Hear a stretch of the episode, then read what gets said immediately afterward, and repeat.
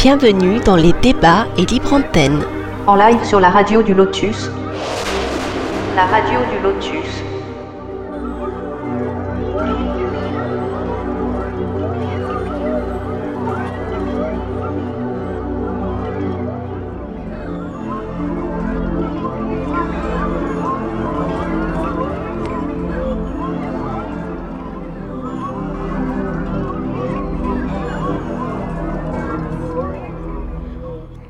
Bonsoir à toutes et à tous, vous êtes sur la radio du Lotus, Michael le Lotus avec vous, j'espère que vous allez bien, que vous avez passé une bonne journée, que vous êtes bien bien installé pour nous écouter chez vous, tranquillement j'imagine. Et ce soir je ne suis pas tout seul, mais par contre je n'ai pas la même co-animatrice ou le même co-animateur, parce que je suis avec mon ami Jérôme Weber. Bonsoir Jérôme. Bonsoir tout le monde, bonsoir les auditeurs, les auditrices, bonsoir tout le monde, bonsoir le monde entier. Ça fait plaisir. Jérôme, tu es maintenant euh, à la radio, tu fais partie de la radio, hein, ça fait la troisième. Oui, oui, oui, oui. Euh, ça y est, ce soir tu es animateur avec moi, ça y est, c'est bon. Médium et animateur, c'est bien. Exactement. et pourquoi j'ai, pourquoi j'ai demandé à Jérôme? Parce que Caroline, ce soir, elle est invitée. Voilà, donc bonsoir Caroline. Bonsoir tout le monde. Et nous avons aussi un petit nouveau, Bernard, Bernard Giraud. Bonsoir Bernard. Bonsoir, bonsoir et merci de m'avoir fait venir. Bonsoir à tout le monde, à tous ceux et toutes celles qui nous écoutent. Avec plaisir, hein, vraiment. Tu sais que ça faisait longtemps qu'on voulait euh, t'avoir à la radio. Et puis, on s'est dit, bon, allez, euh, maintenant qu'on connaît Jérôme, euh, on peut y aller. Hein, on va demander à Bernard de venir. Tant qu'à faire, plus on est de fous, hein, plus on est, plus on rit. Exactement. Voilà. Et, c'est un plaisir réciproque. C'est gentil. Alors, pourquoi est-ce qu'on t'a invité? Ben Parce que toi, tu es géobiologue. Justement, tu t'occupes de faire des nettoyages des lieux, nettoyage, purification, protection. Et Caroline fait un peu la même chose, sauf qu'elle n'est pas géobiologue, mais elle est médium. Et on s'est dit que vous deux, euh, bah justement, ce serait génial que vous fassiez une émission parce que ça se complète bien ce que vous faites. Et en plus, le yin et le yang, masculin-féminin, euh, c'est vraiment intéressant. quoi. Voilà, ce sont souvent deux approches différentes, une approche féminine, une approche masculine. On ne fonctionne pas de la même façon et on ne va pas forcément directement dans le même sens euh, l'un et l'autre. Oui, et oui. on doit arriver au même résultat. C'est ça, oui. C'est important. Ça, c'est sûr. c'est pour ça que c'est bien de, comparer. On va parler de ce que vous faites, comment ça se passe, etc. Et puis évidemment, bah, Jérôme, hein, t'animes avec moi. Et si tu as des questions, euh, t'y vas, hein, faut pas hésiter à leur poser. Bien oh, sûr. mais il va y en avoir. ah, j'espère bien. Bah, tiens, Jérôme, est-ce que tu es sur le chat? Parce qu'il y a le chat de la radio. Si des auditeurs ont des questions à poser, bah, comme ça, bien sûr, il y a le chat, c'est du direct. Donc, euh, vous écrivez vos questions. Euh, et puis, euh, comme ça, Jérôme, je te fais bosser, Jérôme, ce soir. Jérôme pour aller relier à la radio, voilà. Et puis, juste pour vous dire aussi que vous pouvez retrouver tous nos podcasts de la radio du Lotus sur notre site, laradiodulotus.fr ou euh, sur les, les applications Spotify, Deezer, etc. etc. Donc n'hésitez pas à aller les voir. Et puis vous en avez beaucoup, beaucoup d'émissions à écouter, euh, dont euh, bah, celle avec Jérôme, et puis plein d'autres encore. Voilà. Et bien sûr, il y a aussi la radio du Lotus, l'application par téléphone. Voilà, n'hésitez pas. Et puis, euh, et puis, et puis, euh, bah, excuse-moi, parce que comme Jérôme t'a écrit, ça peut perturber, mais c'est pas, c'est parce que le chat, c'est pas le chat là-dessus, c'est, enfin, car tu peux expliquer. voilà. voilà. ceux qui veulent se mettre sur le chat, c'est tlk.io slash radio du lotus tout attaché. Voilà. Donc voilà. Il y a du monde. L'application par téléphone, bien sûr, de la radio, comme je le disais, et la page Facebook, la radio du Lotus. Voilà, voilà pour l'introduction. Alors, qu'est-ce qu'il y a sur le chat, tiens, de connecter alors pour l'instant, nous avons Cadarne, Louisa de Chantal, Janie Morelli, Memento, Magicae, je ne sais pas comment ça se dit, désolé, et Nina Rosa. Bon, et eh bien bonsoir à tous. Voilà, déjà du monde, c'est sympa. c'est que le début. Oui, c'est que le début. Alors tu sais Bernard, si tu veux bien, je vais te laisser te présenter, nous expliquer un petit peu qui tu es, comme tu n'es jamais encore passé à la radio du Lotus. Oui. Et puis voilà, voilà, on te laisse euh, te présenter. S'il y a des questions, on y va. D'accord, donc euh, moi, ben, donc, je m'appelle Bernard, Bernard Guiraud, je suis géobiologue. Donc, je suis géobiologue à, plein temps maintenant, je dirais, parce que je suis retraité, j'avais une carrière avant. Donc, la géobiologie, je pratique, il y a autant, je pense, de géobiologie que de géobiologue. C'est un peu comme la maçonnerie, tout le monde a, ses préférences, sa façon de travailler, euh, ses, petites ficelles personnelles. Donc, euh, moi, je, suis ce que j'appelle plutôt un géobiologue opératif. C'est-à-dire que je travaille sur les lieux, euh, comme tous les géobiologues, mais en plus sur les gens qui vivent dans le lieu et très souvent sur l'environnement du lieu de la maison, c'est-à-dire ça peut être le quartier, ça peut être euh, un village parfois. donc, je travaille en général, ma façon de travailler, c'est à partir des, problèmes que les gens rencontrent sur leur lieu, à partir de photos aussi très souvent, et des, problèmes qu'ils rencontrent. Donc, en fonction de ce que je ressens, j'essaye de travailler sur ces problèmes-là de façon à avoir une amélioration rapide, donc en quelques jours, pour être sûr que j'ai bien cerné la cause énergétique du problème. Donc, euh, dans une maison ou sur une personne, pour moi, les, les, causes sont un peu les mêmes. On trouve souvent, donc, il y a ce qui est connu, les problèmes d'eau, de failles, de réseau, euh, de, tout ce qui est champ électrique, tout ce qui est les ondes maintenant, la 5G, les lignes haute tension, tout ce genre-là. Mais euh, moi, je suis beaucoup plus spécialisé dans des choses plus difficiles euh, c'est-à-dire la mémoire des dieux, les présences, la magie noire, les, les, les, forces du mal qui sont sur des lieux ou qui sont accrochées aux gens parfois et euh, qui, qui, sont pour moi la part importante de, de ce qu'on peut avoir comme, comme problème dans un lieu. Quoi. Donc euh, voilà, c'est la, la, partie opérative, c'est surtout voilà, il y a un problème, j'essaie de le résoudre rapidement en fait. Voilà, quoi. Et bon, ça mais tu en es venu comment, en fait, à la géobiologie C'est-à-dire que tu as suivi une formation Comment est-ce qu'on rentre dans le bain, finalement, pour faire ça Ce que tu fais? En fait, euh, en fait je, crois que déjà, déjà petit, quand j'avais 8 ans, on m'avait offert un, un jeu, s'appelait le jeu du pendule. Il y avait un pendule en plastique, euh, une tablette un peu comme une tablette Ouija, quoi. Et euh, on expliquait avec ça pour poser des questions, avoir des réponses. Donc, on, lisait des lettres.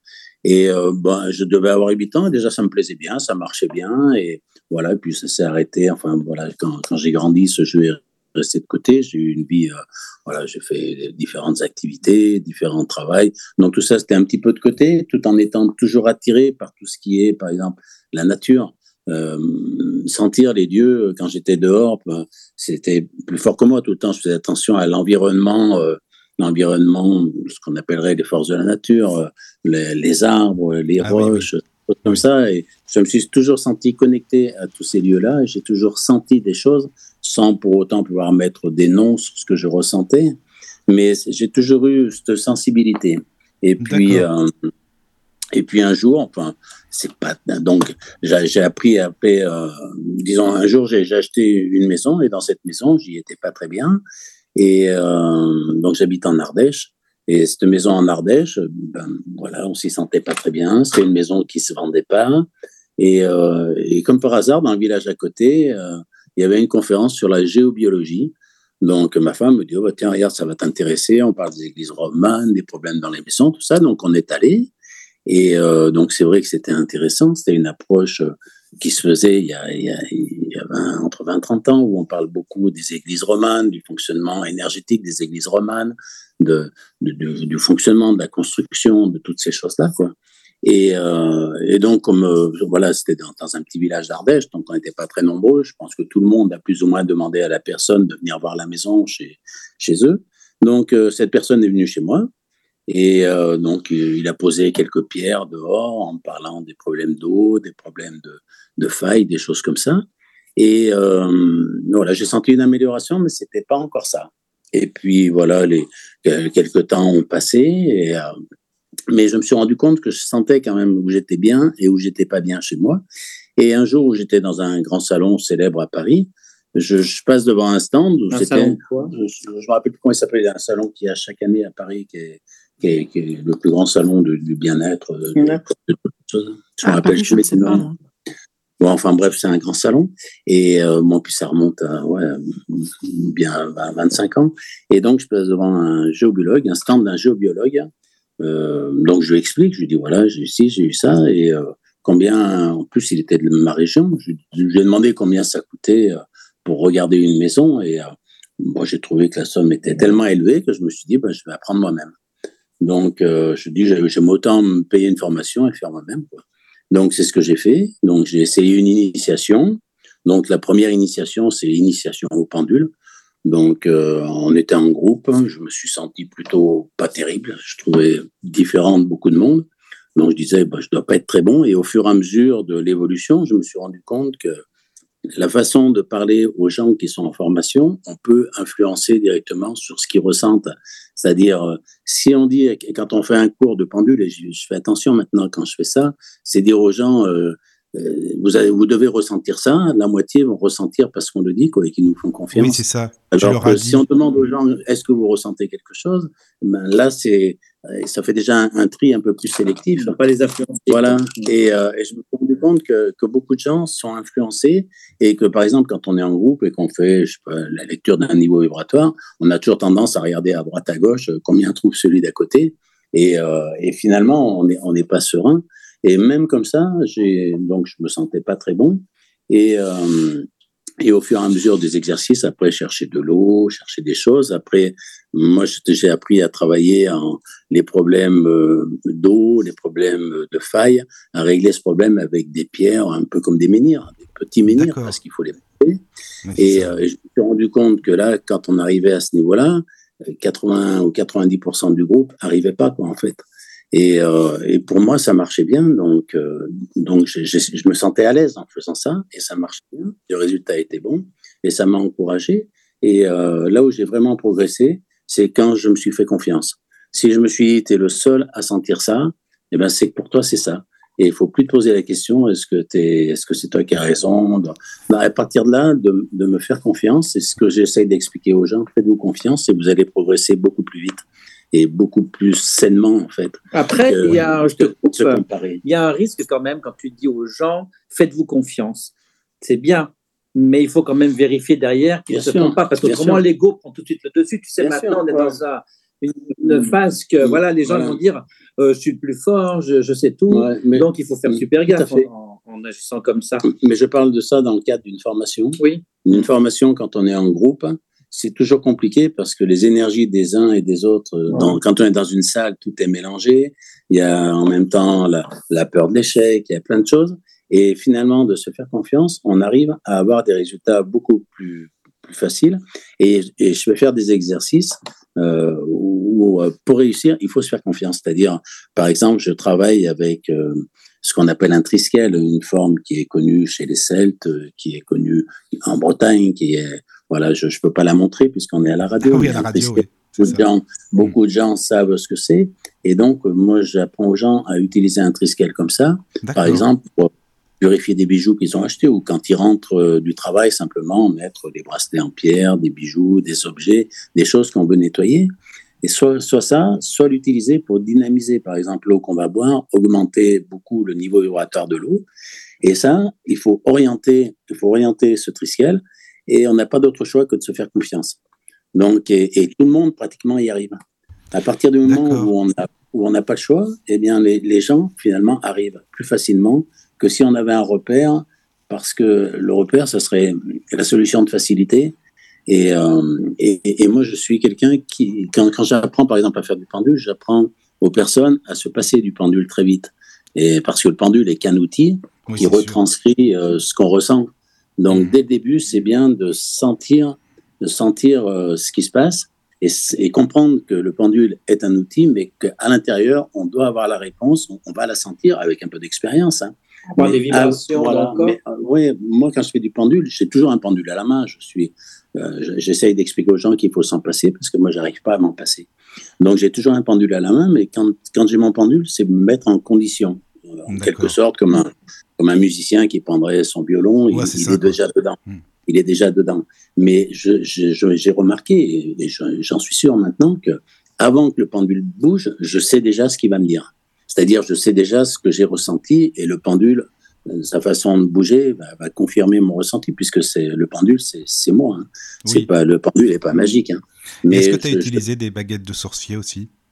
Voilà, tout à fait aussi les baguettes de sorcier. Et là, c'est alors avec le ressenti, c'est plus difficile parce qu'on est en extérieur, c'est plus difficile avec oui, le vent. Oui, oui, j'imagine. Euh, mais il y a différentes techniques. Bon, c'est ce que j'apprends aussi aux gens. Euh, voilà, on peut très bien détecter de l'eau sans bouger, sans se déplacer avec des, le pendule, juste en, en, déplaçant la main ou le regard le long d'un terrain et, et, et, sentir. Et par exemple, en tenant le pendule dans une main et le regard qui suit, qui suit un chemin, le pendule va, va réagir comme si on était euh, sur, sur le lieu. Quoi. Donc, quand on cherche de l'eau, on peut chercher sur un grand terrain, on peut chercher la direction de l'eau, le meilleur point de l'eau, Voilà, on peut chercher plein de choses qu'on ressent à condition de, bien savoir, comment dire, savoir ce qu'on cherche. Avoir une question, la, difficulté du pendule, c'est la neutralité et une question très précise. D'accord. C'est les, baguettes, hein, la, différence entre baguette et pendule. On utilise des baguettes pour trouver de l'eau, ça on le sait. Mais dans quel intérêt aussi on peut prendre des baguettes plutôt que le pendule Les baguettes, c'est un autre outil que le pendule, qui est, il est un peu plus grand, donc peut-être un peu plus réactif. Et, la tradition fait qu'on utilise beaucoup pour chercher l'eau des failles. Mais euh, encore une fois, les baguettes réagissent en fonction de nous, c'est-à-dire c'est un outil, un autre outil donc les baguettes coudées, c'est pratique parce qu'elles sont assez grandes et on voit, même si elles réagissent pas nettement, on les voit un petit peu bouger suffisamment pour, pour s'entraîner et, et, pouvoir se, se, progresser. quoi. Mais euh, donc, avec des baguettes, c'est comme avec un pendule, en fait. Avec des baguettes, on cherche principalement l'eau, les failles comme ça, mais on pourrait très bien chercher des métaux, on pourrait très bien chercher n'importe quoi. Je, m'en sers des fois dans des maisons, on m'a demandé pour trouver des, des, vieilles canalisations, pour trouver... Euh, ah on peut trouver un peu tout. Je, peux trouver des souterrains, je peux trouver des, un peu tout, mais je peux le trouver pareil avec le pendule, et je peux le trouver pareil sans rien si je fais attention à ce que je ressens. Est-ce que c'est à la portée de tout le monde? Est-ce qu'on a tous ces capacités à ressentir avec des baguettes ou un pendule? Je, pense, je pense qu'une grande majorité des personnes peuvent. Je vois dans, dans les stages que je fais, euh, tout le monde, tout le monde arrive. Je peux dire, je peux hmm. dire tout le monde, plus ou moins facilement. C'est comme la musique. Tout le monde n'est pas Mozart, mais avec un peu de travail, tout le monde la musique. Hmm. Voilà, mais je pense qu'on a ça à l'intérieur. Ce qui manque, c'est c'est la confiance en soi et c'est aussi euh, apprendre quelque chose de, pratique, de facile, de concret et de réel et d'opératif. Et est-ce que c'est parce qu'on est trop dans le mental aussi? Parfois, on est trop, trop dans la réflexion, non? Souvent, j'ai vu beaucoup de personnes, par exemple, qui ont besoin d'un pendule, un pendule égyptien, avec ça, ils vont chercher comme ça, un pendule différent, ils vont chercher autre chose, un troisième pendule pour chercher une troisième chose différente. Mais je leur dis, mais si tu n'as pas tous ces pendules avec toi, tu fais quoi? Tu ne peux plus rien faire. Quoi. et, ça, voilà, et de croire que le pendule, euh, c'est valoriser l'outil au lieu de valoriser euh, celui qui tient l'outil. Quoi. Donc, euh, donc, je pense que tout le monde peut, mais il faut. C'est bien d'avoir un, bon enseignement et, d'avoir de la confiance en soi et de faire quelque chose de, concret voilà, on peut utiliser le pendule pour chercher, je sais pas, retrouver. Euh, on retourne trois cartes quand on s'entraîne et il faut trouver une des trois cartes avec le pendule. Donc ça, moi, je suis pas très fort parce que ça, ça n'a pas tellement d'intérêt pour moi. Euh, et puis c'est c'est pas quelque chose qui me motive. Et du coup, c'est pas quelque chose, euh, une chose pour laquelle je suis efficace, quoi. Alors que si je cherche quelque chose de précis sur un lieu, Là, je vais être concentré là-dessus et je vais chercher exactement ça. Euh, comme quand on cherche l'eau, par exemple, j'ai remarqué, euh, j'ai remarqué par expérience, la première fois que je trouvais l'eau avec les baguettes, alors j'étais fier de moi et euh, j'avais un ami qui lui était sourcier, son père était sourcier, son grand-père était sourcier. Alors je lui dis, bah, tiens, j'ai appris à, trouver l'eau, j'étais chez lui. Alors il me dit, bah, vas-y, montre-moi et, je passe. Et, et je lui dis, là, il y a de l'eau. Et euh, mes baguettes réagissaient, j'étais fier de moi. Hein. Et lui, il prend ses baguettes, il passe, il me dit non, là, il n'y a rien du tout. Alors je dis quand même, c'est bizarre. Et j'étais parti, je, me suis toujours fait confiance. Donc j'ai revérifié en étant serein. Je me dis si je me trompe, je me trompe. Mais je suis serein et je retrouve de l'eau. Et il repasse derrière et il me dit non, il n'y a rien. Si je devais faire un puits, je ne ferais pas ici. Et là, j'ai compris que lui, en tant que sourcier, il cherche de l'eau pour faire un puits. C'est-à-dire, alors que moi, je cherche un passage d'eau, quelle que soit la quantité d'eau qui passe, alors que lui, il cherche un certain débit, une certaine profondeur, et tout ce qui n'est pas comme ça sur un terrain, il va pas le ressentir. Sinon, il s'en sortirait pas. Donc, j'ai compris là que euh, ce qu'on recherche, il faut que ce soit vraiment précis. Si on cherche de l'eau, si on pense pas de l'eau naturelle, on va tomber sur les canalisations, on va tomber sur de l'eau de pluie, on va tomber sur, sur, sur de l'eau stagnante, on peut tomber sur plein de choses simplement parce qu'on n'a pas pensé à quelque chose d'extrêmement précis. Si on est sourcier, on va chercher de l'eau pour faire un puits. Donc, il va falloir euh, déjà euh, qu'il y ait plusieurs caractéristiques qui soient réunies pour la détecter. Donc, euh, donc voilà, j'ai progressé un peu comme ça. puis après l'expérience. Alors, on a une question dans le chat. Et y a-t-il une différence de ressenti entre un géobiologiste et un médium sur un lieu chargé? Alors peut-être que Caro, tu peux répondre en étant aussi dans le milieu. Alors, moi, c'est vrai que je fais tout euh, fortement à l'instinct euh, parce que euh, bah moi, je, à la base, je suis médium, donc mhm. donc j'ai remarqué, enfin, c'est c'est avec l'âge évidemment que j'ai compris que dès l'enfance, je voyais des défunts, surtout un en particulier qui était tout le temps là et enfin tout le temps. En tout cas, c'était celui qui se montrait le plus. Euh, je le voyais tellement nettement que je pensais que c'était réellement quelqu'un qui était dans mon jardin. Donc, euh, mes parents n'ont jamais euh, coupé, ne m'ont jamais dit tu mens ou bien voilà, tu racontes des histoires. Ils ne m'ont jamais non plus poussé là-dedans, chose que beaucoup de parents font maintenant actuellement. Et ça, c'est dommage quand même, très dommage. et donc, voilà, j'ai vécu ma vie comme ça en tirant les cartes parce que dans ma famille, les femmes du côté maternel tiraient beaucoup les cartes. Donc moi, pour moi, j'ai vu ça, j'ai cru que c'était un jeu euh, comme si j'avais euh, joué à la belote. Et, euh, et finalement, je j'ai capté très rapidement que ce que je pouvais dire aux gens, qui étaient tellement innocents finalement, j'avais entre 15 et 20 ans quand je les faisais, bah, il y avait énormément de choses qui arrivaient rapidement. Donc, il y a un moment, j'ai commencé un petit peu à flipper en me disant est-ce que c'est moi qui provoque ça chez les gens? Enfin, c'est des questions qu'on peut se poser. Oui. Et, euh, et ensuite, bah, j'ai délaissé les, les, cartes et la médiumnité qui, qui s'est un petit peu euh, fait la malle pendant mon adolescence, parce que je d'autres choses à penser, bah, est revenue en force en fait. Mais euh, depuis toujours, j'ai remarqué que j'avais euh, énormément de de ressenti dès que je rentrais dans un lieu. Euh, je, voilà. Donc je, je, pouvais capter ce qu'il y avait eu avant, euh, si les anciens locataires, euh, il y avait peut-être de la violence euh, conjugale, je le ressentais. Je rentrais dans une maison, je pouvais dire, euh, bah ici, finalement, il y aura jamais d'enfants. C'est une, maison où il y a jamais d'enfants. Et, et, et, finalement, ça s'avère, enfin après, avec le recul, je vois que c'est vrai. Et puis quand les gens bah, faisaient leur petite enquête pour savoir s'il y avait des enfants auparavant dans cette maison-là, ben bah, il s'avérait qu'il n'y avait jamais eu d'enfant non plus. Donc ça, c'est arrivé plusieurs fois.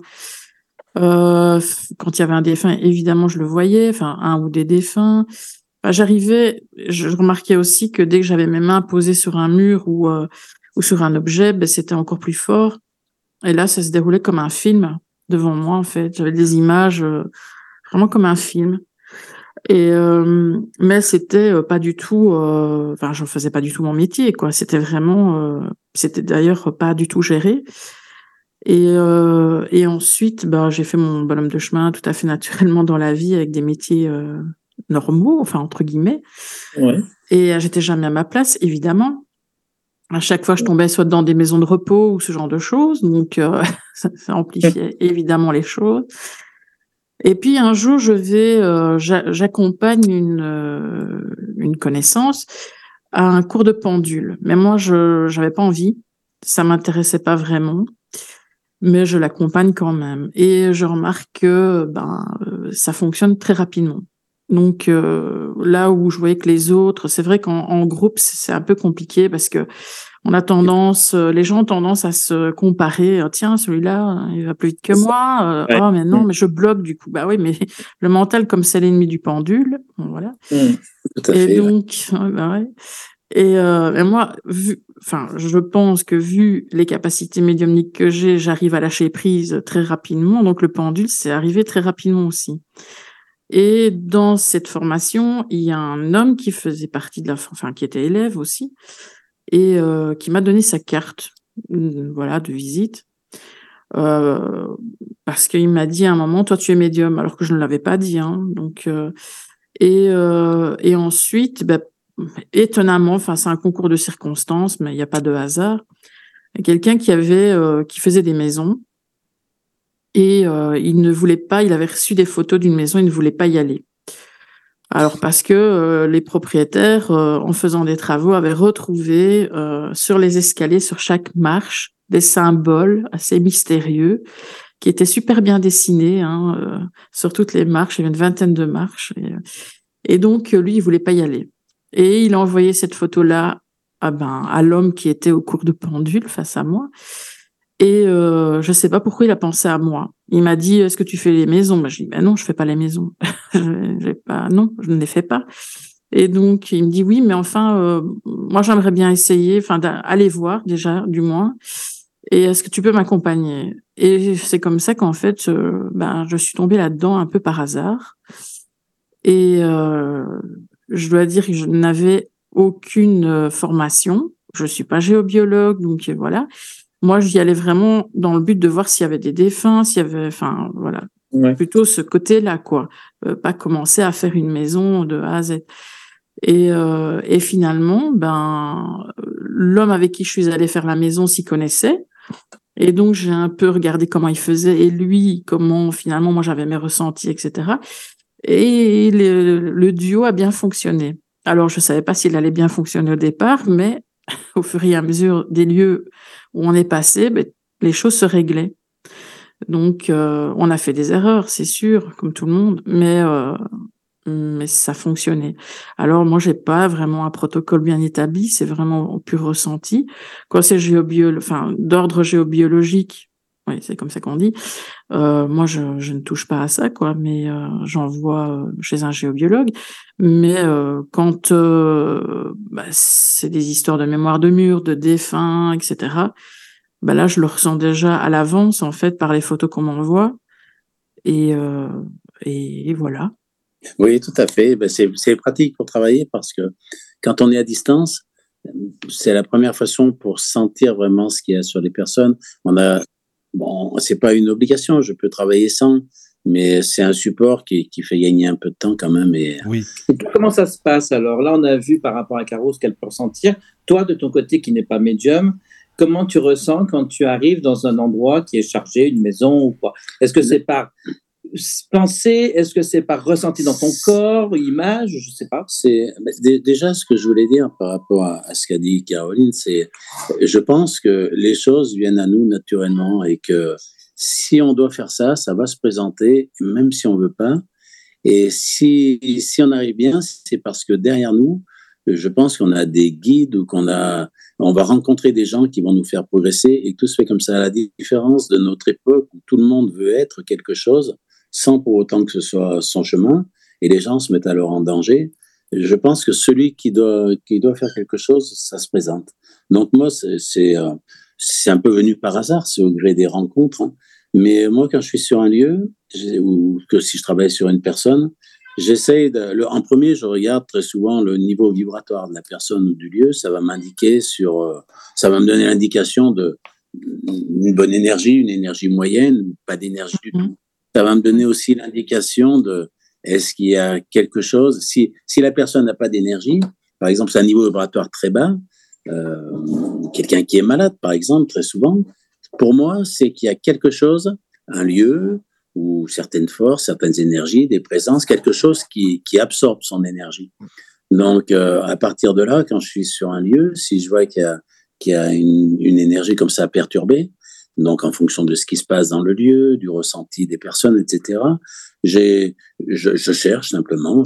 Donc moi, j'ai mon protocole de travail, c'est de, savoir est-ce qu'il y a telle chose, telle chose, telle chose. Est-ce qu'il y a des présences? Est-ce qu'il y a c'est l'histoire du lieu? Est-ce que c'est et, très souvent maintenant, parce que je je suis souvent appelé sur des choses difficiles. S'il y a des choses assez sombres, elles vont m'attaquer comme elles attaquent beaucoup de monde, mais je vais le sentir et en même temps, ça va à la fois les démasquer et à la fois me mettre, euh, me mettre en alerte et, et, et me protéger, quoi. Donc c'est c'est pas j'ai un protocole à peu près euh, il faut trouver une méthode de travail sur une méthode mais qui est pas qui est pas définitive ni, ni ferme quoi. C'est parfois je vais rentrer dans un lieu et je vais sentir tout de suite qu'il y a quelque chose de mauvais à ce que je ressens moi. Si je suis sur un lieu chargé je vais avoir du mal à parler du mal à respirer. S'il y a ah des choses euh, très sombres ben, ça va m'attaquer le cœur. Je dois ça avoir une fragilité cœur voilà. Mmh. donc je vais me mettre à tachycarder je vais je vais prendre mal au rein donc là je sais qu'il y a quelque chose ça va déjà me guider mon ressenti va me guider. Les problèmes que rencontrent les personnes ça va me guider aussi et après, voilà, l'habitude euh, du travail, je vais savoir dans, dans, quel ordre prendre les choses. Et moi, je travaille très souvent du, du plus perturbant et du plus puissant de, de, ce qui est mauvais. Donc, je peux très bien travailler sur un village avant de travailler sur la maison ou sur la personne. Quoi. D'accord. Si, si voilà, c'est une histoire, par exemple, ce qu'on appelle la mémoire des lieux, c'est ce qui s'est passé dans le lieu. Alors, pas dans, dans, dans pas forcément une histoire récente. Donc, ça peut très bien, on peut très bien se trouver, par exemple, sur un champ de bataille, on peut très bien se trouver dans une maison euh, qui est ancienne, qui au Moyen Âge était un lieu où on enfermait les gens, où, où étaient exécutés les condamnés. Enfin, tout ça, ça existe. Et euh, toute cette énergie, on peut être très bien dans un ancien hôpital. Enfin voilà, il y a des tas de, lieux qui sont pas réputés pour avoir une très belle énergie. Et on peut très bien être sur des lieux comme ça sans savoir. Il reste plus rien, plus qu'une trace. De la même façon qu'on pourrait très bien avoir des, des souterrains, des, des, des, vestiges de bâtiments, des tas de choses, et, euh, et, on n'est pas bien et on ne sait pas pourquoi. Donc, euh, je m'intéresse beaucoup à l'histoire du lieu dans ma recherche, dans ma recherche. C'est important. Au sens, aussi, mmh. Le ressenti déjà. Donc je sais que si j'allais, par exemple, une maison qui se trouve sur les anciens, anciens champs de bataille de Verdun, je sais déjà que je vais trouver beaucoup d'âmes, que je vais trouver beaucoup de choses, beaucoup de, de douleurs, beaucoup de perturbations. Donc ça, je le sais déjà avant. Et après, je, cherche tout ce qui a activé ça. Il y a certaines énergies qui activent la colère, la souffrance qu'on peut donner aux autres, etc. Donc c'est voilà, c'est euh, aussi l'habitude quoi. L'habitude, c'est aussi ce travail opératif. C'est-à-dire, j'essaie d'aller directement à, ce qui est le plus important. Commencer par, par, ce qui est le plus perturbant pour finir par ce qui est le moins. Mais est-ce qu'on peut expliquer aux auditeurs, en fait, bah, c'est quoi le but? Enfin, ça sert à quoi de purifier? Qu'est-ce que c'est que purifier un lieu? Et pourquoi les gens vous appellent, que ce soit Caro ou toi en général? Qu'est-ce qu'il peut y avoir dans une maison qui fait que, voilà, en fait, si on peut expliquer? Alors, la géobiologie, par exemple, moi, je travaille beaucoup euh, dans des maisons où, où, les enfants, par exemple, et c'est oui. extrêmement fréquent, les gens qui nous écoutent doivent en connaître ou, ou ont vécu ça, des enfants euh, demandent la lumière dans leur chambre parce qu'ils voient des monstres, ils ont peur, ils veulent pas aller se coucher, parfois des bébés, hein, ou alors ils se réveillent la nuit en hurlant, ou euh, enfin voilà, il se passe beaucoup de choses parce que les enfants, jusqu'à un certain âge, Jérôme nous le dira, mais voient toutes ces choses-là, les perçoivent. Les enfants sont, je pense, hein, Jérôme, sont tous médiums, on pourrait dire, c'est ça? Les enfants jusqu'à à peu près 7-8 ans, ils voient, Hein, les, les, esprits, les entités, mais on leur fait pas confiance, on les écoute pas. Et c'est dommage, c'est ouais. dommage. Moi, j'incite toujours les parents à vraiment écouter et à vraiment écouter ce que disent les enfants quand ils disent qu'ils ont peur, qu'ils voient des monstres, des choses comme ça. J'ai remarqué, là encore par expérience, que quand c'est quand c'est comme ça, même les gens qui croient à ça et qui font appel à quelqu'un pour essayer de s'en débarrasser, si je leur dis mais ils voient quoi? Est-ce que vous avez demandé de décrire tout ça? Ben non, non, ils ils ont pas demandé en fait. Donc les enfants, Parfois, les voilà. parents ont encore plus peur que les, que les enfants. Donc. Oui, mais ce qu'il y a, c'est que c'est déjà difficile à comprendre. Et, euh, et si en plus, euh, on ne les laisse pas expliquer, c'est plus difficile pour les enfants parce qu'ils se sentent vraiment seuls. Et il y a beaucoup d'enfants qui, quand je leur dis, bah, je vais pouvoir t'aider, ils me disent, c'est pas possible parce que ce qu'il y a, ça n'existe pas. Et pour eux, comme, comme euh, ils sont les seuls à le voir et qui peuvent en parler à personne, grosso modo, pour eux, c'est quelque chose qui n'existe pas. Donc, c'est à la fois, c'est quelque chose qui leur fait peur, et c'est à la fois quelque chose dont ils se rendent presque coupables. Donc, c'est, pour moi, les enfants, c'est vraiment, euh, les enfants et les animaux. Et, mais les enfants, c'est vraiment euh, quelque chose euh, qui est tellement fréquent pour moi, les enfants qui voient, qui voient des présences, et même si c'est la gentille grand-mère, ils vont la voir, ils vont peut-être voir que deux yeux, ils vont la voir flotter au plafond, ils vont, ils vont être terrifiés dans tous les cas. Et il n'y a pas que des choses gentilles. Et bon, Jérôme, là encore, ou Caroline, c'est vous qui voyez tout ce monde invisible, vous savez qu'il n'y a pas que des choses belles et gentilles. Donc, quand les enfants voient des monstres, alors, surtout s'ils sont tout petits, et encore plus s'ils ne parlent pas, euh, parce qu'ils sont trop petits, euh, c'est, c'est, ils n'inventent pas. Quoi. On, on, voit un enfant terrifié et on voit un enfant qui ment ou un enfant oui, qui, parce qui que fait les du enfants, cinéma. il y a beaucoup de gamins qui vont nous faire croire justement Voilà, dans la sent. période de- du développement du cerveau de l'enfant, on- ils sont obligés de passer par des phases aussi où il y a des, des petits mensonges, on Sans doute, s'invente aussi doute. une personnalité en étant enfant parce que ça fait partie de, Sans doute, du cheminement, quoi, mais- normal. Voilà, mais moi je parle des enfants. J'ai- travaillé sur des maisons où les enfants de Là, oui, 3 tu te ans n'avaient jamais dormi voilà. une nuit. Ils se réveillaient dix fois Oui. dans la nuit en Là, c'est hurlant. du concret. Ça veut dire, Mhm. ça veut dire les parents aussi. Donc, euh, même si on dit, euh, ben tiens, c'est la télé, c'est les jeux, c'est qu'on leur supprime tout, ça change rien. Et, euh, et, là, ça veut dire qu'il y a quelque chose. Et, et, ce qu'il faudrait, alors c'est ce que je dis souvent aux enfants qui ont 4, 5, 6 ans, enfin, même très souvent, les enfants veulent plus parler de ça après. Hein. Mais c'est de dire aux parents, faites-leur dessiner ce qu'ils voient. Et c'est une fois, il faut qu'ils puissent s'exprimer de toute façon, il faut qu'ils puissent le dire. Et avec un dessin, moi, ça, ça va me parler. Je, je, sais ce que ça va représenter. Voilà, s'il y a des yeux rouges, si c'est si c'est un loup, si c'est noir, si c'est euh, voilà, il y a des tas de choses que je vais reconnaître. Et, euh, et, que Caroline, ça doit être la même chose. Elle doit reconnaître, puisqu'elle les mmh. voit aussi. Et, euh, et oui, mais j'ai remarqué que ce qui est le plus finalement un peu dangereux se montre toujours sur, un bel, un bel aspect. Oui, oui, mais ça, c'est. Ça, c'est petite fille. Mais, ouais. mais pas, pas chez les enfants. Hmm. Pas chez les enfants. non, chez les enfants, non. C'est plus, les plus enfants, euh, chez les médiums, en fait. Voilà, ouais. Mais là, oui. Et puis chez Dans les, les chasseurs, les chasseurs de fantômes, les, tout ça, les, il y a des forces. Euh, des c'est vrai que les chasseurs de fantômes, quand on regarde les émissions, ils vont dire bon, il y a toujours devenir un médium. Il y a toujours, il y a toujours une petite fille qui pleure dans un coin. Mais oui, évidemment. Ça cache un démon puissant. Voilà, c'est, dans, dans, tous les cas, voilà, dans tous les cas, les chasseurs de, fantômes, par exemple, pour moi, hein, c'est, ils se font dévorer parce qu'à partir du moment où s'il y a un démon et qui se présente sous la forme d'une petite fille, ils vont laisser tout de suite euh, toute leur défense. Pour eux, mhm. c'est une petite fille. Et au contraire, ils vont, ils vont essayer d'approcher, de lui faire un cadeau. J'en ai même entendu qui disaient Prends mon énergie si tu as besoin. Alors, quand on dit ça à un démon, ben, c'est Prends mon âme. Hein. Et euh, non, mais c'est Prends mon âme. Ça mais c'est vrai, c'est ça que ça veut dire. Mais c'est leur phrase, hein, ça c'est la phrase de beaucoup de personnes. Hein. Prenez dans mon énergie, ça il faut jamais dire. Eh ben non, parce que là c'est vraiment on donne. C'est-à-dire euh, après, même si euh, si après il y a quelque chose, on va dire mais c'est toi qui c'est toi qui as donné. Donc euh, c'est compliqué après de de, protéger alors dans le chat costaud, comment on distingue que c'est un démon? Alors on le distingue pas. Enfin, les, les, gens qui voient le distinguent, les enfants le distinguent. Pour eux, c'est souvent des loups, c'est souvent des, araignées, il y a souvent des yeux rouges, et c'est surtout un, démon. Alors un démon, c'est quelque chose de puissant. Hein. C'est dans la Genèse, les démons sont souvent des anciens anges ou archanges déchus. Hein. Donc c'est pas, on, on joue pas avec des choses facile. Hein. C'est, les, plus grands, les plus grands démons sont, de, la force de Saint-Michel. Hein. Donc euh, voilà, si on tombe là-dessus, il faut être, euh, voilà, il faut pas, faut pas croire qu'on va s'en sortir comme ça. Hein. Donc euh, un démon, un démon puissant peut prendre, peut prendre l'apparence qu'il veut, la voix qu'il veut. Il sait tout sur vous le passé, le futur, le présent. Il peut se faire passer, c'est ce qui se passe avec le Ouija, etc. Ils peuvent se faire passer pour un point proche. Très souvent, ceux qui ont, ceux qui ont des démons accrochés à eux, ça arrive, ça aussi, hein, qui les influencent. Euh, S'ils les entendent, et parfois ils arrivent à les entendre, et ils arrivent à se faire entendre, je vous dirais même. Et très souvent, les gens croient alors que c'est leur guide. Et à partir de là, mmh. eh ben, ils font tout ce qu'on leur dit.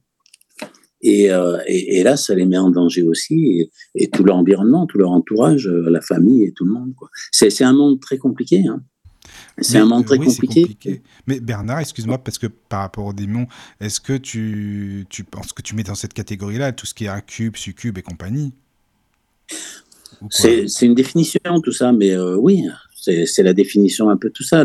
Le, démon, le démon, en fait, c'est si on voulait expliquer ce que c'est un démon, alors il y a, les vrais, les, puissants, ceux qui ont été déchus, les anges, les archanges, mais eux ont tout derrière, il y a tout un, peuple, je dirais, comme nous, avec nos anges archanges et nous derrière, et, des tas de choses. Mais à, l'origine, si on prenait la Kabbale, par exemple, la, la, Kabbale, c'est l'ésotérisme euh, des, des, des Hébreux, des Juifs.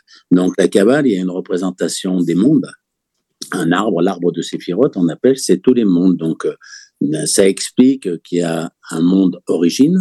Et euh, voilà, il y a eu plusieurs mondes qui ont été créés, qu'on a traversé nous, jusqu'à arriver dans le monde le plus bas, le dixième monde. Et donc, euh, tous ces chemins, et non des mondes, ça donne en fait, je, résume énormément, hein, ça donne le nom de 72 anges. Donc, quand on va de, du dixième monde et qu'on remonte, on, est, on remonte dans les mondes. Quand on est dans l'autre sens, on est l'inverse des mondes, on est dans les démons, c'est-à-dire les mondes, c'est ce qui nous fait évoluer, les démons, c'est ce qui nous redescend ici, c'est ce qui nous plombe, c'est ce qui nous retient ici, ce qui nous empêche de monter dans la lumière. Voilà, en gros, c'est un peu ça. Donc, ça peut, ça englobe énormément de choses. Euh, et il y a beaucoup de gens qui, qui travaillent avec ces forces-là volontairement, mais il y en a beaucoup qui sont sous l'emprise de ces, de ces forces-là involontairement. Donc euh, c'est un peu l'histoire. Euh, voilà, c'est la la genèse, c'est le bien contre le mal, c'est ce qu'ont ce qu'ont voulu expliquer les religions et, et toutes les religions, hein, aussi bien les Sumériens que, que tout le monde. Chez les Sumériens, on parle déjà de démon, chez les Romains, chez tout le monde. Donc c'est c'est un peu ça. Le démon, c'est ce qui est contre notre remontée vers la lumière. Voilà, si on résumait, ça serait. Mais comment s'en protéger oui, Comment... oui, voilà. Alors déjà, c'est ça. Vas-y, vas-y. Déjà, j'allais poser la même question que, Jérôme. Vas-y. À mon, à mon avis, s'en protéger, c'est déjà ne pas y toucher. Hmm. On est dans, dans, notre monde de maintenant, depuis, euh, depuis le New Age. On a l'impression que tout ça, bon, c'est voilà, c'est pas bien grave le bien, le mal, ça n'existe pas. Si on est dans l'amour, on risque rien, etc. Mais c'est pas vrai du tout. Donc, la première façon de s'en protéger, c'est déjà d'être attentif à ce qui se passe, à ce qu'on ressent, à ce qu'on fait. C'est de, c'est aussi de notre comportement. Voilà, un démon, c'est-à-dire un démon, on va dire les forces du mal en général, c'est-à-dire ce qui nous empêche de remonter vers la lumière, ce qui veut nous tenir prisonniers dans la matière, il va, il va se nourrir de notre envie de, de pouvoir, notre envie de posséder des choses, de pouvoir euh, manipuler les gens, de, de gagner beaucoup d'argent, de plaire, d'avoir beaucoup de, de, de relations, d'être attirant, d'être d'être quelqu'un de célèbre, de voilà tout ça c'est c'est ce qu'on pourrait dire l'ego. Et euh, et ça c'est ce qu'on pourrait avoir tous hein, tous les humains. Et à partir de du moment où on aurait envie de ça automatiquement, ces forces-là, qui sont puissantes et nous connaissent, vont essayer de nous pousser dans ce sens-là. De la même façon, si on est quelqu'un de colérique, par exemple, eh bien, nos colères, qui sont de l'énergie, c'est de l'énergie, la colère, comme nos émotions, comme nos peurs, comme nos larmes, c'est de l'énergie. Et ces forces-là ont besoin d'énergie pour se nourrir. Donc, elles vont nous inciter à être encore plus en colère jusqu'à jusqu'à être le plus violent possible parce que ça va créer une énergie qui va déclencher des combats, d'autres énergies, de la violence, de la douleur, et ces choses-là vont les nourrir. Donc, si on est facilement énervable, alors c'est c'est très souvent euh, ça va être amplifié par ces par ces forces-là.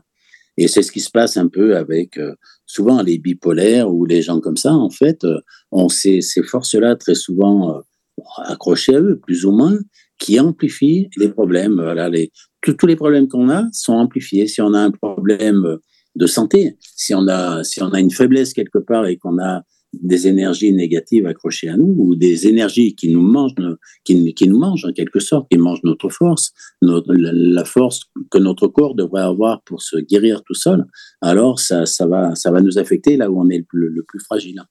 Donc, euh, donc c'est pour ça qu'en travaillant sur ces, sur ces choses-là, on arrive à, à, traiter des problèmes aussi bien de douleur que de sommeil, que de, que de, de peur des enfants, que de beaucoup de choses en fait. Ça, c'est très très vaste la géobiologie.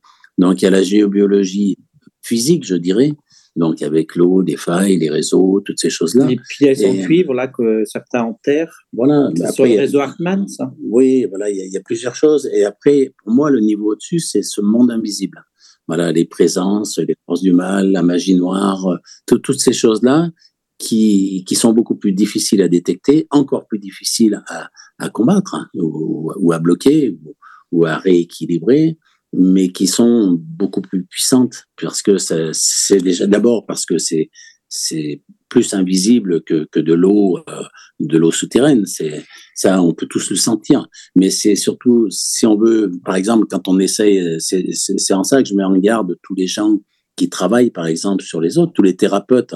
S'ils mettent les mains sur quelqu'un qui a des choses accrochées à lui que ce serait que des âmes par exemple et, mmh. et, ben, instantanément, ça va passer sur lui. Alors, si c'est des, des âmes gentilles, bon, pourquoi pas. Si c'est des choses de cet ordre-là qui font que la personne qui est venue voir le, le, thérapeute est malade, alors il va tout récupérer chez lui. Et euh, pour moi, les lieux les plus chargés que j'ai fait, et que très souvent maintenant je fais plus, d'ailleurs je refuse, sont les lieux des thérapeutes, euh, des choses comme ça. C'est euh, voilà, il y, a des, il y en a qui savent qui savent par instinct se protéger parce qu'ils sont plus ou moins faits pour ça. Mais là, on est beaucoup dans une mode où on est thérapeute en, trois jours. En trois jours, tu es thérapeute. Même sans transformer, simplement parce qu'on a un don. donc, oui, ça, raison. voilà, donc ça, les forces du mal, elles adorent les gens qui ont des dons. Hein, oui, évidemment. Mais donc il y a beaucoup de boulot dans ces maisons-là, comme tu dis, et tu Voilà, et, je comprends. Et, c'est en ça que c'est difficile de lutter contre ces forces-là. D'abord parce que puissantes, mais surtout elles sont tellement présentes partout que qu'on est susceptible d'attraper ça partout. En fait. C'est ça. Et euh, hmm. voilà, c'est la même chose avec les âmes, les présences. Donc, euh, alors les âmes, pour ceux qui croient aux âmes, bien sûr, hein, il y, a, des gens qui croient pas en ça, qui croient, qui croient pas en au-delà, qui croient pas dans, toutes ces énergies-là. Mais quand on a une âme accrochée à nous, même si c'est à la gentille grand-mère, à partir du moment où elle est âme, elle est énergie. Donc, elle se nourrit d'énergie comme nous, on se nourrit d'oxygène. C'est-à-dire, elle absorbe toute l'énergie qu'il y a autour d'elle. Donc, si elle, est, si elle est accrochée à nous pour nous protéger, elle va en même temps se nourrir de notre énergie. Donc, si elle est seule, ça va. S'il y en a trois ou quatre, euh, ça devient difficile. Et s'il y en a vingt, eh ben, notre énergie nourrit 20 personnes, on pourrait dire. Donc, euh, donc on est très, très fatigué. Euh, oui, parce que c'est épuisant, c'est ça aussi, tu as raison. C'est épuisant, voilà, c'est une fatigue permanente. Oui, oui, oui, c'est ça, quoi. Hmm. Et, et, et, comment tu t'en protèges de ça? Excuse-moi, Bernard. Quand comment tu t'en protèges pour pas prendre tout sur toi, quoi Toutes les, les, les trucs qu'il y a partout qui traînent, quoi? Ben, déjà, déjà, bon, déjà l'habitude, mais c'est aussi, euh, il y a différentes façons de se protéger. On en parlera après. Oui, on va en des, des, protections. Mais la première chose, pour moi, c'est de ne pas mettre les doigts dedans. Un électricien, comment il se protège de ne pas prendre le jus C'est de couper le jus avant de mettre les doigts dans la prise. Hmm. Donc, c'est la première chose. Et ça paraît bête, mais 99% des gens ne le font pas. Est-ce qu'il euh, le sait, Christian Est-ce qu'il est au courant? ben, ah, C'est pas mal ça. si je fais venir un électricien chez moi et que je lui dis Ouais, vous pouvez gratter dans les prises, j'ai coupé le jus, il ne va pas me croire. Il va aller vérifier. Hmm. Alors que nous, si on dit, bah, il n'y a rien, tu peux le faire, et ben, les gens vont croire et vont faire. Et, euh, et après, voilà, les, moi, je suis un peu, un peu contre toutes ces formations de, de thérapeutes dans la mesure où on apprend aux gens à soigner, à soigner. Alors pourquoi pas, ça, ça marche, mais jamais on leur explique qu'ils prennent un risque. Donc, et ça, ça, pour moi, c'est une catastrophe parce que je connais très peu de gens qui travaillent sur les autres, mais même, même pas seulement en énergétique, un ostéo, voilà, enfin c'est énergétique, mais je veux dire pas au sens magnétiseur ou, tout ça. Et j'en connais pratiquement aucun qui, qui n'ait rien ramené chez lui. Donc après, quand il ramène chez lui, ça veut dire sur la famille, quoi. Et ben dans la maison, et ça veut dire dans tous ceux qui viendront après dans la maison au cours des, siècles suivants. Mais tu sais, en général, on est fatigué, et des choses comme ça, parce que voilà, on ramène des choses. La première manifestation, en principe, les gens qui font appel à un, géobiologue, c'est parce qu'il y a une fatigue permanente, il y a beaucoup de blocages dans la vie. Il y a des maisons, ce qu'on appelle les maisons à divorce, par exemple. Dès que les gens ah arrivent chez eux, eh ben, ils s'engueulent tout le temps et ils ne savent pas pourquoi. Et dès qu'ils sont dehors, ils se disent, mais tiens, on s'engueule tout le temps, euh, on ne sait pas pourquoi, on regrette après, etc. Puis dès qu'on revient, ça recommence. Et les gens, ils se séparent, ils vendent la maison, arrive un autre couple, des petits jeunes, très amoureux et tout. Deux ans après, ils revendent la maison parce qu'ils s'engueulent tout le temps. Donc, il y a des choses comme ça. Il y a des maisons qui... quand, quand il y a des problèmes dans la maison, très souvent, c'est la première manifestation, c'est sur euh, l'élément feu, c'est l'électrique. Donc, euh, on a beaucoup de pannes d'électroménager, on a beaucoup d'ampoules qui grillent, euh, on a beaucoup de, choses comme ça. C'est-à-dire, quand les présences sont là, elles absorbent l'énergie, donc la nôtre, mais l'énergie de tout. Donc, l'énergie électrique aussi. Et après, il y a des présences qui peuvent aussi euh, allumer une télé, l'éteindre, une radio, ouvrir une porte, fermer une porte. Ça, c'est autre chose. Ça, chez moi. Voilà. Mais la première manifestation, la première manifestation, elle est comme ça. C'est souvent des pannes, des lumières qui qui grille en permanence, d'électroménager qui est en panne, la voiture qui a des soucis, des choses comme ça. La deuxième, c'est des problèmes d'eau. Après, euh, donc, on a, toujours des fuites d'eau, euh, mais des fuites que quand les plombiers viennent, ils comprennent pas. Ils disent, mais, ça, voilà, c'est comme ça. c'est toujours des problèmes. Et quand il y en a un qui finit, il y en a un autre. Et après, la, la, la taille au-dessus, après, je dirais, c'est la maison, la maison qui bouge, qui se fend ou qui s'écroule.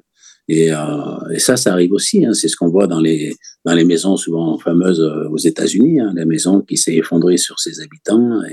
Et, voilà. Donc euh, après, il y a toujours diverses interprétations entre les scientifiques et, les gens, les gens moins. Mais, mais je, me rappelle d'une maison, je me rappelle plus je me rappelle plus du nom de la maison aux États-Unis où il y avait des gens qui avaient des tas de phénomènes dans leur maison et, et, un jour un jour la, maison s'est effondrée ou le garage s'est effondré, ils n'ont pas retrouvé les gens et donc les gens avaient disparu et en, faisant en, allant chercher dans les, dans, les, dans les décombres, ils ont retrouvé tous les habitants dans leur voiture et, enterrés sous les gravats de ce qui s'était effondré sur eux. Donc, euh, avec tous les phénomènes qu'il y avait eu pour tout le monde, c'était c'était euh, une maison hantée, on dira. Hein. Et plus, voilà, hantée à un certain niveau, parce qu'ils avaient vraiment des tas, tas de phénomènes. Et là, le fait qu'ils soient tous dans leur voiture et que la maison s'écoule sur eux, c'est quand même pas simple. et les scientifiques, pour eux, c'était lié au, au, magnétisme, au magnétisme du lieu, au champ magnétique. Euh, je ne sais pas trop comment ils expliquent ça. Ils expliquent ça. mais en fait, voilà. Mm. Mais en fait, quand on cherche euh, les chasseurs fantômes, par exemple, ils cherchent une modification du champ magnétique pour savoir s'il y a des présences ou pas. Donc ça se recoupe. Mais euh, voilà, ils n'aiment pas venir dans ce domaine-là. mais, mais l'explication pourrait être la même. Une modification du champ magnétique, pour nous, c'est lié à des perturbations.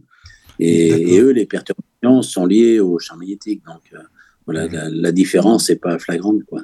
Qu'est-ce que tu penses des, appareils, tu sais, Bernard, que les gens utilisent maintenant beaucoup là? Comment ça s'appelle ce truc-là Le euh, Spirit Box, quoi, je crois, c'est ça? Ben, C'est euh, tout, tout, ce qui, tout ce qui nous aide à se connecter à ce monde invisible, c'est bien à condition de se protéger. Donc, on le font souvent comme un jeu, comme la planche Ouija, comme faire tourner les tables. Mais euh, c'est un jeu.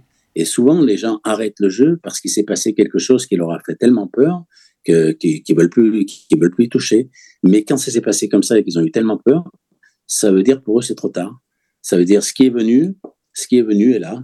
Et, euh, et à moins d'avoir quelqu'un de, de vraiment euh, compétents pour enlever ça. Alors, c'est souvent un prêtre exorciste, mais il n'y en a plus beaucoup non plus.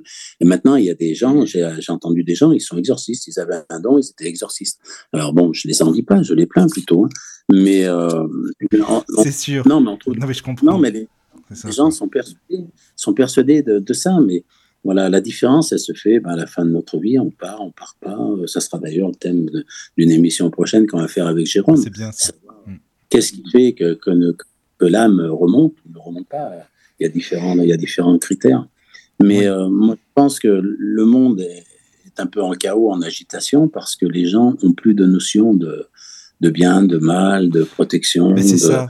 En fait, c'est ça, c'est ça. Ils cherchent de la spiritualité un peu partout et ils se perdent avec tout ce qu'il y a, en fait. C'est ça, je pense. Voilà, un peu à n'importe quel prix. à n'importe quel ah bah, prix. Ils font Caroline, je suppose, voilà, je suppose, Caroline, que tu vois la même chose des, oh, dans, les demandes que tu as. C'est quoi, tiens, les demandes que vous avez, Bacaro, par exemple Comment ça se passe aussi pour toi, par exemple? Ben, Déjà, il y a énormément de monde qui s'auto-envoûte.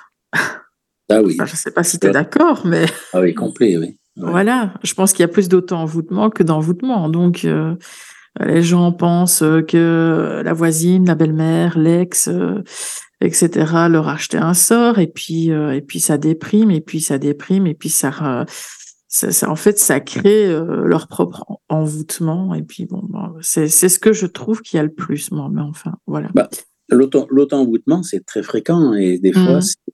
c'est simple. Hein. Par exemple, celui qui dit, euh, je, je, sais pas, j'entends très souvent des femmes qui me disent, ah mais de toute façon, je sais que j'aurai un cancer, hein, et puis ah ben ça y est, je vais pas, ben là ça y est, j'ai le cancer, je, ah ben non, c'est pas ça. Ah mais je sais que je l'aurai. Et puis un jour, elles disent, ah ben voilà, j'ai un cancer, ben j'en étais sûr, je le savais. Je dis, pas bah ouais, moi aussi. Hein, Ou alors, c'est, ouais, je vais prendre ma voiture, mais je sais que j'aurai un accident. Si on prend la voiture en étant sûr qu'on a un accident, on peut avoir un accident. Quoi. Mmh. Et, ça, c'est notre envoûtement, ou alors les gens à qui on a fait du mal et euh, qui sont persuadés qu'on leur en fait toujours. Et même après avoir compris tout ça, eh bien, les, les gens, ils, ils sont, ils sont toujours à chercher si c'est pas encore là. Et du coup, à réactiver ce qui s'est passé. Bah, de toute façon, l'auto-envoûtement, je pense qu'il faut un psy avec parce que c'est quelque chose qui, qui, revient tout le temps. Hein. Après, c'est un problème mental. Hein, c'est hein. humain. humain mm-hmm. Et les humains, on est faibles. oui, mais c'est toujours dans le sens négatif. On ne va pas dire des choses du mm-hmm. style euh, oui, ben, je vais avoir une belle maison de.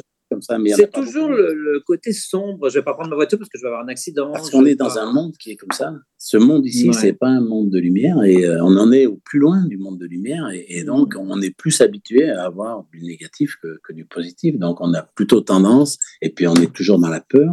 On, grandit dans la peur et euh, je vais lire un, petit message que François nous a laissé sur le chat. Tu peux n'hésite le chat quand tu veux, hein, Jérôme, surtout, parce que peut-être qu'il y a des questions et tout, donc n'hésite pas. Oui, hein, je regarde, hein, je suis. Il met intéressant, Bernard, car gamin, on avait fait pour jouer une séance de spiritisme. Tout le quartier s'est retrouvé dans le noir pendant deux heures. Depuis, je n'ai jamais touché à ça, comme quoi. Voilà. Donc là, oui, c'est vrai qu'en faisant ça, ils ont dû quand même toucher quelque chose de très fort, là, des mots ou quelque chose qui pète le courant dans tout le quartier. Donc, donc après, voilà, quand on, quand on veut se protéger, alors il y a des, il y a des protections, mais euh, les protections, il faut les mettre quand on en a besoin. C'est-à-dire, il y a des gens qui mettent, euh, qui mettraient 10 protections par jour et qui les enlèvent jamais. Ce qui fait que, par exemple, souvent, on se met dans une bulle pour se protéger, une bulle de lumière, on visualise une bulle de lumière, ça marche très très bien.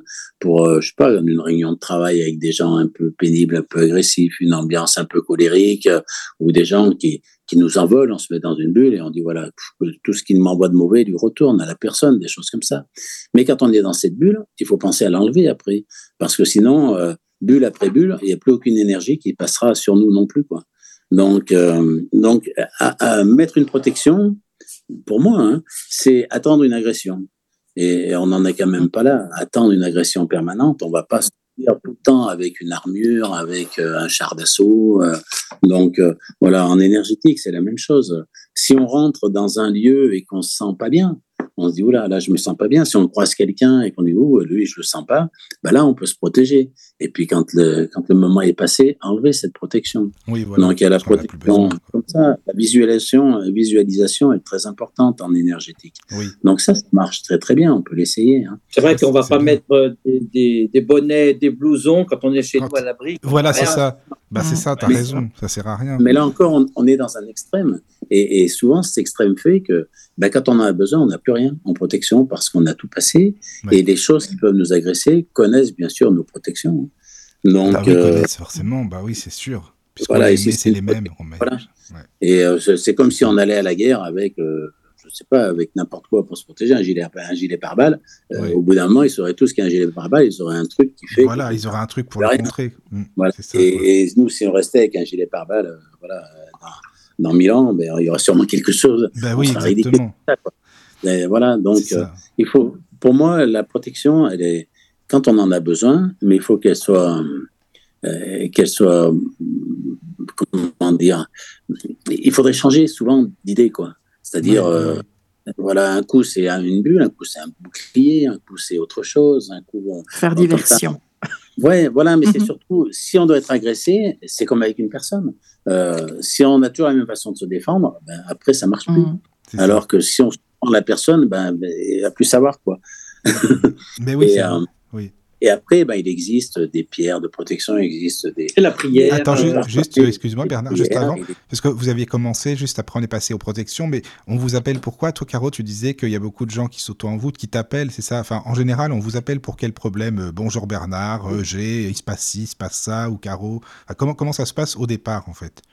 Je sais pas, bah, Caro, vas-y, bah. par exemple, si tu veux. Bah, je dirais que le premier problème, c'est les habitants eux-mêmes. Hein, donc, Bien souvent, c'est eux qui ramènent des choses. C'est pas. Euh, enfin, pour moi, c'est plus souvent les gens qui ramènent que la maison à la base qui avait quelque chose. Enfin, de toute façon, je dissocie pas l'habitation de l'habitant, mais enfin voilà. Euh, bah, il y a aussi euh, des problèmes d'anciens locataires, par exemple, des gens qui m'appellent en disant, bah moi j'ai repris une maison, mais je sais que dans cette maison-là, euh, quelqu'un est mort, quelqu'un s'est suicidé, quelqu'un, enfin voilà. Et les gens cherchent quand même euh, à ce que je vienne pour euh, pour régler ça, quoi.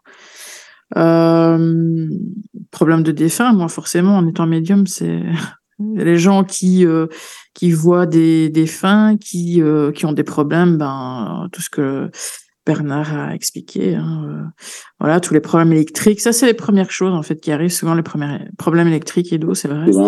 Mm, c'est toujours ça. Et les enfants, évidemment, et les animaux qui ont un comportement étrange. Voilà. c'est les meilleurs indicateurs. Et c'est aussi les meilleurs indicateurs pour savoir qu'on a bien fait notre travail parce que les enfants dorment normalement après et les animaux ont un comportement normal, enfin normal après. Donc, chez les adultes, on peut encore se dire on est venu, on a fait, mais comme ils savent qu'on est venu, ça peut encore être un peu euh, psychologique aussi, mais tandis que les enfants, les animaux, euh, il n'y a pas de secret. Hein. Eh, les, les, animaux, par exemple, euh, moi je trouve un bon indicateur, les, les, les chiens, mais encore plus les chats. Très mhm. souvent, les chats, d'abord, voient tout et, suivent des yeux certaines choses. il y a des endroits où les chats, comme les chiens, refusent d'entrer ou repartent. J'ai vu des chiens rentrer dans une pièce et repartir en marche arrière directe. Euh, à refuser de rentrer dans la pièce. Souvent, les, les endroits où les, où les chats font pipi dans la maison sont souvent des endroits où il y a quelque chose. Donc, un chat qui fait pipi, un chat qui vomit, un chat qui a beaucoup de problèmes, euh, qui se gratte beaucoup, qui se, qui se ronge la peau, qui se ronge les poils, qui, qui est dans la peur, lui aussi. Des choses comme ça, ça devrait être un indicateur. Les enfants donc, qui ont peur, les enfants qui disent qu'ils voient des choses, des enfants bébés qui suivent des yeux ou qui font coucou à des choses que nous, on ne voit pas. Non, mais ça, c'est un peu normal. On dit que les enfants sont aux anges parce qu'ils ont ces capacités. Oui, mais il n'y a pas que les anges, justement. Mm-hmm. Donc, le tout, c'est de savoir, est-ce qu'on mettre en corrélation, est-ce que ce sont des anges ou pas, en fonction de comment on est dans la maison, comment on sent, est-ce qu'on dort bien, est-ce qu'on est reposé.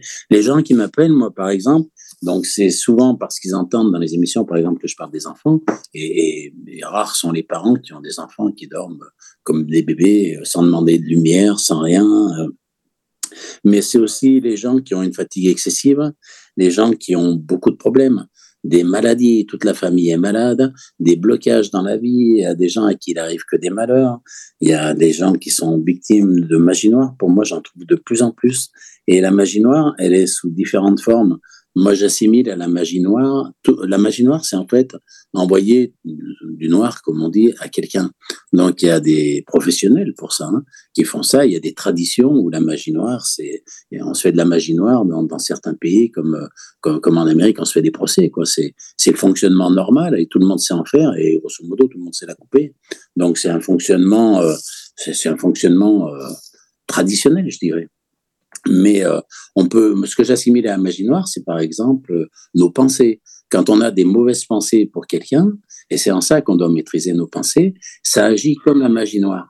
C'est-à-dire, euh, j'ai vu des gens, par exemple, qui recevaient comme la magie noire, par exemple, professionnel, quelqu'un qui s'attend à avoir une promotion, un poste qui se libère, on le donne à quelqu'un d'autre, et après, là, c'est plusieurs, ouais, j'espère que ça marchera pas, j'espère que tu vas tomber malade, j'espère que tu n'arriveras pas, que tout va, tout va marcher de travers, que, ils verront que tu es un bon à rien, que c'est moi. Et comme ça, répété par des gens qui peuvent avoir un psychisme un peu fort, ça agit comme la magie noire. Comme un égrégore? Mmh. Voilà, ouais, mais même une personne, même nous, on peut, on peut faire ça quand on souhaite du mal à quelqu'un sous le coup de la colère. Alors si c'est sous le coup de la colère, sachant que ça va nourrir des énergies qui vont essayer d'amplifier ça chez nous, alors euh, on, peut faire des dégâts involontairement. Donc, euh, donc nous, on a tout intérêt à rester le plus neutre possible. Et, et, si on veut un jour retourner dans la lumière, c'est c'est le mériter en ayant une vie plutôt plutôt tranquille, oui, quoi, une vie où, où, on n'a pas trop chose à, pas grand chose à se reprocher. Voilà, il n'y a pas besoin d'être d'être un saint, mais euh, voilà, essayer d'être toujours euh, en harmonie avec soi-même et puis euh, essayer. Euh, le, le, principe à peu près, c'est essayer de. Il y, y, a ce qui diverge et il y a ce qui rassemble. En gros.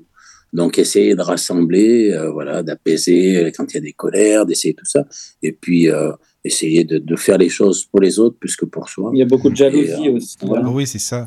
Mmh. Oui. Et, même, jalousie, oui, il y en a beaucoup. Ouais. Et même entre les médiums, hein, Jérôme, quand on disait l'autre fois, déjà rien que ça, tu vois, entre les Ouh gens. Là là, entre les médiums, c'est horrible. Bon, Alors, vous deux, ça, ça va. Hein, médium, vous... Non, nous deux, ça va. On se fera oui. jamais du mal. Voilà, exactement, c'est ça. Et soi-disant médiums spirituels. Oui, c'est plutôt ça. Quoi. du mal, voilà, envoyer ça. des sorts et tout. De toute façon, il y a des médiums maintenant. Il y a des gens qui font un stage d'une semaine. Ils ont un diplôme de médium. Ah bah ça, et, ça, et, et, pour eux, ils sont médiums. Non, mais c'est aussi le problème de, de, de, ce monde un peu euh, new age. Ouais. Hein. Mmh. Mais euh, c'est que maintenant, tout le monde est tout. Quoi. Donc, oui, oui, euh, avant, par exemple, un site mégalithique un site mégalithique, les, gens auraient fait 50 km à pied pour ne pas y passer. Alors que maintenant, euh, tout le monde, dès qu'ils voient un dolmen, ils vont se coucher sur le dolmen. Personne ne sait vraiment à quoi ça servait, ou, peu le savent. Et les gens ne se rendent pas compte, là encore, de ce qu'ils risquent. Euh, ouvrir une tombe ancienne, c'est la même chose. Même si on est archéologue et qu'on ouvre des tombes anciennes, on ne peut pas en sortir indemne parce que c'était des, périodes où on savait euh, on savait faire garder des lieux, où il y avait des gardiens des lieux, des lieux sacrés. Et, euh, et ces gardiens des lieux sacrés étaient très souvent euh, la personne la plus puissante du clan. Et, euh, et donc là, et puis voilà, on, on, a, on, a, par exemple le cas de l'Égypte. Il y a beaucoup de recherches de tombes en Égypte parce qu'il y a beaucoup d'or susceptible d'être trouvé. Hein. Il y a des tas d'endroits où on cherche pas plus que ça. Hein. Mais mais c'est une civilisation qui était tellement avancée qu'on peut pas piller une tombe sans qu'il se passe rien derrière. Hein. Donc, euh, c'était un peu l'exemple du Titanic quand tu avais fait le contact avec le Titanic. Oui. Ah oui. Donc, tu veux rappeler ce que c'était? Ben, Jérôme dire. Ouais, j'avais fait une canalisation avec euh, des, gens qui étaient sur le Titanic lors d'une émission et ben, il s'est avéré qu'il y avait une momie qui avait été transportée d'Égypte dans le bateau du Titanic.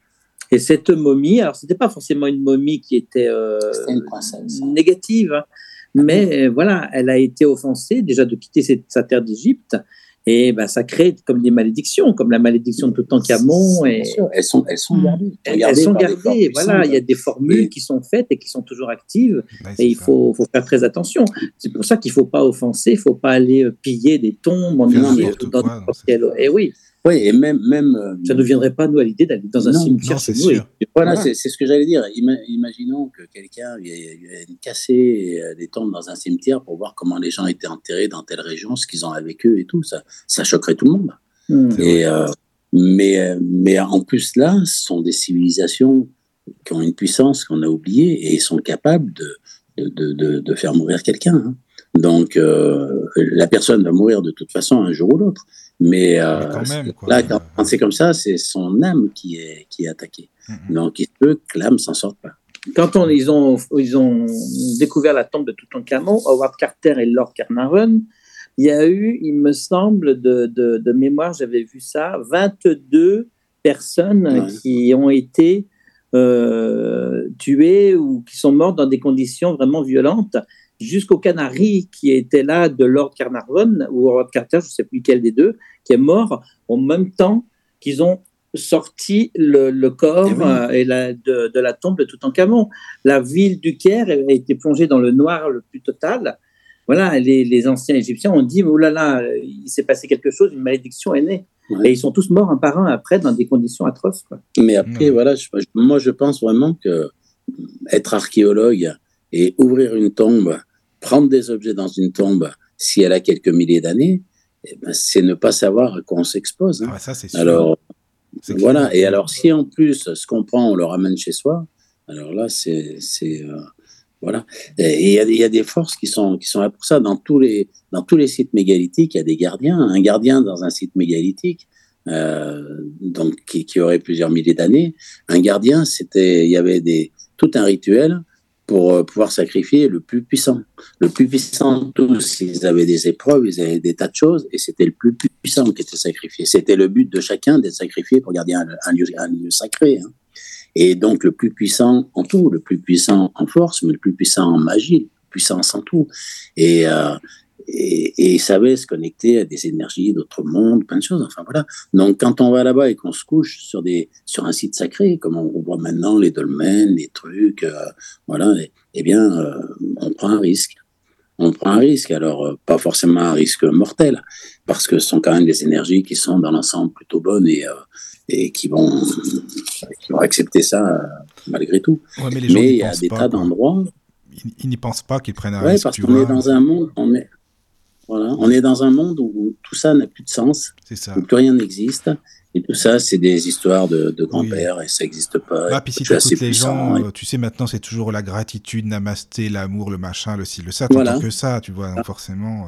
Euh, ouais. Voilà, quoi. Et euh, donc, donc, voilà. Et après, la deuxième chose que j'ai remarqué aussi, Jérôme, tu, tu, pourras sûrement être du même avec moi, c'est que sur tous ces lieux sacrés, tous ces lieux anciens, tous ces lieux d'énergie, alors il y a maintenant énormément de choses, de, forces du mal qui, qui sont en recherche d'énergie, qui sont sur ces lieux-là. Euh, comme j'explique souvent, dans les églises, dans, y compris dans les cathédrales, et y compris dans les cathédrales les plus célèbres, euh, très souvent dans les statues, dans tout ça, c'est les forces du mal qui y sont. Et c'est quand il n'y a pas de quand il a pas de messe, c'est c'est une cachette des forces du mal qui sont là pour pouvoir attraper. le but des forces du mal, c'est se nourrir d'une âme qui est pure. Donc tous ceux qui sont bons, tous ceux qui veulent aider les autres, tous ceux qui travaillent sur les autres pour faire du bien, etc. Eh ben déjà eux, ils sont déjà la cible favorite de ces forces-là. Ceux qui sont mauvais, ceux qui sont tout ça, les, ces forces-là les, les, tiennent déjà.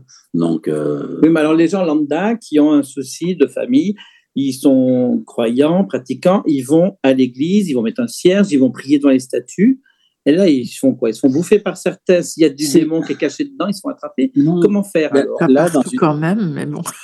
Oui, pas partout, heureusement. Moi, j'ai eu ça à la cathédrale de Strasbourg. Quand je suis rentrée dedans, je m'y attendais pas. Moi, je, je rentrais euh, là et j'ai eu, mais euh, tout le, enfin pendant tout le trajet, euh, parce que c'est quand même très grand, comme des, enfin c'était pas comme des coups de couteau, mais c'était vraiment la sensation de coups de couteau que j'avais dans les côtes et à l'arrière des genoux. Moi, je n'irai plus, par exemple, à Chartres, à Vézelay, où tous les jours, il y a 15 groupes euh, guidés par un, par un mmh. être euh, lumineux qui va expliquer aux gens comment ça marche. Mais euh, c'est plus que des forces du mal qui sont là-bas. Une église, il y a ces forces-là, mais les gens d'église l'ont toujours su. Dans les temples grecs, c'était déjà comme ça. Si on va au Tibet, c'est comme ça.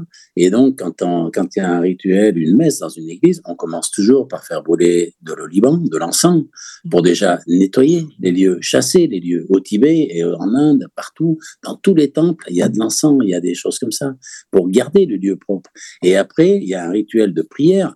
La prière, c'est invoquer des forces puissantes que soit que soit les c'est Jésus, Marie chez nous, mais que soit Vishnu euh, en, Inde, euh, enfin voilà, on, on, invoque ces forces-là qui elles vont chasser les forces du mal le temps d'une messe, le temps d'un rituel.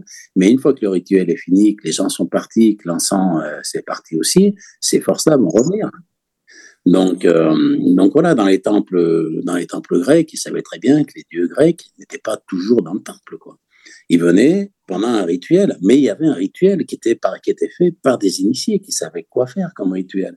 Et tout ça, ça fait partie des choses qui n'existent plus, qu'on ne sait plus et auxquelles on ne croit plus non plus. Donc maintenant, dans une cathédrale pour faire des photos. Pour, oui, c'est juste pour. Oui, voilà, mais alors qu'il y a tellement de choses à savoir. Donc, quelqu'un qui est croyant, qui va dans une église et qui va prier, eh ben, il va, s'il veut une prière avec son cœur, parce que la prière, c'est ça, c'est pas des mots, c'est ce qui vient du cœur, on en parlera, Jérôme, tu oui, oui, oui, Mais cette personne-là, en faisant sa prière, même s'il y a des forces de mal dans l'église, sa prière va appeler des forces qui vont chasser tout ça. Donc, celui qui va dans une église pour prier, il est protégé. Bah, s'il prie avec le cœur, oui, comme tu dis.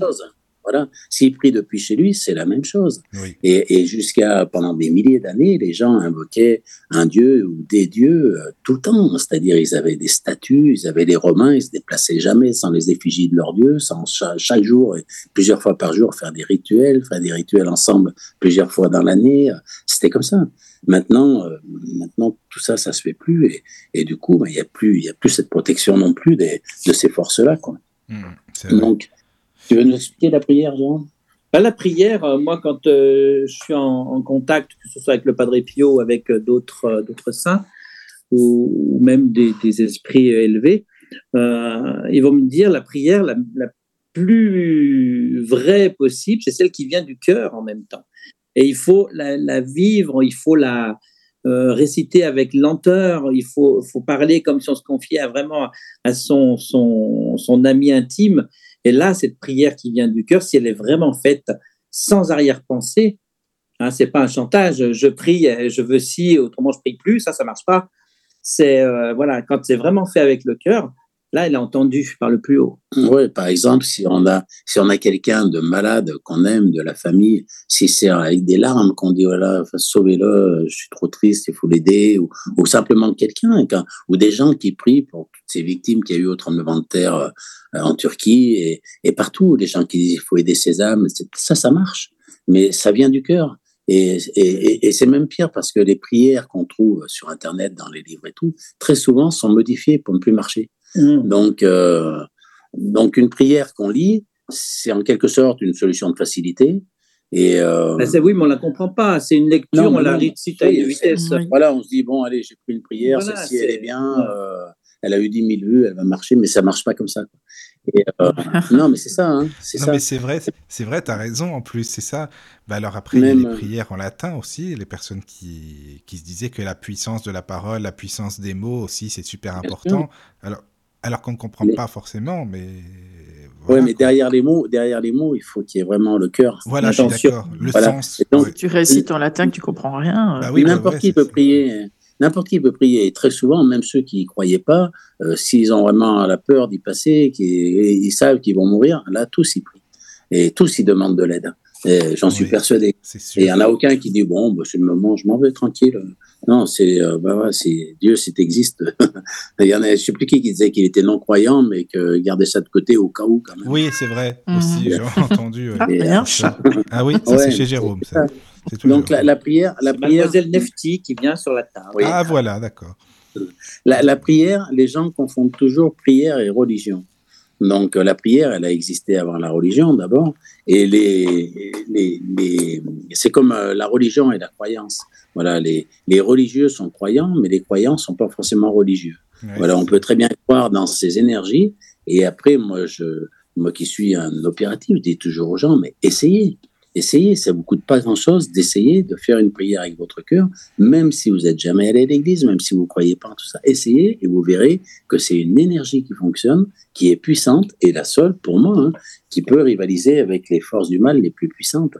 Et, euh, c'est quelque chose d'assez facile. Et, j'ai eu l'occasion de, de constater par des, par des personnes qui ont fait ça que ça marche très bien, quoi. C'est la meilleure pour moi. Même, je sais pas, Bernard, ce que tu en penses. Par exemple, le chant grégorien, par exemple, et tu vois, moi, je pense que ça marche aussi, euh, tout ce qui est voilà, chant sacré. Oui, tout à fait. Donc, euh, euh, il y a aussi des, des musiques. Alors, par exemple, un chant grégorien, il y a Hildegarde de Bingen. Ah, moi, j'aime beaucoup. Hildegarde, hein. je aussi. Hildegarde de Bingen, voilà, Jérôme avait fait des contacts avec elle aussi, mais Hildegarde est une, une prophète. Alors, j'ai jamais su si on disait prophète ou prophétesse. Enfin, bref. Euh, donc, elle, elle, parlait directement à Dieu. C'est le principe des, des, prophètes comme Nostradamus, comme Moïse, mm. euh, voilà. Et euh, donc, tout ce qu'elle a écrit, aussi bien sur les plantes que les musiques qu'elle a créées, ont été. Voilà, c'est Dieu qui lui a demandé, en gros, de, de, de, faire ça. Et elle a des musiques qui, soit ouvrent les portes pour faire partir un, un défunt, par exemple, comme l'Ave Maria aussi, ça fonctionne très bien quand on veille à, à quelqu'un qu'on a perdu, quand on va à l'enterrement de quelqu'un, si on met ça, et qu'on demande en même temps à ce qu'on vienne chercher cette personne, la musique, comme la bougie, comme l'encens, ça ouvre des portes, ça ouvre la porte sur ce monde le plus haut. Et, ça, ça fonctionne. Mais elle a fait aussi des musiques qui soignent. C'est par euh, rapport aux vibrations, c'est ça, hein, à, la fréquence. à, la fréquence. Il doit y avoir autre chose aussi parce que elle a aussi des, des, des musiques euh, qui, qui, nettoient, qui nettoient les lieux. Euh, et il y a aussi, par exemple, j'avais parlé, j'avais dit à des gens, la musique de Chopin pour soigner. Il y, a, une musique de Chopin qui soigne. Euh, et enfin, voilà, on, trouve, beaucoup de choses, en fait.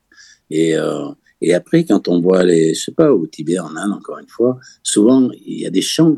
Il y a en Afrique, euh, partout, il y a des chants, c'est-à-dire il y a des vibrations, il y a des chants, il y a tout un rituel qui, se passe. Donc là, c'est la même chose. Eux, ils n'ont pas forcément des instruments de musique, mais ils, savent, ils savent activer ces énergies-là aussi pour pour un rituel de protection, un rituel de dégagement, pour, pour plein de choses. Hein.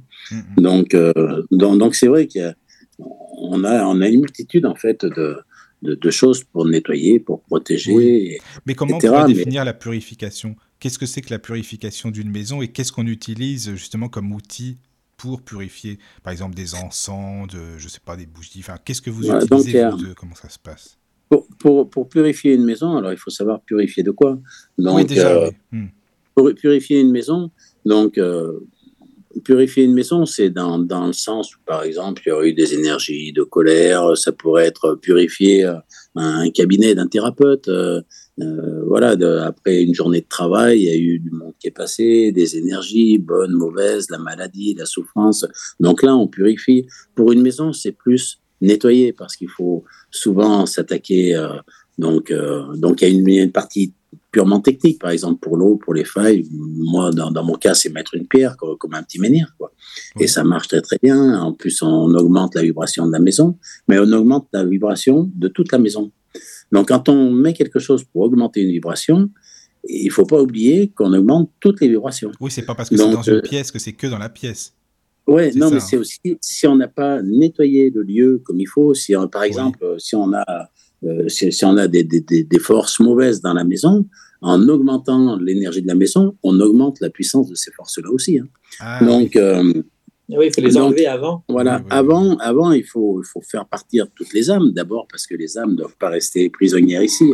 Donc, il faut pouvoir libérer les âmes. Donc, il y a celles qui attendent que ça. Il y a celles qui sont pas prêtes à partir. Et euh, par exemple, pour rentrer dans une maison, il reste euh, les âmes de tous ceux qui ont habité avant. Là, vous êtes géobiologue, vous rentrez, vous tapez dans les mains, vous dites Allez, tout le monde s'en va maintenant, c'est plus votre maison, vous dégagez tous, euh, les nouveaux propriétaires sont là, merci, partez. Ben, vous avez de grandes chances que ça se passe pas comme ça. Bah, c'est ça. Hein. Et donc, c'est aussi, il y a de la technique, il y a un rituel, il y a, y a, un apprentissage. Mais après, il y a les âmes qui sont retenues par ces forces mauvaises qui se nourrissent de ces âmes. Les, toutes ces, tous ces démons qui attrapent toutes les âmes là de bon, euh, chasseur de fantômes c'est qu'un exemple il y a tellement de choses même les, les, thérapeutes même les gens qui sont dans l'ego les gens mais t'as des gens qui veulent les garder? Bah, Excuse-moi, Bernard. il y a aussi ceux, ceux qui veulent, ouais, mais ceux-là, ceux il n'y a pas de problème, ceux-là, ils ne demandent pas à partir. Mais les autres voudraient partir, mais une fois qu'ils sont de l'autre côté, ils voient ces forces qui les retiennent. Et ces forces-là, eh ben, il faut pouvoir leur dire, tu les lâches, quoi. Donc, c'est en ça qu'on invoque Saint-Michel, qu'on invoque encore une fois Jésus, Marie, ça, Bouddha, Vishnu, selon d'où on est. Mais euh, il y a tout ce travail-là à faire avant d'augmenter le niveau de la maison, le mmh. niveau vibratoire. Et on le fait pour la maison, mais très souvent, je sais pas si la maison est faite sur un ancien cimetière, par exemple, euh, ou un ancien champ de bataille, il y aura des âmes dans la maison, mais il va y en avoir tout autour, dans tout, dans tout le quartier, dans tout le village. Donc, on peut pas dire, bah, j'enlève celle de la maison et les autres, bah, tant pis pour vous. Tant pis pour vous, démerdez Ça se passera pas comme ça. Non, pas si comme on ça. si on ouvre la porte, si la porte s'ouvre pour une âme dans la maison, elle va s'ouvrir pour des, des, âmes à des kilomètres à la ronde qui vont voir tout d'un coup ce faisceau de lumière blanche, là, ce qu'on appelle le tunnel, le canal de lumière, et toutes vont venir. Donc, il faut savoir que ça se passe comme ça quand on fait une maison aussi. Hein. Si on, s'il y a une, des forces du mal dans la maison, par exemple, elles sont rarement seules. Et euh, il va en arriver de partout, de la même façon. Pour, euh, donc, c'est un, un, vrai combat, souvent euh, énergétique, mais réel, quand on fait une. Et c'est une fois que tout est apaisé, et, et c'est en général ceux qui vivent dans la maison qui nous ont appelés le savent, il y a de l'amélioration en beaucoup de choses. À partir de là, on peut finir d'augmenter le niveau vibratoire et après regarder, on peut avoir des objets qui sont chargés, on peut avoir des tas de choses. C'est assez complexe et les possibilités de, de, de problèmes sont, sont multiples. Quoi. Mais voilà, le nettoyage d'un lieu, c'est plus nettoyer un lieu que purifier. Purifier, c'est plus purifier une ambiance, une atmosphère, purifier après une journée de travail, purifier quand il y a eu du passage, purifier. Alors ça, on peut le faire avec de l'encens, par exemple. Alors l'encens, il y a il y a trois encens majeurs, c'est l'encens des trois rois mages. Attends, alors justement, Bernard, c'est ça qui est intéressant. On va voir si vous bossez avec Caro, si vous avez euh, tout ça en commun, ça serait sympa. Non, mais c'est vrai de, de voir. c'est bien, c'est super sympa. Alors toi, tu dis que tu utilises, euh, Bernard, donc les. alors moi, moi le, voilà, si on revenait un peu à la cabale, j'utilise l'oliban. Oui. Donc l'oliban, c'est un encens assez courant. Hein qu'on trouve, l'Oliban, il travaille, il ouvre la porte entre notre monde et le monde au-dessus, c'est-à-dire le monde où devraient aller les âmes quand elles quittent leur corps, c'est-à-dire le premier monde sans matière. Donc il faut que la porte s'ouvre. Donc une des portes, par exemple aussi, c'est la peur. Si on a peur, on ne peut pas se libérer de ce monde où on est et partir dans l'autre. Il y a plein de choses comme ça. Donc l'Oliban, c'est une façon d'ouvrir cette porte et après, voilà, encore une fois, on peut faire une prière. Alors, c'est la, porte du premier monde, c'est le Liban. Après, il y a, il y a le, la mire. La mire, c'est le deuxième ensemble qui est important. Lui, il ouvre les mondes un peu plus hauts. Et le benjoin, qui lui ouvre les mondes les plus élevés. Et quand on met les trois, alors c'est pontifical en général, s'il est bien fait, ah on ouvre carrément de notre monde jusqu'au monde le plus élevé. C'est ce qui se passe aussi quand on fait euh, l'Ave Maria ou certaines musiques d'Île-de-Garde ou, d'autres d'ailleurs. Il, il, y a des tas de musiques, j'ai remarqué, qui ouvrent euh, ces, en grand ces portes-là pour des défunts. D'accord. Mais euh, alors, parce que tu sais, Bernard, quand tu écoutes, beaucoup de gens, ils vont te dire Ah oui, mais alors pour purifier, rien de tel que la sauge. voilà, alors, moi, ça, je l'entends souvent. Donc, la sauge, la sauge purifie, c'est vrai. Et, euh, mais c'est ce que je dis souvent aux gens. La, sauge qu'on trouve dans le commerce, c'est euh, quelque chose du commerce. La sauge qu'utilisent. Alors, les gens, ils me disent oui, mais euh, les chamans l'utilisent. Je dis oui, mais vous n'êtes pas chaman. C'est ça. Donc, n'utilisent pas la sauge ni n'importe comment, ni dans n'importe quel contexte, ni pour, euh, ni, ni tout seul que pour un seul truc. Donc la sauge, la sauge, c'est souvent de la sauge sacrée. Donc elle est sacrée parce qu'elle pousse sur un lieu en général sacrée, énergétiquement très élevée. Elle est ramassée très souvent en fonction des, lunes ou des solstices, des équinoxes, de façon euh, avec un rituel très précis, des outils très précis, souvent des incantations, des, tas de choses, des offrandes. Enfin, voilà, c'est tout un, c'est tout un rituel hein, que font les chamans. Ils font pas ça. Euh, voilà, ils n'arrivent pas avec euh, une tondeuse, tac, tac, tac, ils récupèrent ce qui est tombé. voilà, c'est sacré. Hein. mais chez nous, c'est ça. Donc la sauge, la sauge sacrée de Californie, on en trouve partout partout, partout, dans toutes les grandes surfaces. Il, y a des, milliards de tonnes de sauge qui viendraient de Californie. Mais c'est ce que j'explique à tous ceux qui sont capables de regarder un niveau vibratoire avec un pendule. Regardez la vibration de ce que vous achetez et vous verrez la vibration de ce que vous diffusez chez vous. Voilà. Et, et la sauge, c'est un, c'est pas quelque chose qui protège, c'est pas une protection, c'est une purification et à condition qu'elle soit de bonne qualité. Quoi. Voilà, c'est comme, euh, c'est comme de l'eau. L'eau déshydrate, mais si vous prenez de l'eau complètement pourrie, elle va vous déshydrater, mais ça va pas être bon pour vous. C'est, le même principe. Quoi. Donc la sauge, moi, c'est euh, voilà, peut-être de la vraie sauge. J'ai pas eu l'occasion d'essayer. Après, autrement, euh, il y a des le palo santo. Là encore, on trouve le bon et le mauvais. Il faut savoir. C'est comme c'est comme tout en fait des huiles essentielles pour nous soigner. Euh, il y en a des, des bonnes vibrations et celles qui sont, euh, je sais pas, qui sont restées au soleil à côté d'une prise électrique, un machin, elles ont plus du tout les mêmes capacités. Donc, euh, ce qui est important, c'est c'est de sentir la qualité de, de ce qu'on utilise. Moi, je prends bien maintenant euh, l'aqua di Florida. Voilà, donc ça, c'est... pour purifier, pour nettoyer, pour... Voilà, donc l'aqua de Florida, c'est une eau florale que utilisent les, les chamans péruviens, ou alors, ou plutôt que les péruviens achètent euh, aux chamans.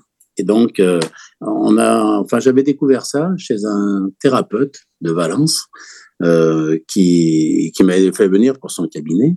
Et euh, sa salle d'attente, elle était, euh, elle était vraiment pourrie. Quoi. Il, y avait, plein d'âmes qui erraient, il y avait plein de choses mauvaises, il y avait tout ce que laissaient les gens qui étaient pas bien quand ils venaient chez lui. Et quand je suis entré dans son cabinet, alors là, une très grosse énergie. Je dis, bah, je comprends pas quoi. Et, euh, et il m'a dit que lui, il était plutôt orienté plutôt chamanisme en fait, même s'il est d'ici. Hein. Et donc euh, il faisait du tambour, des rituels avec du tambour. Alors ça, je ne connais pas, j'ai pas pas eu l'occasion de lui faire essayer, donc j'ai pas pu tester non plus. Et il m'a montré ce fameux eau florale qui s'appelle donc Aqua Florida ou Agua Florida avec l'accent. C'est une eau florale qui est faite par les chamans du Pérou. Donc euh, cette eau florale, on l'achète dans un magasin qui se trouve à Paris, qui s'appelle El Inti. El Inti. Inti, c'est le dieu soleil chez les Incas.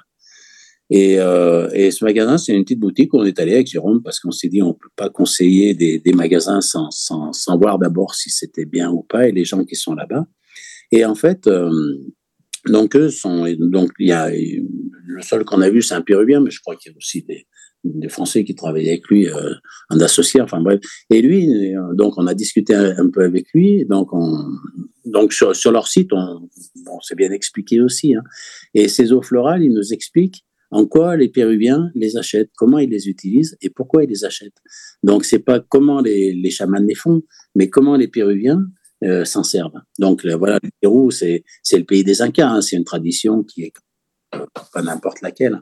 Et donc, il a pas mal de choses comme ça. Il nous a fait. Euh, on, a, moi, j'ai acheté du Palo Santo parce que je n'avais pas trouvé de Palo Santo avec une très belle vibration. Là-bas, il, il a une très belle vibration parce que l'arbre pousse chez eux.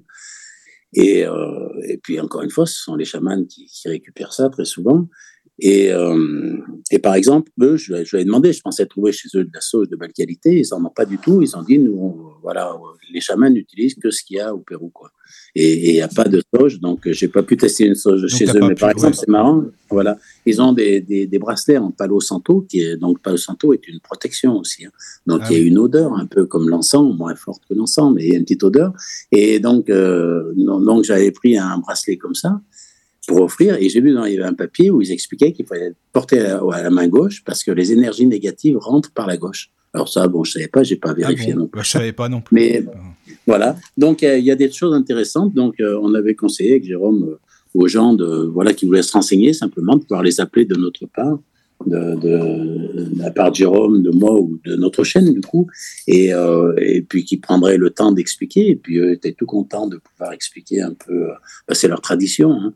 et en plus, bon, dans leur magasin, ils ont aussi des choses alimentaires, ils ont aussi euh, des vêtements, c'est tout petit, mais ils sont très sympas, et c'est intéressant déjà de, discuter pour comprendre le chaman, ce que c'est.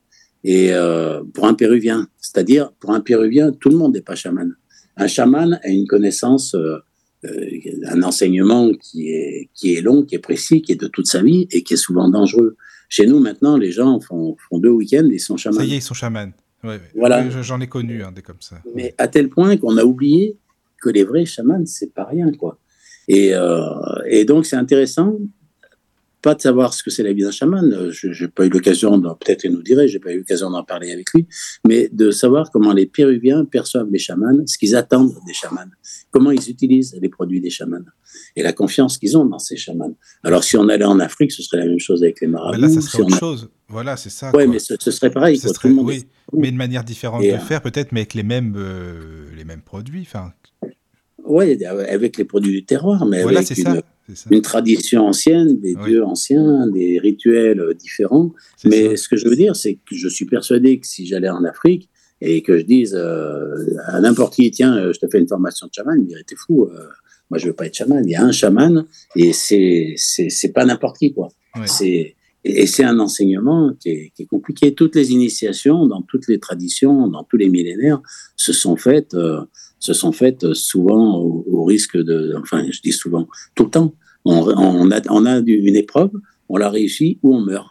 Et on n'arrête jamais quand on a commencé. Si on arrête, on nous tue. Et ça marche comme ça tout le temps. Et c'est ça un enseignement. Si on en parle, on nous tue. C'est la même chose. Les chevaliers, les chevaliers, c'était ça aussi. Pour être chevalier, il y avait tout un de rituel. Hein. Et ils réussissaient ou ils mouraient. Et c'était des rituels extrêmement durs. Les, les druides, c'était la même chose. C'est euh, et, on n'a pas droit à l'échec. Quand on rentre là-dedans, c'est à vie, quoi. À vie ou à mort. Tu le sais. Sans réussite. Voilà. Et quand on est rentré dedans, ben, la transmission, elle est, voilà, elle n'est pas en stage, elle n'est pas. Alors, bon, les temps ont changé, on peut plus se permettre d'être comme ça, mais euh, mais il y a quand même euh, toute cette valeur, je pense, qui a disparu et que les gens ont perdu. Et quand je vois comment les gens se comportent dans des sites mégalithiques, dans des sites anciens, dans des euh, voilà, c'est des fois on a vraiment l'impression qu'ils sont chez Euro Disney quoi. Mais c'est ça, c'est ça. Et, et, après ben voilà, s'ils sont attrapés par des choses, quand on est dans un site, moi j'ai vu des, des, des, lieux avec où on est allé avec Jérôme, où euh, qui étaient extrêmement plombés, tenus par des choses très très noires. Alors souvent, ils ont, ils ont pour nom la rechauffer, des choses comme ça. les gens, ils arrivent, ils se collent contre les pierres. Ah, prenez mon énergie ou je veux capter toute l'énergie du lieu et tout. Et ça, c'est encore une erreur à ne pas commettre. C'est dangereux. Bah, c'est ça, quoi, selon ce qu'il y a dessus, forcément, quoi. Voilà. C'est ça. Mais, mais là encore, les, on, on, est dans une période où c'est tellement du rêve, tout ça, qu'il n'y a plus de prudence. Et bon, moi, je pense que c'est un peu orchestré. Mais, euh, mais voilà, c'est comme ça. D'accord. Donc, je ne sais pas ce qu'en pense Caroline, Caro, sur les lieux. Qu'est-ce que tu utilises Comment ça se passe euh, Voilà, par rapport à bah. Bernard, ce qu'il nous disait, justement. Vas-y. Déjà, je pense que les gens devraient penser euh, en sang au niveau de la prévention plutôt que dégager, enfin, de dégainer un bâton de sauge dès qu'ils entendent un bruit.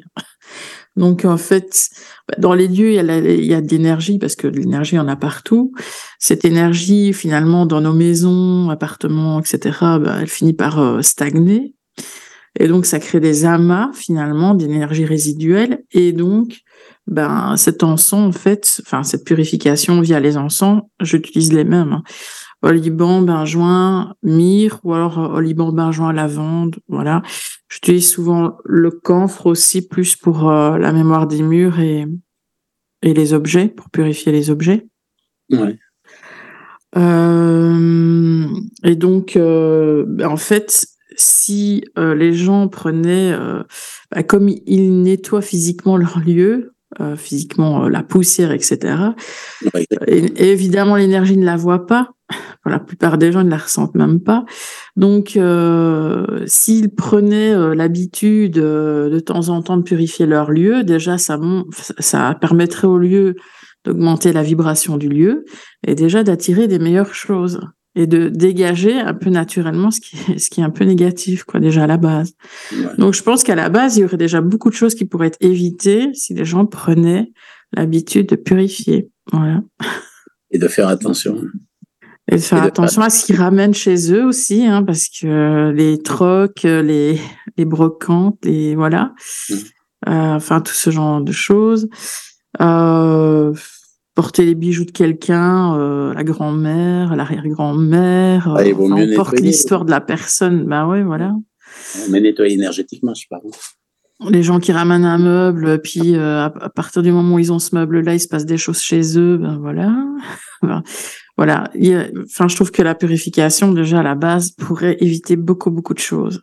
Parce que c'est un cercle vicieux, c'est l'effet boule de neige, quoi plus le lieu va être plombé, plus euh, les gens vont être mal, plus ils vont avoir des idées noires, plus ils vont se disputer, plus et plus ils vont attirer aussi ce genre de choses. Et puis euh, et le négatif adore le négatif, donc euh, allons-y. Voilà. Et, on peut. pardon. j'allais dire. Donc, bah, je oui. vas-y, vas-y, vas-y. Non, c'est pour ah bah, je ne sais pas, c'était quoi ta question? Bah, Par rapport aux encens et euh, comment ça se passe chez les gens. Enfin, qu'est-ce que tu mets Tu mets les mêmes que Bernard, par exemple, c'est ça Ça se passe bah, Oui, le Liban, en fait, c'est vraiment l'encens. Enfin, j'aime pas dire de base, mais c'est l'encens sacré, quoi. Enfin, c'est celui qui a l'odeur d'église, en fait. Voilà. Les encens. Euh... Oui. Encens majeurs, ouais. Encens majeurs, les ah encens. Bah, disons que, enfin, je sais pas ce que tu en penses. Je pense que le Liban, il augmente aussi la puissance des autres encens. Enfin, je trouve. Je dirais que ça amplifie un peu. Euh, voilà. Euh, le benjoin, il faut faire attention aussi à ce qu'on achète, hein, parce que benjoin, il y en a tellement de sortes. Il y a du blanc, il y a du noir, il y a du de Sumatra, de, de Siam. Enfin, il y a plein de. Voilà. Moi, je prends plus celui de Sumatra, qui est un peu plus, euh, un peu brun, voilà. Enfin, brun. C'est des encens en, cristaux que vous mettez sur les pyjamas Non, c'est de la, enfin, c'est des grains, c'est de la résine en fait. oui, c'est ça. Ou des plantes aussi parfois. Mieux, ouais. C'est mieux. Et, euh, donc, et, donc le donc le Liban, le benjoin et la myrrhe, parce que la myrrhe pour moi euh, a un effet apaisant euh, sur le lieu, je trouve, aussi un peu plus relaxant. Moi j'aime bien aussi. Voilà. Les, encens, c'est comme les diffusions d'huile essentielle. Hein. Il faut rappeler qu'on ne met pas ça toute la journée. Oui, voilà. L'huile essentielle, normalement, c'est 20, minutes dans une journée à peu près. Ouais, c'est ça, quoi. Il ne faut pas s'intoxiquer à l'encens non plus. Hein. Encore une fois, il ne faut pas penser qu'en faisant bouler de l'encens 24 heures sur 24, on va être protégé de tout parce que, euh, voilà, c'est pas, pas comme ça non plus que ça fonctionne. Non, mais justement, on en parlait, je ne sais plus quand. D'ailleurs, on avait dit qu'on te poserait la question parce que moi, j'ai eu euh, dans un lieu une fois euh, avec du storax en fait. Euh, mais je ne sais même pas si l'encens avait une importance en lui-même, hein, si le type d'encens a une importance. Mais j'étais en train de faire un lieu, il y avait bah, cinq encensoirs, je crois, voilà, qui étaient posés. Et euh, je ne sais pas ce qui s'est passé alors que les portes étaient fermées. Enfin, en tout cas, il n'y avait pas de courant d'air, du moins. Il y avait la porte qui était ouverte, mais il n'y avait pas de courant d'air, puisque toutes les fenêtres étaient fermées. Et donc, euh, il y a eu comme un... Moi, je l'ai pas senti. Hein, il y a eu comme si quelqu'un, enfin quelque chose, avait soufflé tous les... en fait, euh, on venait les allumer, donc euh, la fumée commençait à prendre voilà légèrement quoi. Enfin en tout cas elle était déjà bien bien prise mais je veux dire la pièce n'était pas enfumée euh, totalement quoi. Ben, on aurait dit qu'il y avait quelque chose qui est venu et qui a soufflé sur tous les encens et les a éteints d'un coup. Ah alors ma question est est-ce que certaines entités démons ou autres euh, s'acclimatent à certains encens? Ils ont voulu peut-être les éteindre je, pas que ça marche. je pense pas qu'ils s'acclimatent parce que ça ouvre des portes qui leur sont interdites et qui veulent surtout pas qu'on puisse ouvrir. Parce que le, le but de ces forces-là, c'est de nous empêcher de remonter dans la lumière. Donc, euh, donc, il faut qu'aucune porte ne puisse s'ouvrir pour eux. Donc, les encens qui, qui, qui font ce travail-là, à mon avis, c'est plutôt pour, pour, les, pour les éteindre.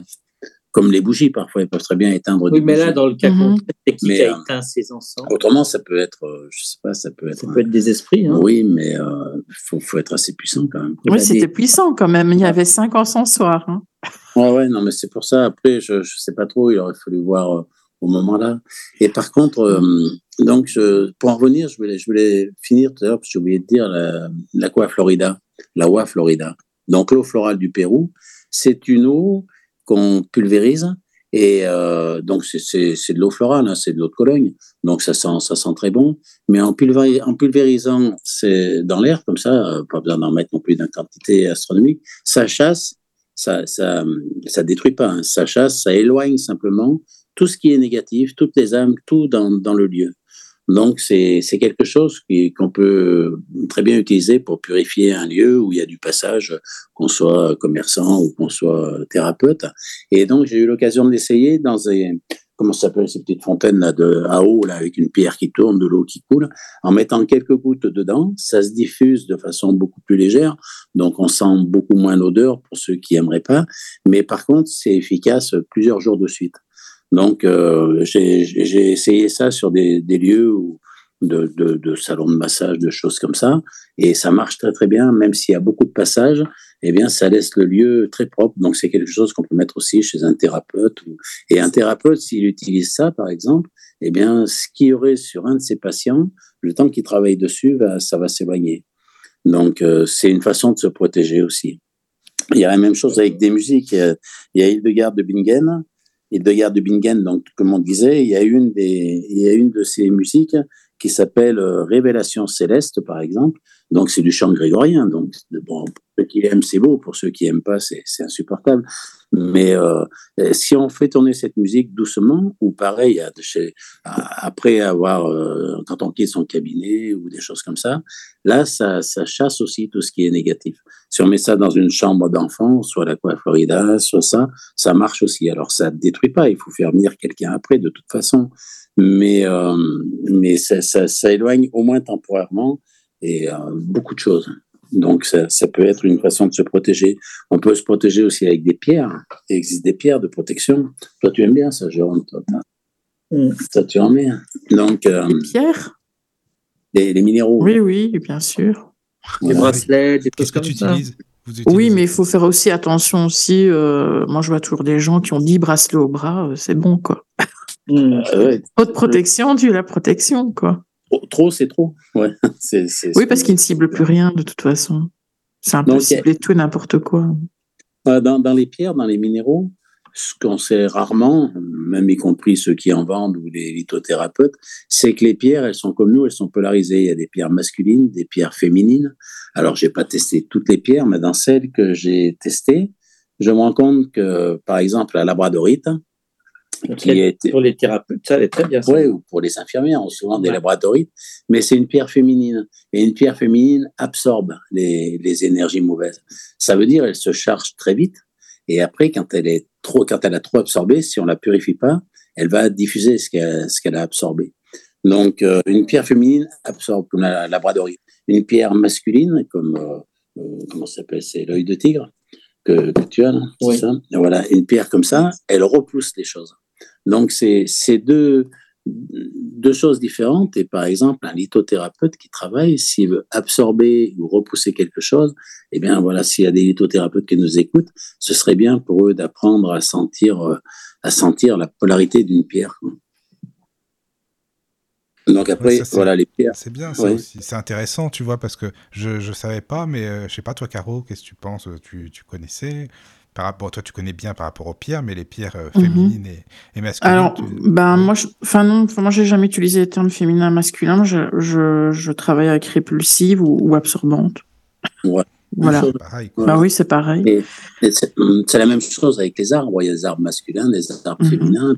Par exemple, si on regarde un, un chêne, par exemple, qui est masculin, lui, il a besoin de beaucoup de soleil sur euh, tout son tronc, par exemple. Et il est, si on regardait son activité, il est beaucoup plus actif euh, le jour. Si on regardait une forêt de hêtres, pour les gens qui marchent, si vous rentrez dans une forêt de hêtres, vous allez voir que le feuillage protège tous les troncs. Il n'y a pas du tout de soleil qui arrive sur le tronc. Ça ne veut pas dire qu'ils aiment être à l'ombre. hein. Ça veut dire qu'ils aiment le feuillage au soleil met le tronc à l'ombre et ce sont des arbres qui sont actifs la nuit. Quand on passe de nuit dans une forêt de hêtres, euh, on, voilà, on frissonne, on se dit, là, je suis pas tout seul, là, il va se passer quelque chose. Si on fait attention au ressenti, la forêt s'active la nuit.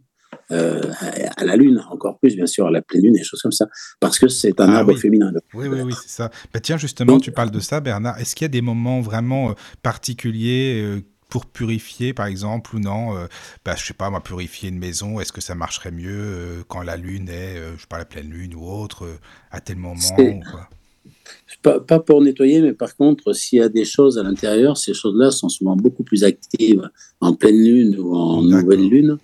donc les gens dorment souvent, les gens qui ont un sommeil et qui sont sensibles, qu'ils le sachent ou pas, dorment toujours plus mal en pleine lune ou en nouvelle lune que, que normal. Si on faisait attention à ça, on se rendrait compte que beaucoup de gens sont, sont sensibles à tout ça. Donc euh, pour nettoyer, eh bien, si on nettoie donc euh, en pleine lune ou en nouvelle lune, ça va être plus difficile à partir du moment où les forces qu'on veut, qu'on veut dégager seront plus puissantes. Certaines forces, celles qui, qui marchent avec ça. Mais, euh, mais voilà, c'est, tout, tout, est possible aussi. Je vois dans le chat une, une, question sur la Shundit. Donc c'est une pierre, euh, c'est une pierre qui a été découverte assez récemment, qui est à la mode, et c'est une pierre qui est noire. C'est ouais noire, mais et pour moi elle est puissante parce que c'est une pierre pour moi qui, comment dire, qui est reliée à un autre monde, on dirait. Ah oui. Donc euh, il y a des pierres qui sont comme ça, euh, qui ont, pour moi je ne saurais pas dire c'est positives masculines parce que elle est reliée à d'autres énergies. Donc c'est une pierre puissante qui travaille à la fois en absorbant, en absorbant et en repoussant. Et euh, c'est pour ça qu'elle est à la mode, parce qu'elle est très puissante et elle a un fonctionnement très particulier. Il y en a d'autres comme ça, hein, quelques-unes. Euh, mais voilà, donc la, la alors par contre, il y en a qui l'utilisent pour couper les champs électriques, tout ça. Donc j'ai pas eu l'occasion de tester. Euh, alors il y, a, aussi la tourmaline, tout ça. J'avais testé déjà la tourmaline il y a bien longtemps avec un, appareil de mesure, hein, parce que comme ça qu'on sait si c'est efficace pour couper un champ électrique ou un champ magnétique. Moi, ça n'avait pas changé grand-chose. Donc la, la, la Sunjit, j'ai pas essayé, mais ce serait bien d'essayer comme ça euh, pour les appareils électromagnétiques, voilà. Donc savoir si c'est bon ou pas, ben, la seule façon, puisqu'on peut le mesurer avec des appareils, c'est de le faire pour, pour savoir exactement quoi. Est-ce que le sel aussi c'est important pour purifier? C'est ce qu'on entend aussi, pareil. Alors, mhm. le sel, le sel ben là aussi, Jérôme, il va nous expliquer, mais le sel, le sel, euh, le sel absorbe, le sel fixe, le sel est, une partie importante pour les alchimistes. Le sel est très particulier, mais le sel, il absorbe, et ça veut dire que quand on achète du sel en grande surface ou ailleurs, ça veut dire qu'il est déjà, il est déjà chargé. Donc, euh, pour moi, un sel acheté comme ça, euh, il absorbe rien. Donc, soit il faut faire soi-même son sel, alors c'est un peu, c'est un, un, petit travail hein, quand même. Soit autrement, il y a des, des façons d'utiliser le sel. Si tu Après, le sel, il faut le consacrer en fait, le sel. Il faut faire une prière de, en, latin pour exorciser le sel. Un sel ne se bénit pas, il s'exorcise comme de l'eau. Là, il va être actif. Est-ce que, tout le monde peut faire ça? Il suffit, bon, en principe, on mettre l'intention. voilà l'intention. Et si tu as les formules, euh, tu peux, avec l'intention, euh, le faire. Au pire, ça ne marchera pas. Quoi. Je veux dire, ça ne fera pas de mal. Non, non mais, après, il faut faire attention. Moi, ce que je trouve dangereux, c'est d'utiliser, comme par exemple la sauge, que tout le monde, euh, tout le monde fait un truc et après il dit je me nettoie avec de la sauge, ce qui nettoie rien du tout. C'est plus dangereux de se croire protégé parce que c'est bah, là encore, on se sent protégé et on prend des risques. Donc le sel, il faut. Voilà. Moi, je pense que tout le monde peut pas faire un exorcisme. Euh, et, et, après, voilà, il y a de ça, ça on peut le trouver aussi. L'autre façon, c'est de faire soi-même son sel.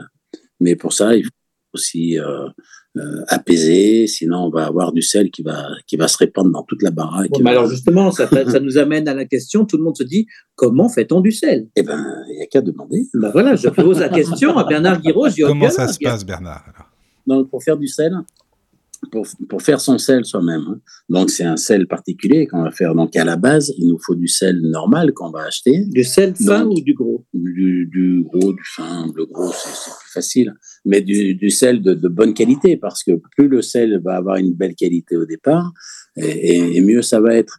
Donc après, on doit faire chauffer de l'eau. Donc en principe, il faudrait une casserole en verre pour ne pas donner d'informations au sel. Mais bon, même dans une casserole normale, ça, ça va marcher. Si on n'a pas le choix, il faut le faire quand même. Et donc, on fait chauffer l'eau. Et après, on met du sel dedans et qui va se diluer dans l'eau. Et à force d'en mettre, à un moment, il va être, l'eau va être saturée et va plus pouvoir dissoudre le sel qu'on aura mis. À partir de là, il faut filtrer cette eau et, euh, la laisser reposer euh, un certain nombre de jours. Et à partir de là, on va se retrouver avec deux sortes de sel, ce qu'on appelle le sel chou-fleur, parce qu'il a une forme de chou-fleur qui va être sur les côtés, et qui est un sel qui va, qui va partir, il va, il va, il va courir le long des murs, il va courir dans toutes les pièces. Ça, c'est dangereux parce que si tu mets la personne, ça va être énorme. Voilà. Et plus la personne qui fait ce sel, oui, mais rien n'est simple. Il faut, faut mériter tout, il faut apprendre tout. Oui, on n'est pas mais plus la, plus la euh, personne est, hein. plus la, non, mais plus la personne est agitée et plus il va y avoir une grosse quantité de sel chauffeur hmm. qui va se répandre partout. Donc, euh, en même temps, quand on le laisse reposer, il faut qu'il soit à l'abri de la lune et du soleil. Et, et au milieu, on a ce qu'on appelle le sel cubique. Donc, ce sont des carrés de sel. Donc là, le sel, quand il est fait comme ça, il est, il est, il est, il est pur, je dirais.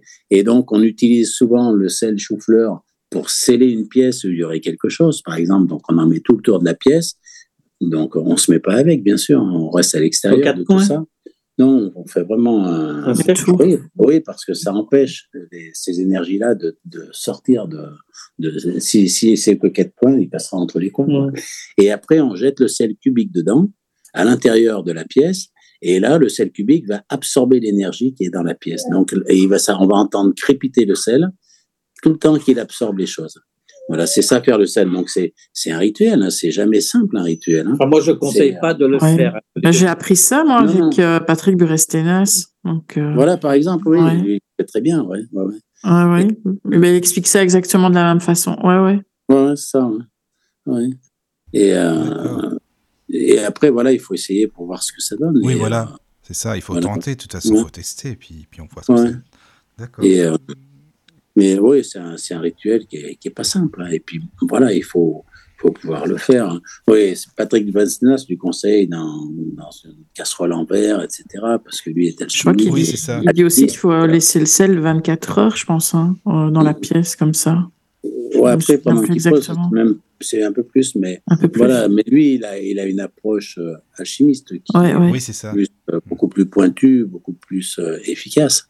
Mais voilà, le, principe, c'est ça. Mais c'est un principe qui est pas facile. Mais c'est pas facile non plus de faire un rituel d'exorcisme sur du sel. Rien n'est simple. Tout, et, c'est ce qui est le problème de, de, de, notre époque où il faut que tout soit facile et rapide. Donc, tout, ce qui est pas rapide et facile, on le fait pas, et, c'est pour ça que qu'on se fait avoir parce qu'on achète, on achète des, choses pour éviter de les, faire, quoi. voilà, pour le pour le sel, ça marche, mais euh, mettre du sel sous son lit, moi, j'ai jamais vu que ça ait fait partir pour que ce soit d'une maison. Oui, c'est ça, parce que c'est ce qu'on entend souvent. Mon expérience, hmm. mon expérience à moi. Moi, je l'ai testé, le sel sous le lit, ça enlève toutes les angoisses quand même. Et, et bon, alors c'est pas c'est démon, hein, mais les angoisses des personnes quand on ne dort pas. Ça, c'est possible. Mais il y a des ah, pierres ah aussi, comme le quartz rose euh, ou l'essentiel d'orange. Il y a aussi d'autres produits pour dormir. tout, tout, a, tout a un sens. Hein. Oui, mais, euh, Est-ce qu'il y a des questions sur le chat? Sinon, au cas où, hein, s'il y a des questions, euh, n'hésitez pas. Je sais pas, Jérôme, si tu le vois, ou Bernard. Tout le monde s'y met, en fait. C'est ça qui est bien. voilà. Non, mais c'est vrai, c'est sympa. Euh, donc, euh, ah, Roberto qui dit Bernard est plus un démonologue, même si c'est un excellent géobiologue. Non, non, non, pas ah du tout. Hein, démonologue, c'est encore un, mot à la mode. Hein, c'est pas ça, mais il faut savoir, il faut savoir dans quel monde on est, quelle est l'énergie principale de ce monde, et savoir euh, que cette énergie-là est présente partout et a qu'une seule, qu'un seul but, c'est de nous attraper. Hein. Donc, euh, et comme nous, on est plutôt fragile, eh bien, beaucoup de gens euh, se laissent attraper par ces forces-là, et euh, volontairement, involontairement, voilà. Mais c'est quelque chose que je trouve tellement fréquent maintenant que, que c'est difficile de ne pas en parler. Après, je ne suis pas exorciste. Maintenant, il y a des gens qui se disent exorcistes, etc. Mais, Il y a des médiums qui se disent médiums, oui, exorcistes. Voilà. Jérôme, ça y est, ça y est, je le vois, le Jérôme. Ça y est. non, mais je te comprends en même temps. Je puis, je, je, De toute façon, moi, je démarre au quart de tour. Je compatis, t'inquiète pas, je comprends bien. Ça, c'est sûr. Oui. Et sinon, il y a une question euh, pour euh, Bernard et Caro. Est-ce qu'il y a des objets qui peuvent être euh, hantés? Enfin, voilà, c'est la question. Pour moi, un objet n'est jamais hanté. C'est une entité qui se sert de, de l'objet. Enfin, pour moi, c'est ça.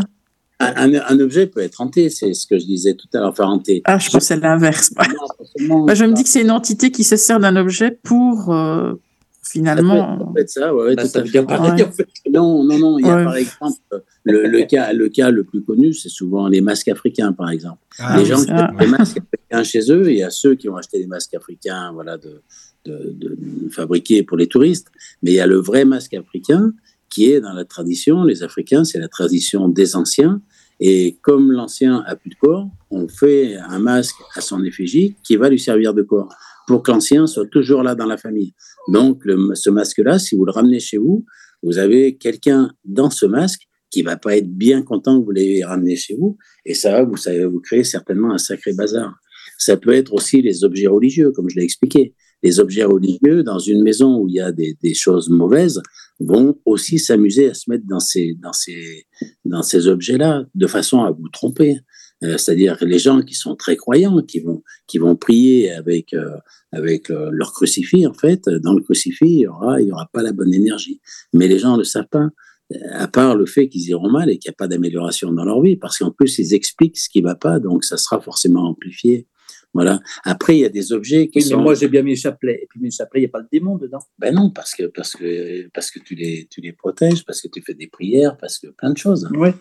Mais, tous les crucifix ne sont pas quand même mais non, je dis pas tous. Oui, mais attention à ce qu'on dit parce qu'après c'est mal Je, je, dis pas tous. Je dis que c'est aussi un endroit où ces forces-là se réfugient. Et après, euh, il y a aussi des objets qui sont chargés. Il y a des objets qui sont chargés d'énergie euh, pas forcément bonne pour nous. Par exemple, des gens qui sont très malades, qui font des sculptures, qui font de la peinture, qui font des choses comme ça, ils essayent d'évacuer leur souffrance, leur maladie dans ces objets-là. Et, euh, après, ces objets ont ces informations-là à l'intérieur. Et parfois, on a des statues, des, des, choses, des sculptures qui ont été faites comme ça par des gens qui étaient en souffrance et qui, qui renvoient cette énergie-là de souffrance. De la même façon que quand on rentre dans un hôpital, c'est un endroit où on doit se protéger parce qu'il y y a de la souffrance, il y a de la maladie, il y a, il y a tout ce qu'on veut là, dedans. Et quand on rentre dans un hôpital, dans un asile psychiatrique, dans des lieux comme ça, les énergies sont en général pas bonnes, les infirmières le, savent, hein, et, euh, c'est un endroit où il faut qu'on se protège.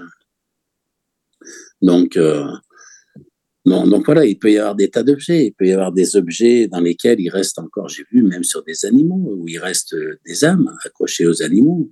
Euh, voilà, on trouve de tout partout. Alors c'est pas des généralités, il faut pas devenir dingue, c'est en ça qu'il faut pas se protéger tout le temps, tout n'est pas comme ça, il y, y a une vie aussi normale.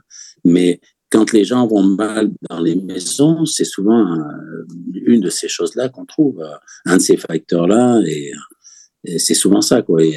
on va pas mal dans une maison sans cause. Donc, euh, ça peut venir des gens, ça peut venir du comportement des gens, euh, ça peut venir souvent, je sais pas, des gens qui sont. Il y avait une, période euh, où il y avait une mode des, des, des, jeunes qui étaient gothiques.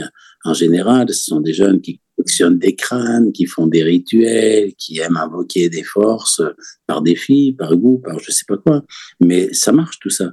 Il y avait la, grande période où on faisait euh, tourner les tables, euh, déplacer les verres dessus. Il y a le Ouija. Il y a tout ça. Ce sont des choses qu'on fait pas dans le but d'activer ces, ces énergies mauvaises.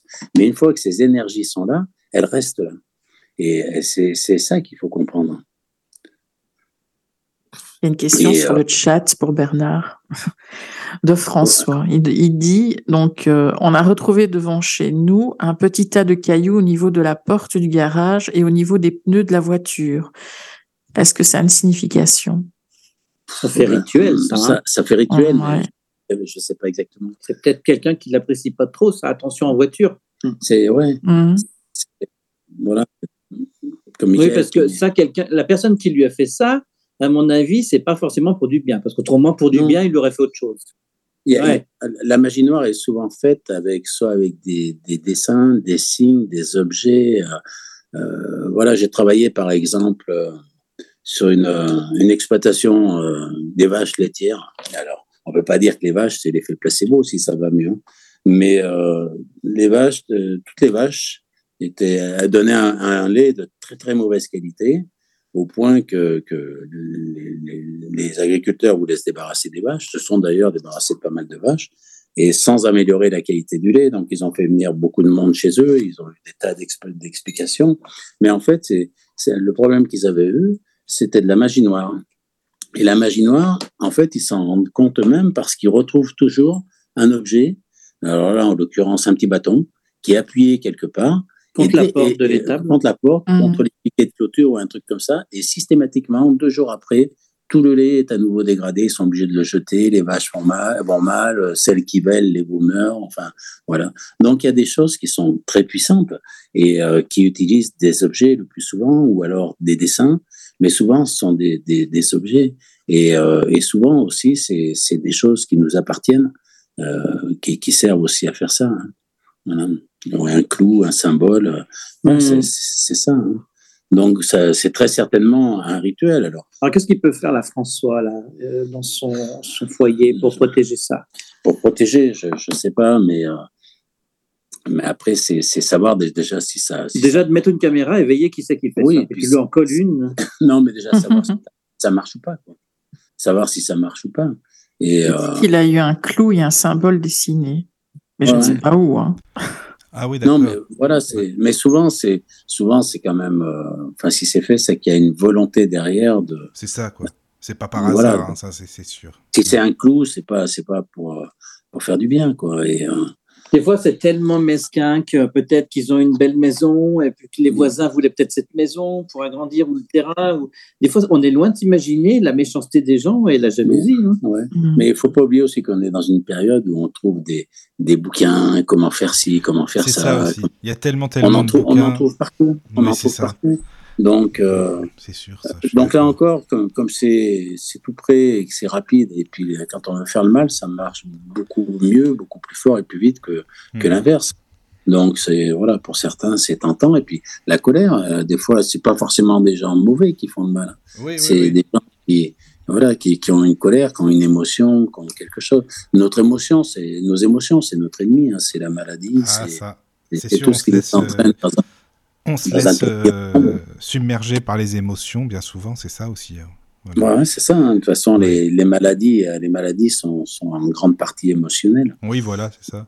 Tu sais, il y a une question est-ce que tu utilises des bougies? Est-ce que tu peux en parler? Et Caroline aussi, évidemment, c'est pour vous deux. Hein, voilà.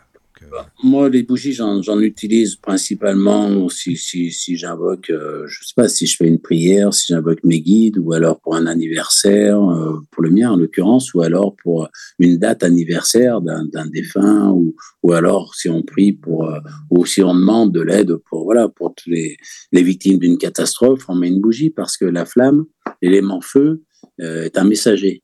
Donc, quand on a la, la flamme en plus, euh, c'est pour ça que quand on veillait les morts, euh, la première chose, c'était de mettre des bougies, parce que nos, demandes sont entendues beaucoup plus. La deuxième chose, on y reviendra dessus pendant que j'y pense, c'était de couvrir les, miroirs. Mais donc, pour moi, je mets ça quand... Voilà, ouais. Donc, c'est pour moi, j'utilise moi les bougies principalement comme messager, quoi, quand je soit m'adresser à un défunt, à quelqu'un que j'ai aimé, à mes guides ou à ou remercier comme ça. Quoi. Jérôme, toi, les bougies, tu, tu fais un peu plus. Toi. Moi, je m'en sers beaucoup pour, pour les rituels aussi, oui, en fait. Quand il y a des. Ben, c'est ce qu'on me demande aussi, mais si c'est pour des rituels de guérison, des rituels de, de travail, de protection, mmh. chaque bougie est différente. Donc, en fait, oui, j'éclaire ma bougie avec une intention bien particulière, avec une prière qui est associée à, à, l'événement que je veux créer, quoi. Si c'est une demande pour un travail, ou voilà. Et oui, moi, je m'en sers beaucoup des bougies. Ouais. Et les, satanistes utilisent aussi des bougies noires. Hein. Mais on peut aussi utiliser des bougies noires euh, dans un autre but, non? Ben, On peut. En protection en protection, voilà, contre euh, certaines choses. Moi, je préfère la blanche. Moi, je suis pas trop. Ouais, J'ai trop peur, moi, d'éclairer une bougie noire. ouais. T'as peur d'attirer euh, des, des crasses, quoi. Ouais. Ouais, je comprends. Euh, alors, je crois que sur le chat, il y avait, y avait quelque chose. Enfin, je crois qu'il y avait une question, Caro, il me semble. Hein, euh, euh, en tout cas, il y a une. Parce que ça papote. Bah, c'est hein, parce que ça s'adresse à Jérôme. Donc, donc c'est quelqu'un qui. François dit J'ai fait un de vos rituels de nouvelle année avec le sel aux quatre coins. Sylvie est une de vos collègues. Et effectivement, depuis plus un seul client. Qu'est-ce qu'il entend par client? C'est vrai, j'ai pas compris. Euh, il n'y a plus un seul client, ça veut dire plus de présence ou ça veut dire. Euh, c'est positif ou négatif Il faudrait qu'il précise. ouais, c'est vrai, tu as raison, c'est ce que je me demande. En fait, euh, tu te protèges tellement qu'en gros, ça veut dire quoi? Tu n'as plus de clients, il n'y a plus de. Mais Sylvie est une de vos collègues, je suppose qu'elle est, elle est médium ou voyante ou autre. Mais la collègue de qui? De toi. C'est ah, de moi. oui. Non, c'est pour toi en fait, Jérôme. Hein, c'est pour toi le message là, c'est pour ça. Il faudrait François, François et S, est-ce que c'est François et Sylvie? Je ne sais pas, il faudrait qu'il précise un peu. Oui, c'est ça, c'est François et Sylvie. Ouais. Moi, je sais ben, pas, préciser sinon. C'est difficile de répondre parce que c'est pas, c'est pas explicite. Quoi. J'ai fait un rituel Jérôme de nouvelle année avec le sel aux quatre coins. Sylvie est une de vos collègues, effectivement, depuis plus d'un client. Oui, je sais pas, le rituel, c'est pour attirer du monde, c'est pas pour faire fuir la clientèle. Oui, c'est ça. Ah oui, oui c'est ça. non. bon, bah, Jérôme, c'est l'inverse qui s'est passé, voilà. c'est super, vraiment. Voilà. bon, après, ça, ça peut... Il y a d'autres facteurs. Ah, ma femme, Sylvie, est voyante et depuis ah, on a retrouvé ces tas de cailloux, Sylvie n'a plus de clients. Ah, voilà, c'est ça. Ah, Donc, c'est ouais, contre elle. Bon, ça, c'est tellement euh, mesquin chez les voyants que ouais, c'est classique. Voilà, c'est ça. ça. aussi, c'est quand même. Donc, ben, moi, je serais d'avis par rapport à, Sylvie qu'elle brûle justement cet encens euh, qu'on disait tout à l'heure, hein, au Liban, tout ça, les, pour faire euh, une, protection sur son cabinet, surtout. Oui, puis déjà enlever ce qu'elle a trouvé. Hein. Ouais. C'est.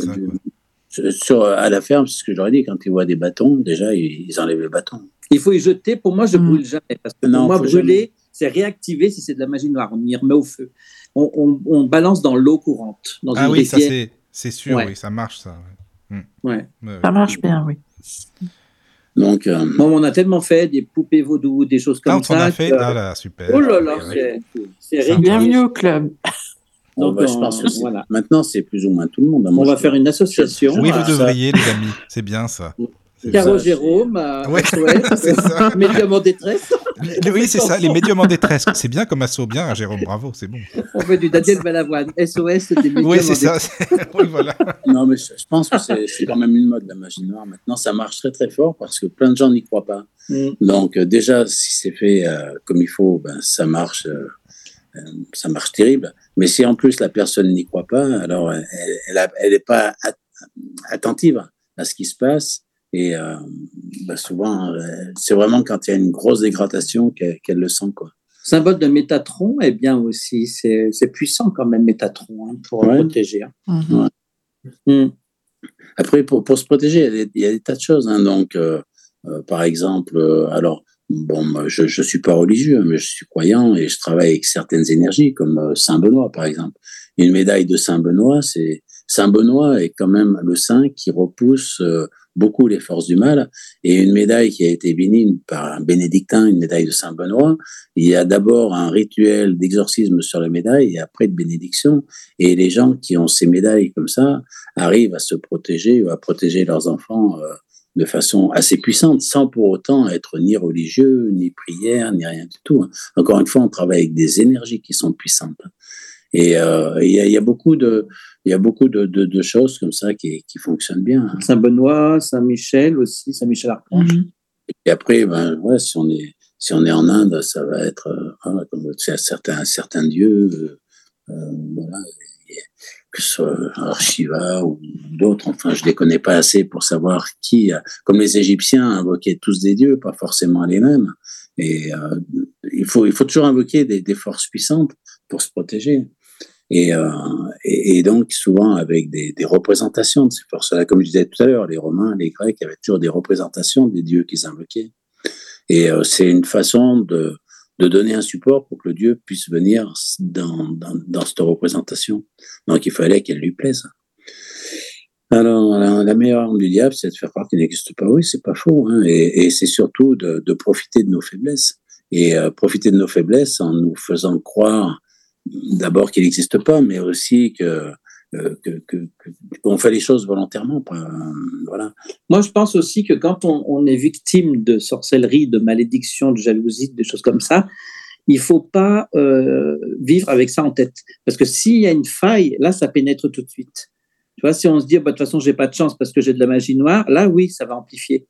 Alors que si on reste bien enraciné, bien droit dans ses baskets et, qu'on visualise toujours cette flamme de protection, cette lumière de la Sainte Vierge, pour ceux qui sont croyants en Marie, ou, d'autres, d'autres dieux ou, d'autres euh, saints, euh, je pense qu'on peut euh, éviter justement d'être ensorcelé, d'être envoûté et, je pense que voilà, mais bon, c'est pas évident hein, quand on, est, on a des soucis ou quoi, qu'il y a une petite faille, qu'on a une petite faiblesse, là, ça, mais ça pénètre, ça. prend. C'est parce que ça le, en fait, on dirait que ça prend cette faille-là euh, sur le moment, puis en plus un peu de fatigue, admettons, tu as un souci dans la, euh, voilà, un souci dans la vie avec des amis ou autre, peu importe, mais ça, prend tout ce, ça entre. Bah, surtout en plus qu'on essaie toujours de rationaliser les choses au départ. Hein. Mmh. Oui, c'est ça, quoi.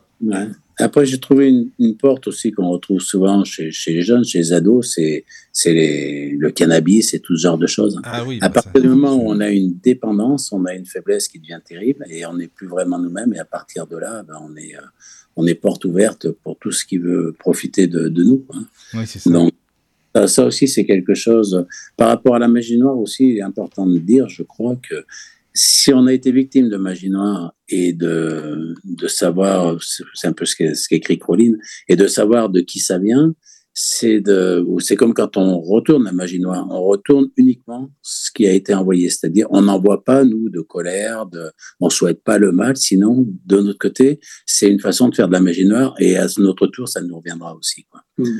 Donc, euh, donc voilà, c'est ça, c'est comme le pardon, c'est comme toutes ces choses-là sont essentielles, mais pas faciles à faire le pardon, on peut pardonner, mais ça ne veut pas dire oublier. Tu vois voilà. C'est, non, pardonner. Moi, moi je, j'agis comme ça parce que je suis très rancunier. Ouais, une crasse, je sais que c'est pas bien. Le, pardon. mais voilà, je peux pardonner sous certaines choses, mais oublier, c'est difficile. Le pardon, c'est pas dire il s'est rien passé. Le, hmm. pardon, c'est dire tu m'as fait beaucoup de mal pour telle raison, mais moi je te comprends pas, tu seras jugé qu'à un moment venu. Moi je t'en rajoute pas. Voilà. Tu m'as fait du mal, mais moi je, te, moi, je te pardonne. Je pense que tu n'as pas fait de ta propre volonté pour me faire du mal.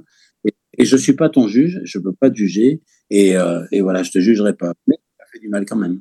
C'est, oui, c'est pardon, c'est pas, il s'est rien passé. Alors que moi, tu, vois, moi, je, je, je sais que c'est pas bien, mais celui qui m'a qui a tué ma, ma louve, qui me l'a empoisonné bah par méchanceté, je peux pas lui dire ça. Moi, je le vois, je lui éclate la tronche.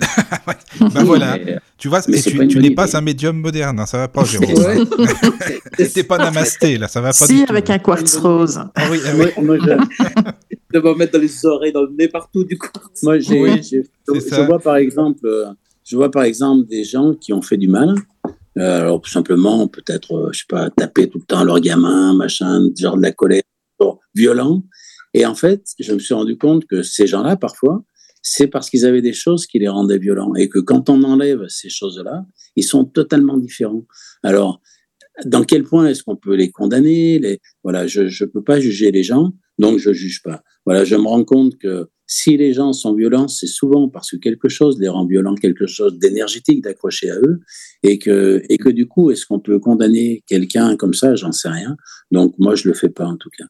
Donc euh, il y a des gens qui qui condamnent, euh, je sais pas, leurs parents parce qu'ils ont vécu, euh, je sais pas, une enfance difficile, des trucs comme ça. Mais est-ce qu'ils savent ce que leurs parents, par exemple, ont vécu eux et, euh, et oui, mais quand tu es la victime, non, mais tu peux pas dire ça. C'est pas forcément euh, victime. le gamin qui a été violé toute sa vie. Non, mais je parle pas de ça. Non, non, mais je parle pas de ça. Ça, c'est différent. Non, non, je, je, je, parle, je parle de, de ceux qui, a, qui ont, par exemple, élevé des, des gamins euh, durement, mais pour les parents, c'était une façon de les protéger, qu'ils ne revivent pas ce qu'ils oui, ont eu. Oui, mais et pour les enfants, c'était c'était ah, des parents terribles. Euh, et, tout est, tout est question d'appréciation comme ça. Et, je pense que la meilleure chose à faire, moi, c'est ce que j'essaye de faire, c'est de ne pas juger. On n'est pas, voilà, il y a, y a, un jugement qui se fera, ça c'est sûr, mais euh, on en parlera encore une fois dans, dans, dans l'émission aussi, euh, comment ça se passe. Mais oui, c'est pas, pas, c'est pas à nous humains de, de, de juger, euh, de juger d'autres mmh. humains. Quoi. Alors Bernard, il y a une question aussi, tu sais. Est-ce que tu peux nous parler de la signification d'un miroir et y a-t-il des objets à ne pas avoir chez soi? C'est ça les deux questions eh finalement en une. Quoi. Le miroir, le miroir dans la chambre à coucher, il faut pas l'avoir. Euh, le miroir, si on veille un défunt, il faut pas en avoir parce que le miroir est une porte, c'est un outil de magie, le miroir. Donc c'est un outil de magie. Les Égyptiens avaient déjà des miroirs. Euh, dans toutes les civilisations, il y avait des miroirs. Dans les euh, voilà, un miroir qui est la plus belle euh, et ainsi de suite. Et dans, dans tous les films un peu comme ça, il y a toujours un miroir parce qu'un miroir est une porte, une porte comme une porte euh, de chez nous, sauf qu'on ne sait pas ce qui est derrière, on ne sait pas où on va, on ne sait pas ce qu'il y a derrière. Donc c'est une porte qui peut être ouverte ou fermée. Donc en général, ces portes-là sont ouvertes donc, euh, quand on a un miroir dans une chambre, on a une porte ouverte sur on ne sait pas où et qui donne accès à on ne sait pas qui. Donc, euh, on pourrait très bien, nous, et c'est pour ça qu'on court euh, quand on veille les défunts, les miroirs, parce que notre âme, quand on dort, notre âme, elle sort de notre corps, elle va dans le monde des rêves, elle va un peu partout, et notre corps, lui, se répare. Et, quand notre âme, elle, elle, sort de notre corps, si jamais elle part dans le miroir, eh ben, elle n'est pas sûre de savoir revenir. Et après, euh, de ce miroir-là, euh, pendant qu'on dort, si, on nous envoie de la magie noire, par exemple, c'est très facile pour les forces du mal de se déplacer. C'est des autoroutes, hein, les miroirs, et ça marche la même chose avec nos téléphones, avec les écrans d'ordinateur, de tablettes, euh, de télé, etc. C'est une autoroute pour toutes ces énergies-là. Donc, n'importe quoi peut se déplacer, des âmes ou des choses plus mauvaises peuvent se déplacer à travers les miroirs. Et au pire, on pourrait très bien imaginer que pendant que notre âme va se promener, une autre âme passe par là, voit un corps qui est vide et se dit bah, ça tombe bien, il me manquait qu'un corps, j'en ai un qui est là, je le prends. Et quand la personne se réveille, on dit on ne comprend plus, il est plus du tout pareil, il, a, comme il a changé, euh, etc. Et euh, alors bon, ça c'est c'est vraiment l'exemple extrême, mais qui est pas impossible. Mais dans tous les cas, c'est la nuit, il peut très bien se passer des choses. Et euh, voilà, on est réveillé toute la nuit, etc. Parce que parce qu'il y a une circulation euh, dans, dans, la pièce. Quoi. Donc, il faut fermer un miroir de la même façon qu'on ferme une porte si on veut dormir tranquille. Quoi. Alors, la question, comment faire Donc, la question, comment faire ça? Voilà, ben, la prochaine fois. non, en fait, euh, il faut fermer le miroir comme on ferme une porte, grosso modo? Donc, euh, là, c'est un travail. Alors, le plus simple, c'est de que le miroir. Le, le but, c'est que le miroir ne soit plus un miroir. Donc, le plus simple, c'est de couvrir avec un tissu. Alors, le, plus simple, c'est de ne pas avoir de miroir. La deuxième solution, a un miroir, c'est de le couvrir. Donc, dans ce cas-là, s'il est couvert, il y a la, porte miroir en lui-même qui reflète plus rien, et le miroir est fermé. Et après, il y a des miroirs qu'on peut pas, on peut, on peut rien mettre dessus parce qu'ils sont incrustés dans le mur ou qu'on n'est pas chez nous. En fait, une armoire. Hein.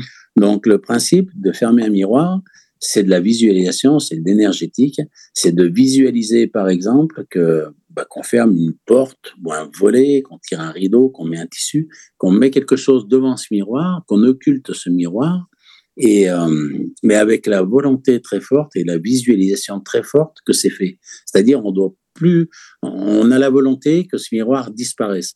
On peut très bien visualiser qu'il n'y a plus de miroir, qu'il n'y a que le mur, des choses comme ça.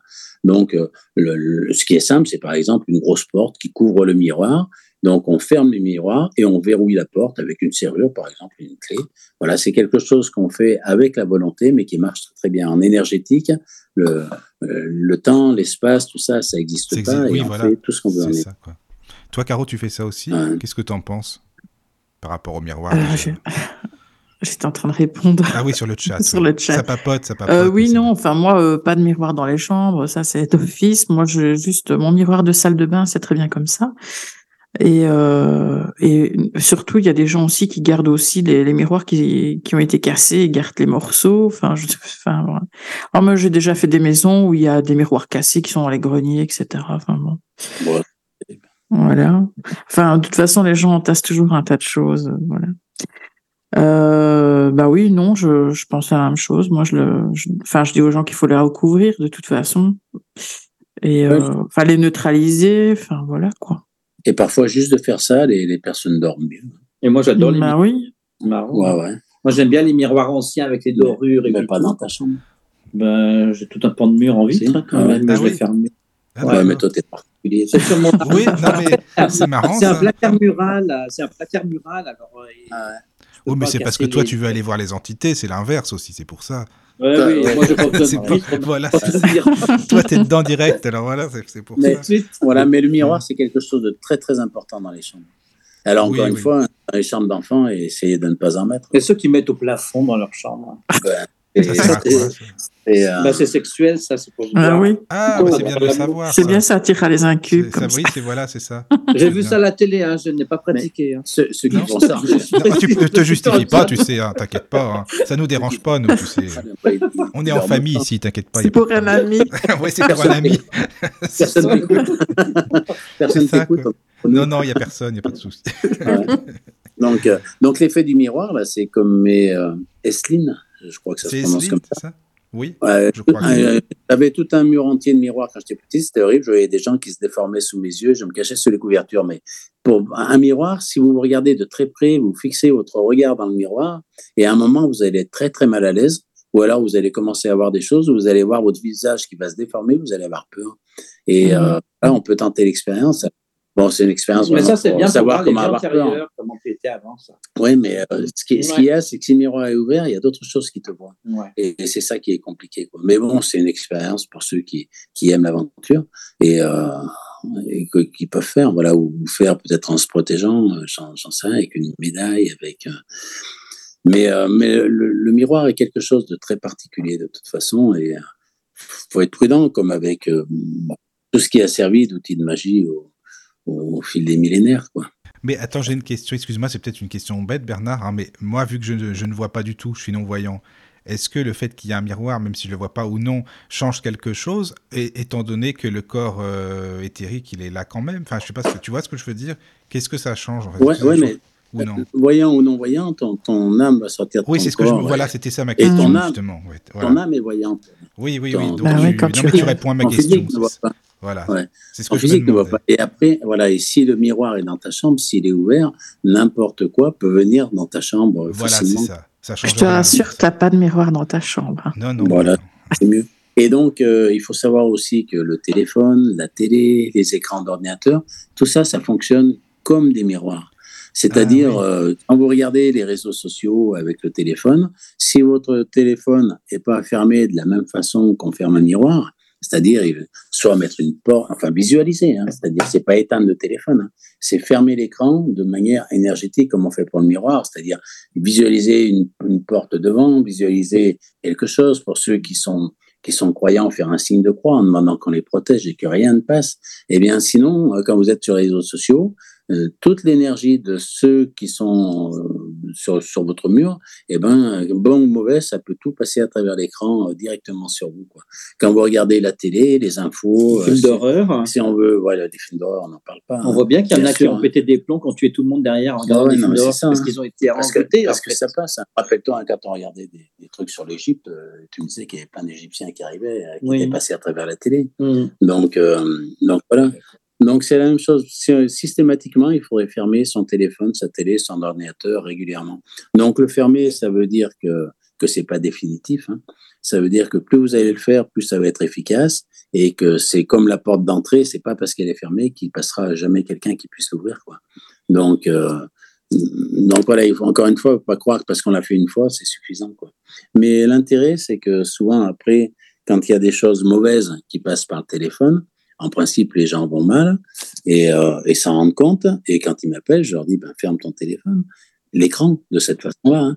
Et à partir de là, tout ce qui est passé et qui, les, qui faisait qu'ils étaient mal, tout part d'un coup. Et en fermant l'écran de téléphone, ça supprime tout ce qui était passé par l'écran de téléphone. Moi, je le fais régulièrement. Je Donc, fais un euh, grand signe de croix sur mon téléphone. Voilà, c'est. Ah, tu fais ça? pouce. Ah, d'accord. Oui, oui. Moi, je le fais sur la télé. Ah, oui. Voilà. Mais il faut faire ça. Bah, voilà. Ah oui, Alors, pas, signe de croix, signe de croix, c'est bien pour ceux qui, sont, qui, qui, qui ont un, un, sens derrière le signe de croix. Sinon, ceux, ah oui, qui, refusent, ça. Euh, ceux qui refusent tout ça, autrement. Ben, ça sert à rien qu'ils le fassent, c'est sûr. C'est sûr, ouais, il n'y a pas l'intention de toute façon. Il faut se connecter à quelque chose. Voilà, c'est ça. Sens pour nous. Donc après, il suffit de mettre un store, des rideaux, des, pas mettre un store porte. Non, mais euh, ça y est, Jérôme. Il, il, on dirait Caro à chaque fois, c'est marrant. Hein, T'es sûr que t'es pas un Caro féminin ou je sais pas, c'est bizarre. On démarre au quart de Bah oui, c'est vrai, à chaque fois, c'est dingue ça. Bon, Eh oui, mais non, oui, non, voilà, mais t'inquiète pas, Bernard, nous sommes la ça. sagesse, nous, c'est bon. Alors vas-y. on- on- Ouais, ouais, ouais. euh, voilà. Oui. Donc, euh, Alors, donc, et puis les miroirs le- et la- les téléphones. Alors, je te conseille très, très fortement les téléphones de faire pareil. Encore plus Pareil. que les miroirs, parce que je dirais maintenant. Parce que les gens sont tout le temps dessus, tu veux dire, c'est ça Ouais, il y a tellement mais ça passe beaucoup par euh, tout ce qui est, euh, oui, euh, radio, euh, enfin télé. Euh, Mais maintenant, avec les réseaux sociaux, avec, Ouais, tout ça, ouais. avec tout ce qu'on trouve, avec tous les gens qui, qui déversent euh, leur colère, leur haine, leur machin, leur truc, volontairement ou pas. Mais chacun, chacun envoie dessus, pas que du positif. Quoi. Donc, euh, donc, toutes ces énergies-là circulent. Et c'est c'est de l'autoroute pour ces, ces énergies-là. Et puis la deuxième, c'était euh, par rapport aux objets qu'il faut ou pas. Par exemple, tu as beaucoup de gens, tu sais, qui vont dans les brocantes ou qui vont acheter des bijoux. On ne Ouais. sait pas à qui ça a appartenu et si et ça. Alors qu'est-ce que tu en Ouais. penses? Pareil, dans les maisons, tu as des vieux objets, et- tu sais pas ce que c'est. Ouais, il y a la possibilité, pareil, de, de tomber sur des choses qui ont, qui ont, il y en a qui ont pu servir de, j'ai trouvé ça déjà, de- certainement à des rituels de magie noire et qui ont des choses dedans qui sont euh, innettoyables. Voilà. Mais après, il y a, il y a tout ce qui est comme les bijoux, les bijoux qu'on récupère même euh, des, grands-parents ou d'autres. Il y a, il y, a il y a tout ce qui est tout ce qui est imprégné de bijoux. Donc c'est souvent nos émotions, euh, les, la souffrance, tout, ce que les gens ont vécu, tout est dans la bague.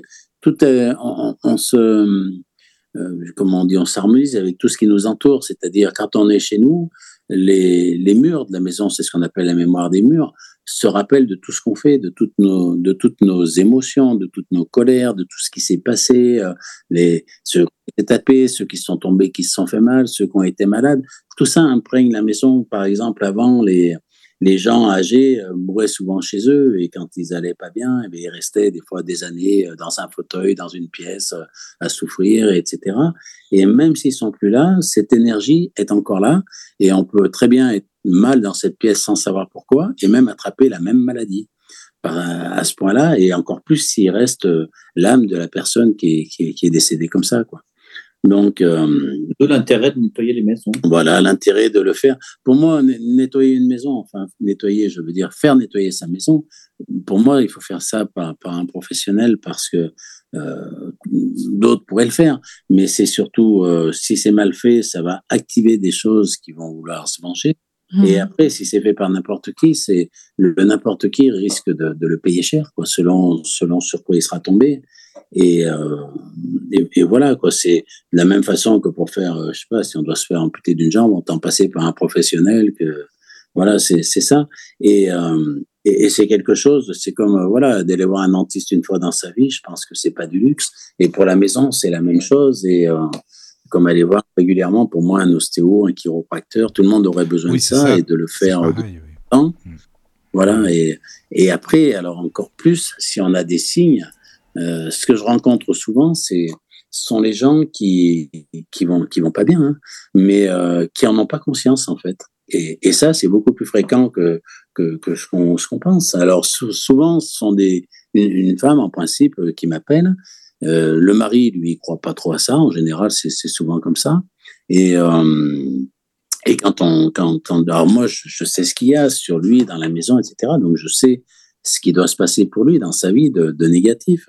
Mais quand je demande aux gens, voilà, dans votre maison, non, non, tout va bien, euh, vous n'avez pas de problème, non, non, euh, euh, vous dormez normalement, oui, oui.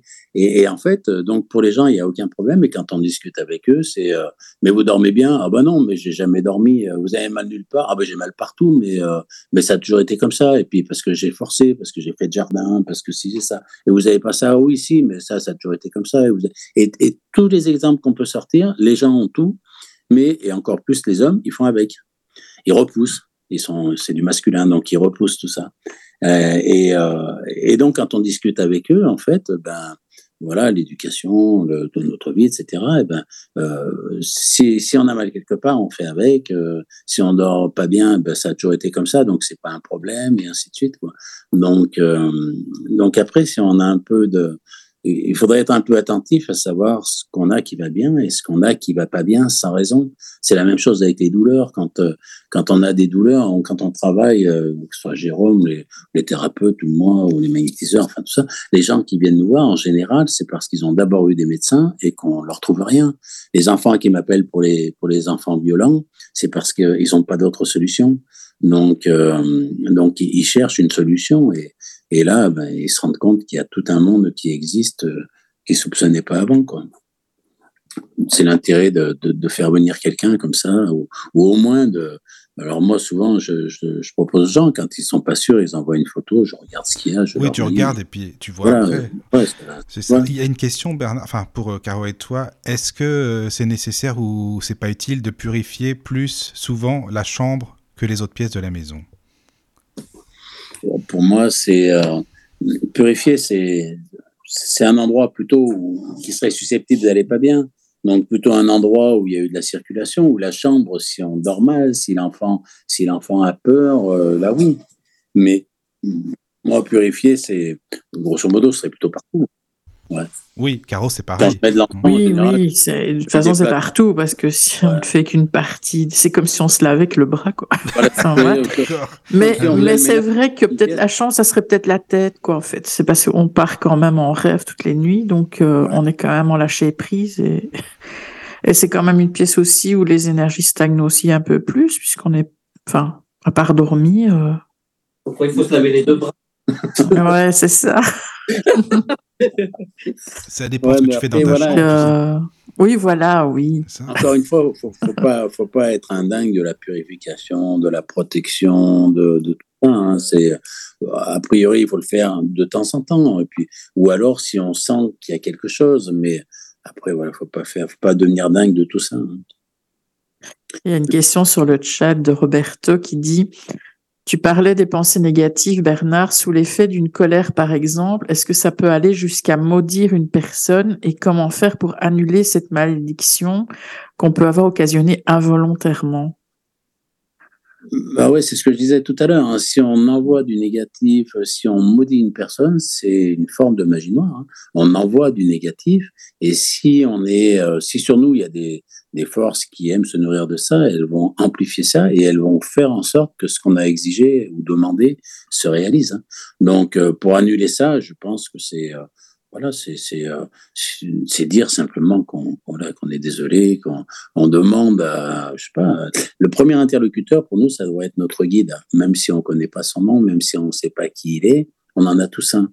Et lui après c'est qui appeler mais dire voilà j'ai été ça a dépassé euh, voilà c'est pas ce que je voulais voilà faire en sorte que, d'annuler ce que ce que j'ai demandé. C'est c'est souvent suffisant parce que quand on le fait c'est sous l'effet d'une colère et c'est pas par méchanceté propre quoi.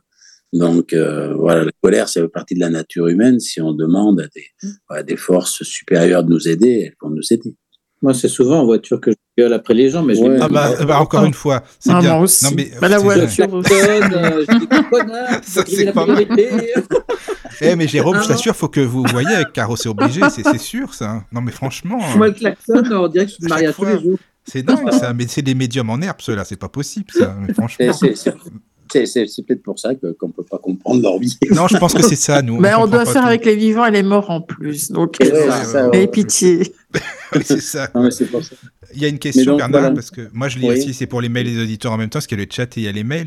Alors, est-ce que, Caro et toi, vous pourriez expliquer ce que c'est que la différence entre définir, donc définir une euh, entité, une forme pensée et un égrégore? Oula, bon, bah voilà, c'est la question, bon courage, hein, allez-y. Hein. C'est un examen. Bah oui, non, parce que c'est pas évident. Hein. Vas-y, Bernard, excuse-moi. Un, égrégore, c'est en général, c'est quelque chose qui est répétitif et fait souvent par plusieurs personnes. Hmm. Une entité, c'est un terme générique. On appelle entité tout ce qui est du monde invisible. C'est-à-dire, si on va parler d'un lutin, on va dire une entité, une âme, ça va être une entité, un démon, ça va être une entité. C'est en général, quoi tout ce qu'on voit pas, voilà. Et le troisième, je ne sais plus ce que c'était. Euh, c'était euh, égrégore, entité forme pensée. Et la forme pensée, ça, je ne sais pas comment le bah, définir. C'était la question de Roberto, je pense. Ah oui, c'est pareil en fait. Roberto, ça correspond avec ce qu'il demandait. D'accord. Ok, ok. Bon, ben voilà. Euh, un, égrégore, c'est quelque chose de qu'on répète. Un égrégore, on peut le faire dans le bien aussi. Oui, hein. aussi. Ah, oui, il y en a tous, ensemble, tous ensemble. Tous ensemble, on crée un pour, égrégore. Euh, Gaïa, pour la planète et tout, c'est dans le bon. ah oui, c'est ça. Mais un égrégore, c'est mm. faire plusieurs, quelque chose de répétitif et de, du même ordre. C'est amplifier une énergie euh, en s'y mettant à plusieurs, en quelque sorte. Et en la réactivant. Mais en même temps, un auto-envoûtement, c'est quand même nous qui nous créons euh, ouais, mais propre égrégore, finalement. Oui, mais c'est seul, c'est pas pareil. Un égrégore, c'est c'est répétitif, très répétitif. Mm. L'auto-envoûtement, ouais, c'est assez fréquent, hein, mais, euh, mais bon. Mais l'auto-envoûtement, tu sais, on le, je pense que les enfants le pratiquent euh, un enfant qui veut pas aller à l'école, il dit j'ai mal au ventre, j'ai mal au ventre, il fait semblant d'avoir mal au ventre, il va se le provoquer le mal de ventre. Et pour, pour pas aller à l'école ou quoi. C'est ce qu'on disait toujours de jamais loucher parce que si les cloches sonnaient, on allait garder les yeux comme ça. non, mais c'est vrai, c'est euh, donc il y en a qui le croient vraiment. C'est comme euh, l'auto-envoûtement, c'est aussi la superstition. Hein. C'est si je suis passé sur une échelle, je suis sûr qu'il va m'arriver quelque chose. Je vois un chat noir, je suis sûr qu'il va m'arriver quelque chose. Et... Alors, les chats, ça me fait penser, les chats aussi, euh, dans les animaux euh, qui, qui, m'alertent, c'est euh, c'est aussi certaines fois où il y a des corbeaux qui sont très plus agressifs que des corbeaux normaux ou qui ont moins peur des, des corbeaux normaux ou des chats qui viennent toujours dans la maison et qui s'assoient et qui regardent les gens comme s'ils surveillaient, par exemple. Donc ça, ce sont des choses que j'ai trouvées aussi qui sont en corrélation avec certaines énergies qui, peuvent, euh, qui peuvent être néfastes dans la maison ou sur les personnes. Quoi.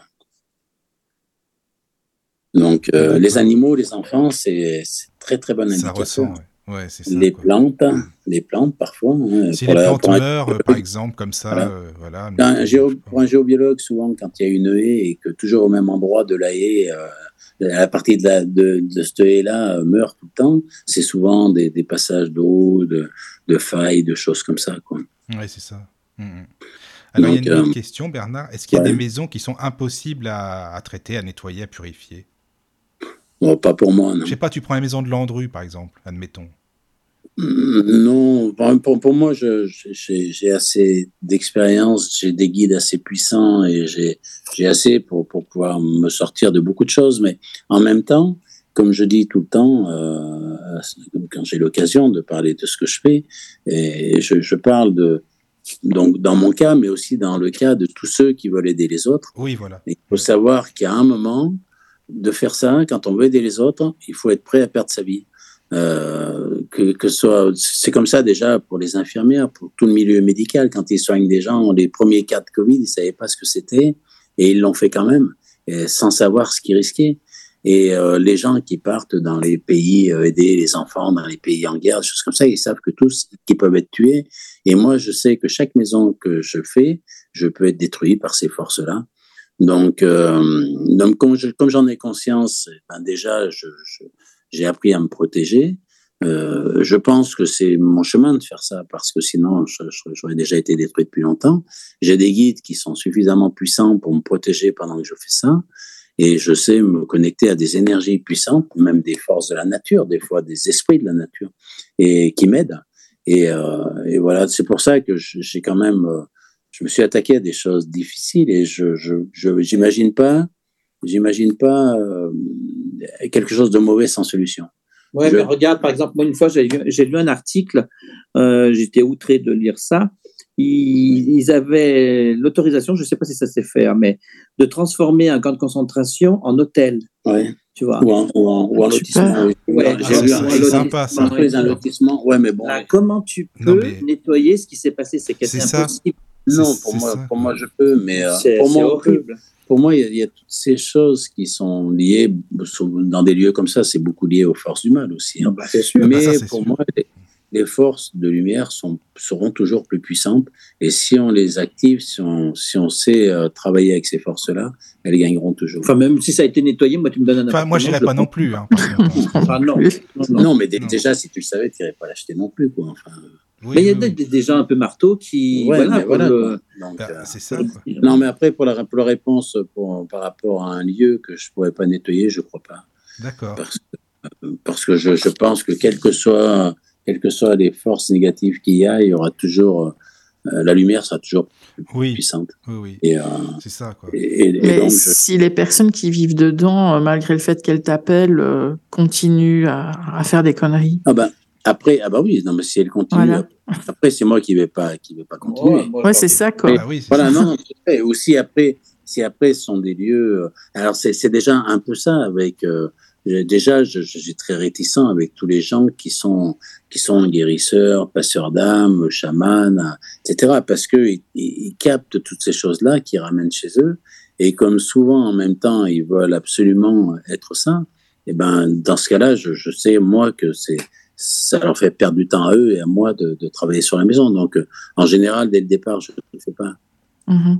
Parce, que, parce, que, je sais que ça ne tiendra pas. Et, euh, et c'est compliqué de dire aux gens que c'est dangereux. Parce qu'ils ont été formés par des gens qui leur disent il suffit d'être dans l'amour et tu n'as aucun risque. C'est ça. C'est toujours et la même chose. Quoi. Et ils le croient. Et puis après, après c'est c'est valorisant de nos jours d'être guérisseur, d'être passeur d'âme, d'être tout ça. Et les gens ont besoin d'être valorisés parce qu'on est dans un monde difficile. Ouais. Et, euh, et, leur casser ça en plus, eh ben c'est pas ah, facile. Ouais, non, mais c'est clair. Mais alors, le problème, c'est que moi, c'est ça mon souci. C'est que même sur la radio, quand ça me plaît pas, je le dis. Donc voilà, c'est en général, et ça ouais. passe pas trop. quoi. Mais euh, ouais. passeur d'âme et compagnie, Ouais, il y en a Michael, pas hein. beaucoup. Ouais, ouais, Jérôme, hein, pour ça, ouais, Ah, non, voilà. là-dessus. c'est ça, quoi. non, il y a de tout. Il y a des gens qui font, heureusement, hein, super bien leur boulot, mais as tellement, Ouais. c'est tellement la mode en ce moment, euh, avec ces formations là, qui durent trois jours, euh, puis ça y est, t'es- Ouais, c'est surtout, moi j'ai vu les, euh, les médiums, par exemple. euh, Ah, ça y Alors, certaine- certainement pas les meilleurs, non, non, mais les, Non. les médiums les, ou, les, ou les magnétiseurs qui voient des gens et systématiquement ils leur disent qu'ils ont des dons. Mais c'est vrai, euh, ça. Et systématiquement, non seulement les gens le croient, mais en plus, ils vont envoyer tous leurs amis en disant va le voir, tu vas savoir tous les dons que tu as. C'est ça. Et, euh, et, et, et, c'est- et ça devient super dangereux. Et, et les gens, ils ont, ils, ils ont de la clientèle, hein, justement parce qu'ils disent ce que les gens veulent entendre. Mais oui, ça marche bien, ça. entre, entre ceux qui, qui veulent euh, euh, faire, faire de l'audience, du chiffre ou, ou être reconnus, ou, etc. Et puis ceux qui travaillent vraiment. Mais, mais comme dans le monde, euh, comme dans le vrai monde, dans, dans le monde du travail, c'est la même chose pour tout le monde. Il y a ceux qui sont qui sont réglo, qui sont honnêtes, et c'est pas c'est pas toujours ceux qui ont le plus d'évolution et de et de tout ça, mais c'est c'est souvent ceux qui sont en harmonie avec eux-mêmes, quoi. C'est important. C'est sûr. Donc les maisons, oui, pour la réponse, euh, on peut quand même, quand Donc- on ramène de la, de voilà. la lumière, euh, des choses positives, quoi. Pour la réponse, je pense que je pourrais faire tout parce que j'ai des guides et que je sais, je sais appeler des forces de lumière puissantes. C'est, c'est pas avec mes petits bras hein, que je fais ça. Non, non, non, je- j'imagine bien. Mais il y en a où je ne perdrai pas mon temps à le faire. Voilà. Si, si je résumais, ce serait ça. Ouais, d- d'accord.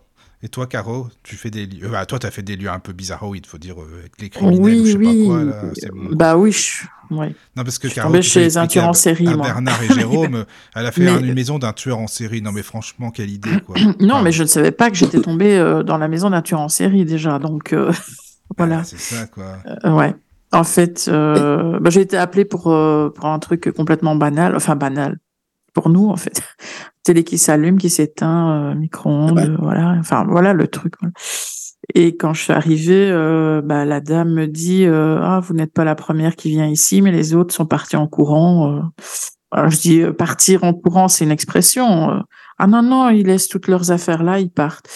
Bon. Ah ouais, bah, ça, et puis quand j'ai j'ai mis un pied dans le jardin, j'ai j'ai vraiment eu la vision de d'ossements mais partout sur le terrain quoi. Ouais. Alors je, je dis mais c'est quoi ici? C'était quoi un cimetière? C'était je sais pas qu'est-ce qui s'est passé? Bah non, je pense pas, non. Enfin bref. Et puis euh, bah finalement ben c'était tellement fort, c'était tellement j'avais tellement la nausée, c'était une horreur.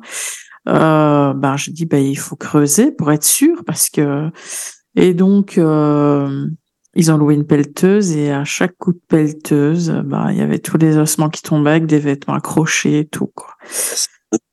Euh, et oui, et puis euh, finalement, ben, la police est venue, évidemment. Enfin, voilà. Bon, ils sont un peu moqués. euh, Enfin, ils voulaient, enfin, je crois qu'ils ont voulu camoufler beaucoup de choses.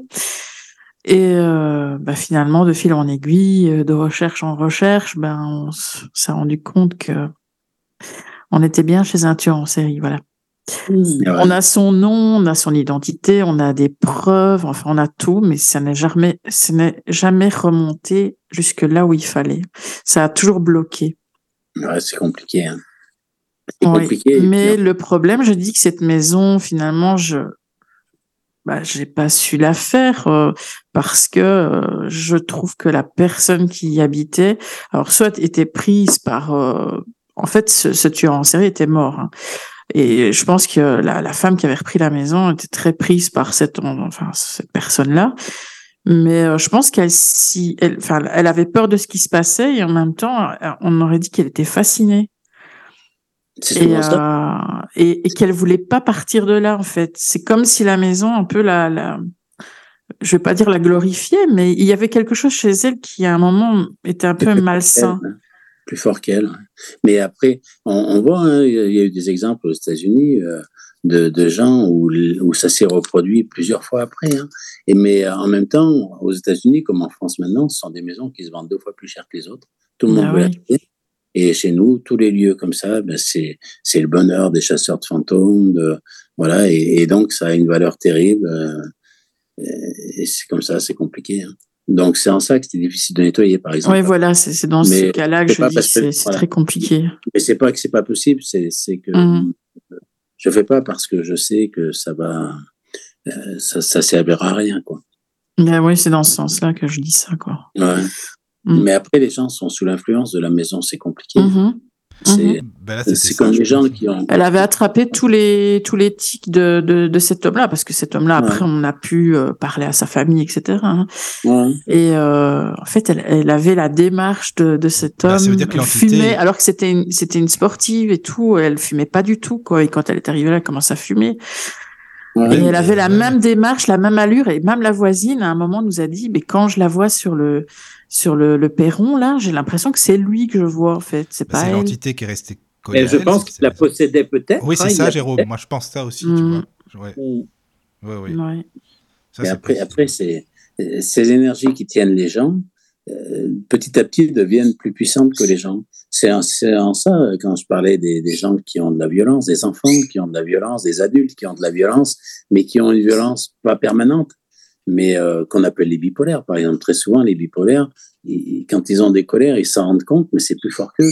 Comme on a entendu, euh, euh je crois, dernier événement, il n'y a pas bien longtemps, avec celui qui a poignardé un site, là, où il dit que, que, c'était une voix qui lui disait, et moi, je le crois. Et, euh, il était possédé Ouais, c'est ça. Et c'est plus fort qu'eux, mais voilà, on n'est pas encore dans un, dans un monde, un domaine ou un pays où on prend ça en compte, c'est, et c'est compliqué. Et bon, en même temps, euh, ça, ça s'explique aussi. Hein, c'est... Ouais, mais enfin, si on se passe du côté de la famille, de la pauvre. Ouais, c'est ça, hein. quoi. C'est ça. Non, mais, et puis en plus de. Enfin, c'est pas.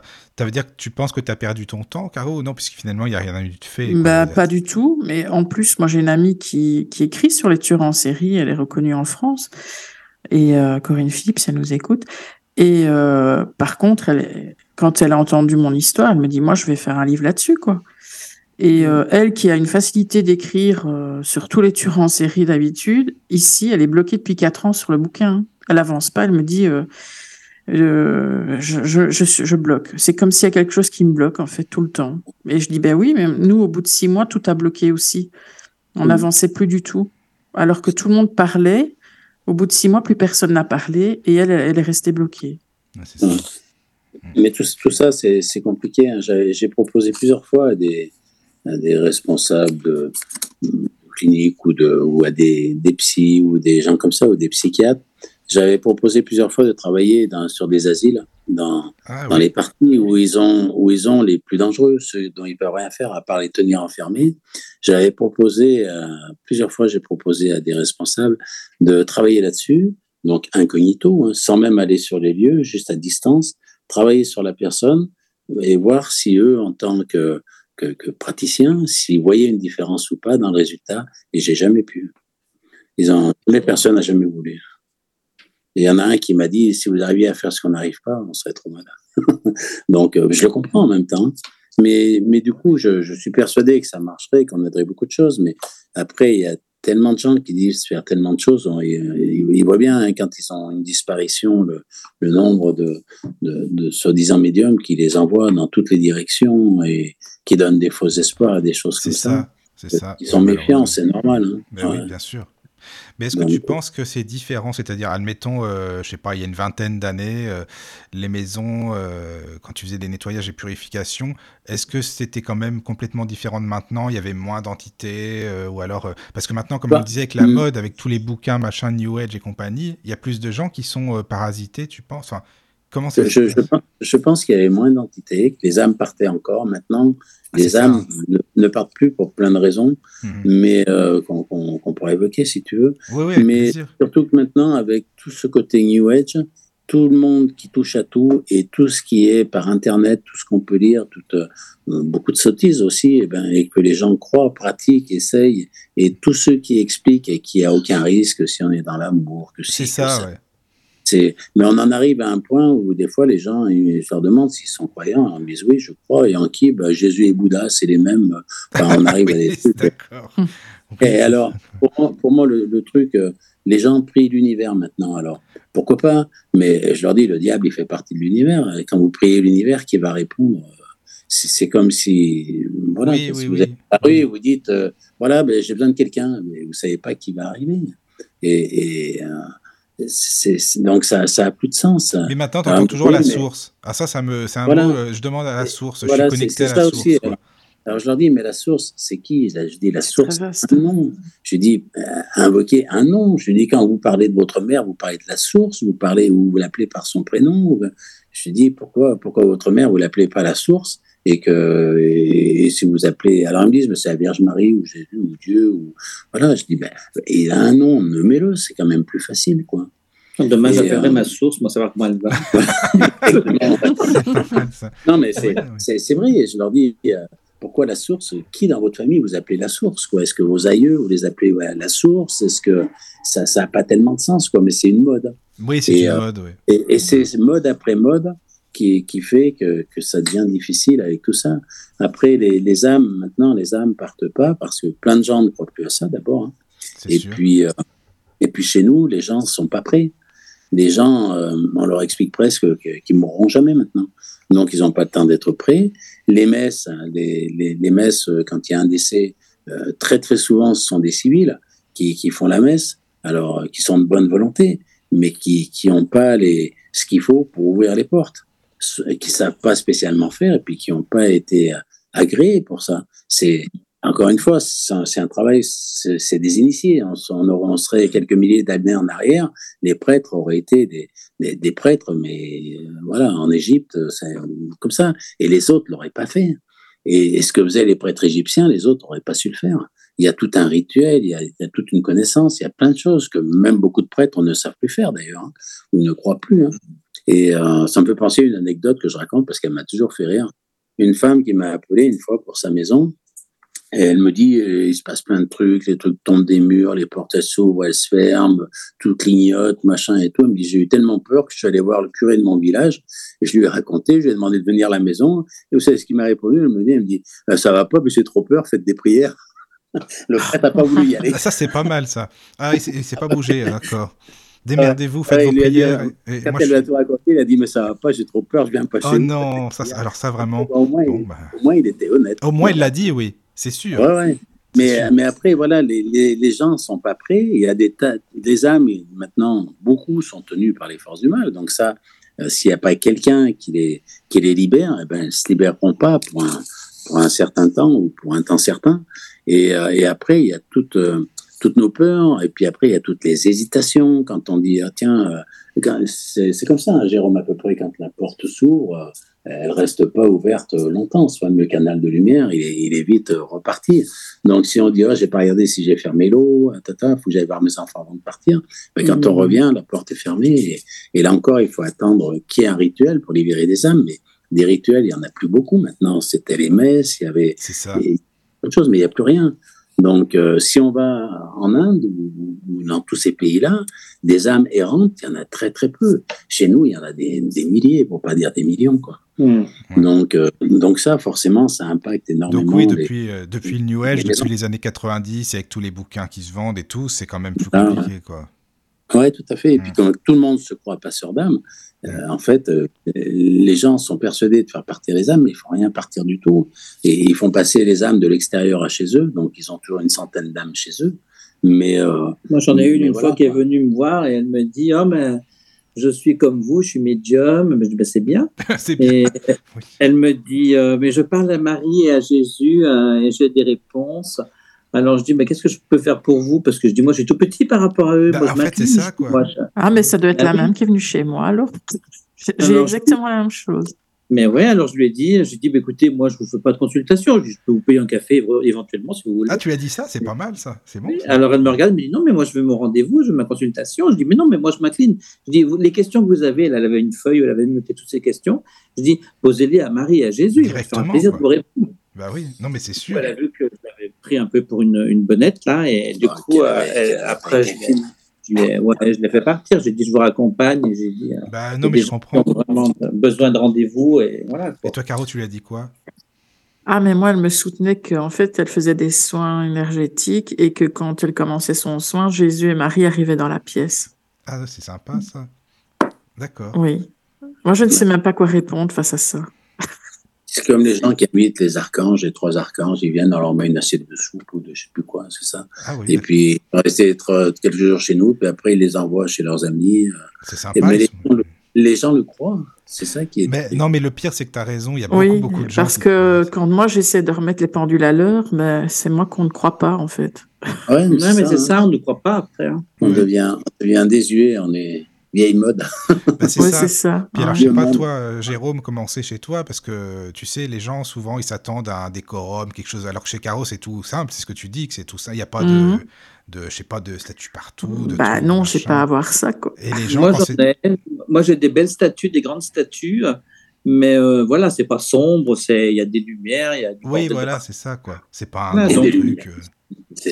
Eh oui, oui, oui, non, non, c'est pas un Tu les accueilles pas dans un château, quoi. Bah, j'aimerais bien. Ah oui, ça serait bien. c'est ça, quoi. Mais non.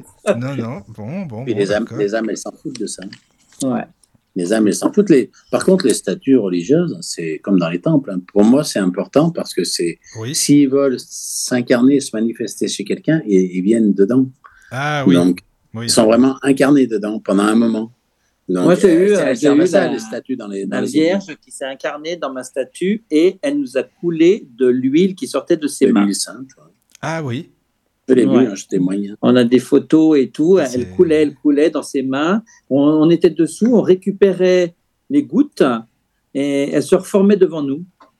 Mais le, le but des, statues, c'est comme les masques africains. Si lui donner une possibilité de s'incarner, si elle veut venir chez nous carrément. Encore une fois, c'est ce que faisait euh, tous les gens avaient avant dans les autres religions. Euh, ouais, c'est ça, euh, quoi. Hmm. Ouais, ils avaient tout ça, une, entité, une déité. Bah, j'ai des matérialisations des fois. de... Ben, j'en ai déjà une avec toi, avec le talc. Ah oui, ah oui sur, la, sur le, le Ouija? Ouais, ouais. Oui. ouais ben... Mais non, pas sur des statues, non. Hmm. Non, mais c'est le support, ça leur permet d'avoir un support. Mm. Et, en ça, et puis ça nous permet, nous, de se connecter à la personne, de savoir vraiment, c'est plus fort. Euh, c'est comme si la personne était là quand on se connecte à une statue ou à, ou à une photo, quand on parle à un défunt. ou mm-hmm. C'est un, plus, quoi. Mais euh, les passeurs d'âme, c'est devenu un terme à la mode complètement, ça c'est sûr. Hein.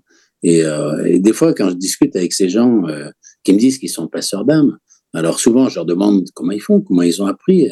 Alors ils me répondent souvent qu'en général, ils n'ont rien appris parce qu'on leur a dit qu'ils avaient un don et que juste qu'ils soient là, les âmes partaient. Alors, euh, ah bah, les, gens le croient, hein. mais je lui dis, mais si vous avez, je sais pas, l'âme d'un tueur en série qui est là, par exemple, vous l'envoyez dans la lumière parce qu'il mérite bien. Ah bah, j'avais pas pensé à ça. Ben, je dis, ouais, mais il faut y penser parce que si vous envoyez une âme quelque part, ça veut dire que déjà, vous savez qu'elle mérite d'aller quelque part. C'est-à-dire, vous connaissez son histoire, vous avez, vous avez déjà pratiquement juger l'âme. Je dis, et, voilà, quoi, c'est, c'est compliqué. tout ça. C'est pour ça qu'avant, les gens qui voulaient, quand on veille un défunt, alors on peut faire partir des âmes, mais de nos proches.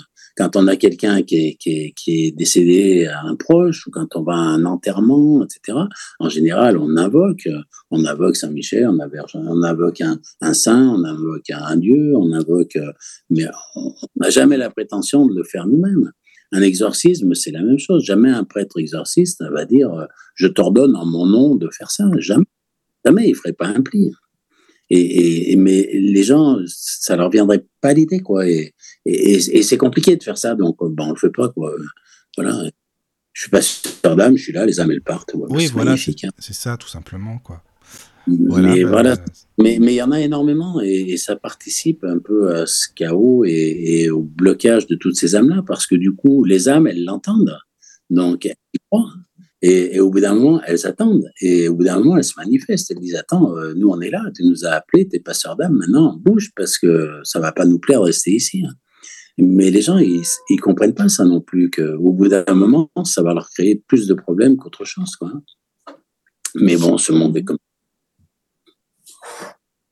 il y, a, trop d'informations, les gens ne savent plus quoi, en fait. Mmh. c'est ça. Il y a, beaucoup de n'importe quoi aussi, quoi. Oui, oui, oui, non, mais il y a tellement, tellement de, de formations, de bouquins, de ci, de ça, ouais, voilà, quoi. Mais bon, après, chacun y trouve son compte, hein, c'est chacun son truc, hein, comme on dit. Oui, c'est comme ça, de toute façon. Voilà, quoi. Moi, je dis, tant que les gens sont heureux avec ça, bah, c'est bien, hein, ils font leur vie, et puis c'est tout, quoi. Voilà, et puis il y a des gens qui, qui, sont bons, et puis qui, ont, qui des bonnes choses, et il faut pas... Bah oui, après, c'est vrai, t'as raison. Oui, oui, oui, oui ça, Voilà, il y a de tout oui, temps. Oui, mais on dirait que les, les gens qui pratiquent, je veux dire correctement, sont des gens qui n'ont pas cherché. Ah c'est souvent ça, voilà. Ça se manifeste euh, tout seul, ces choses-là. C'est au gré des rencontres, mais c'est la même chose pour un bon artisan, c'est la même chose pour, euh, pour tout. Euh, un bon musicien ou un bon acteur, il va se faire remarquer par quelqu'un qui va, qui va le pousser, qui va le faire avancer encore, et ainsi de suite. Et ça. Et, ça marche, ça marche souvent comme ça, en fait. Mmh, c'est vrai. Vrai. Mais bon, une question de Robert sur le chat qui demande euh, et les diacres qui font des messes enterrement ouvrent-ils les portes comme les prêtres? Le diacre, il a été formé quand même. Il a été formé, il n'a pas les mêmes. C'est comme un, comme un moine. Un moine, il fait pas tous les rituels d'un prêtre, mais un moine, il, a, il a des rituels qu'il peut faire qui sont liés à l'ordre dans lequel il est. Un moine bénédictin peut bénir une médaille. Mais, les diacres, c'est des civils, c'est des hommes qui sont mariés. Euh, mais, donc ils peuvent quand même, ils ont une formation. Euh, certaines, mais ils ne hmm. peuvent pas faire n'importe quoi ni, ni tout. Quoi. Et, euh, c'était tout un rituel. La messe, c'était tout un rituel, normalement, qui n'existe plus, mais le lieu était déjà particulier, les tenues qu'ils portaient étaient particulières, l'orientation qu'ils avaient était particulière. Les anciens, il y a un siècle en arrière, quand il, quand il levait les mains, il faisait comme on voit des fois les statues de, de Jésus, c'est-à-dire les, les, doigts qui sont occupés, euh, qui sont regroupés index majeur et annulaire, auriculaire, ouais, pour faire un écarté. Et euh, donc pour les alchimistes, chaque doigt représente un métal et on associe des métaux, mais euh, ça peut être la même chose avec les mondes, etc. Mais ça a un sens. Tout ça avait un sens les chasubles qu'ils portaient avaient un sens. La couleur aussi, la, couleur, violette. la hein. couleur violette dans le cas d'enterrement, parce que le violet, c'est la couleur qui est liée au, neuvième monde, au monde au-dessus. Euh, et, et, donc, ça veut dire, quand ils font un enterrement, qu'ils invoquent, ils invoquent cette, cette couleur et, euh, et, et, les énergies de cette couleur, et, etc. Quoi. Et ils ouvrent une porte. Euh, et ils ont tout ça, quoi. Un évêque a aussi une améthyste. Et, enfin voilà, il y avait tout un tas de rituels que les civils n'ont pas. Euh, et, et, les églises étaient les églises romanes et les églises de maintenant sont plus les mêmes non plus et, et ainsi de suite quoi. Bah, déjà c'est pas du tout construit euh, sur des points telluriques comme c'était je veux dire les, ils savaient très bien ce qu'ils faisaient hein, avant les, les personnes bien sûr, construisaient. Bien sûr. Et, euh, et, voilà une église romane elle est elle est bâtie comme un comme un, vrai dolmen hein. oui, c'est voilà. exactement pareil hmm. c'est l'église romane reprend un un dolmen il y a, a 5000 ans euh, de la même façon identique. Quoi. et ça. avec des mêmes portes sur, sur d'autres sur d'autres réalités. Bah, L'hôtel, il n'est pas placé n'importe où, par exemple. Euh, voilà, quoi. Normal. Donc, c'est, donc tout, ça, tout ça se perdant, les gens ne croyant plus à rien, et, euh, et en plus n'étant pas prêts et ne sachant plus ce qu'il faut faire pour repartir. Là, beaucoup de gens maintenant n'ont pas envie de repartir. Et tout ça réuni, eh bien, ça, ça fait qu'il y a énormément d'âmes qui traînent dans les pays comme les nôtres. Oui, c'est ça. Beaucoup moins dans, dans les pays, où, je sais pas, comme, l'Inde, par exemple, qui représente pas mal de monde. Je suppose en Afrique aussi, j'ai jamais bien regardé, en Amérique du Sud, où les gens sont prêts. Et, pour les gens, ça a un sens. Et on les prépare à ça. Eh et, euh, hmm. et, comme c'est où? C'est au Mexique, non? Qui font toujours euh, des repas dans, dans le cimetière. Euh, bah ça, ça on demandera à Yvon parce que lui, il, ah, lui, il connaît là. C'est bon, ça. Tu peux y aller. Non, mais ça veut dire que que ce soit en Afrique, que ce soit ou en Inde. Oui, ah, c'était bien ça. C'est bon. Que ce soit en Inde, on leur inculque pas la peur, la peur de la mort comme on l'inculque chez nous. Et on leur fait pas croire qu'ils mourront jamais. Et, ainsi de suite. quoi. Et c'est ce qui se passe chez nous. Les gens, les gens euh, vivent avec, euh, en oubliant qu'un jour ils seront plus là. et qu'il faut le seul chemin qu'on a à faire ici, c'est de se préparer. c'est pour, ça que tout, tout, tout va très, très vite. On fait tout euh, le plus rapidement possible. Et oui, comme ça, on réfléchit pas, et puis voilà. N'importe comment, et c'est dommage. Quoi. Et, euh, sûr. Mais après, bon, c'est comme ça, et je pense qu'il y a eu d'autres périodes où ça a été comme ça. Oui. Sinon, Bernard, une autre question. Est-ce que tu as des livres à conseiller, des bons bouquins, hein, sur que ce soit la géobiologie ou la pratique de purification Dimanche, et ici Paris. moi, j'avais appris, j'avais appris avec euh, quelqu'un que j'aimais bien, que Jérôme connaît aussi, qui s'appelait Jacques Bonvin, ah qui pour ah moi est un, vrai druide moderne et qui a toujours fait ça. Tout ce qu'il a fait, il l'a fait pour les autres, tourné vers les autres. Et il a toujours été très simple, il a, il a toujours été excellent. Et donc, euh, euh, ces livres, alors bon, tout, tout, est, euh, tout n'est pas à retenir à 100%, comme chez tout le monde, mais c'est une bonne base de travail avec des gens qui, à l'époque, travaillaient avec lui comme Georges Pratt ou, d'autres comme ça. Mais après, euh, la géobiologie, c'est euh, pour moi, hein, c'est une histoire de. C'est comme tous les enseignements, c'est euh, une histoire de pratique. Ouais, je ça ne s'apprend pas dans un livre. Mm, mm. Ça, je. Voilà, les ressentis, la pratique. Voilà. Apprendre dans un livre, on, va apprendre des méthodes, des, des, techniques. Donc, déjà, il mm. faut être sûr que, que celui qui a écrit le livre soit bon dans ce qu'il fait. Mais après, pour quelqu'un qui apprend, voilà, quand je fais des stages avec des gens ou quand on fait des sorties avec Jérôme, on, est sûr que les gens sentent les choses et on peut parler avec eux, on peut, on peut euh, affiner s'il y a besoin, on peut refaire s'il y a besoin. Et, alors que quand on dit, euh, quand on explique les choses comme ça, les gens comprennent un peu ce qu'ils veulent. En général, très vite, il y en a tout de suite qui, qui vont, qui vont dire ce qu'ils ont compris en disant qu'ils viennent de l'inventer et qui sont extraordinaires. Et, euh, et, après, voilà, même fermer un miroir. Avant, je voulais pas expliquer comme ça euh, sur une antenne comment fermer un miroir parce que ça va être repris par des tas de gens. Alors, s'ils le font bien, tant mieux. Mais s'ils n'ont pas compris et qu'ils le font faire mal, et c'est encore une fois, les gens vont se croire protégés alors qu'ils ne le sont pas. Mmh, Mais euh, pour moi, un vrai enseignement, c'est comme c'est depuis des milliers d'années, c'est c'est en présentiel, c'est en vrai, et puis avec des gens qui sont, euh, voilà, pas avec n'importe qui. Hein. Il y a des gens qui sont prêts, d'autres qui le sont pas. Il y a des gens qui sont. Tout le monde a un don, mais pas forcément celui-ci, quoi. Et, euh, et par exemple, les livres sur les encens, les, les protections, les bougies, les choses comme ça, par exemple. Dans les livres, on trouve tellement de tout que je ne saurais pas conseiller et j'en connais pas assez pour, euh, pour, pour, conseiller les gens. Je sais pas toi, Jérôme, si tu en as beaucoup. Alors après, il y, a les, il y a les valeurs sûres pour les. Non, je parle des valeurs sûres hein, pour les auditeurs. Peut-être que ça peut les intéresser. Comme, l'abbé Julio, par exemple. Mais euh, euh, l'abbé Julio, c'était, il avait des prières, il avait récupéré, donc euh, d'ailleurs contre la vie de l'Église, des prières très anciennes.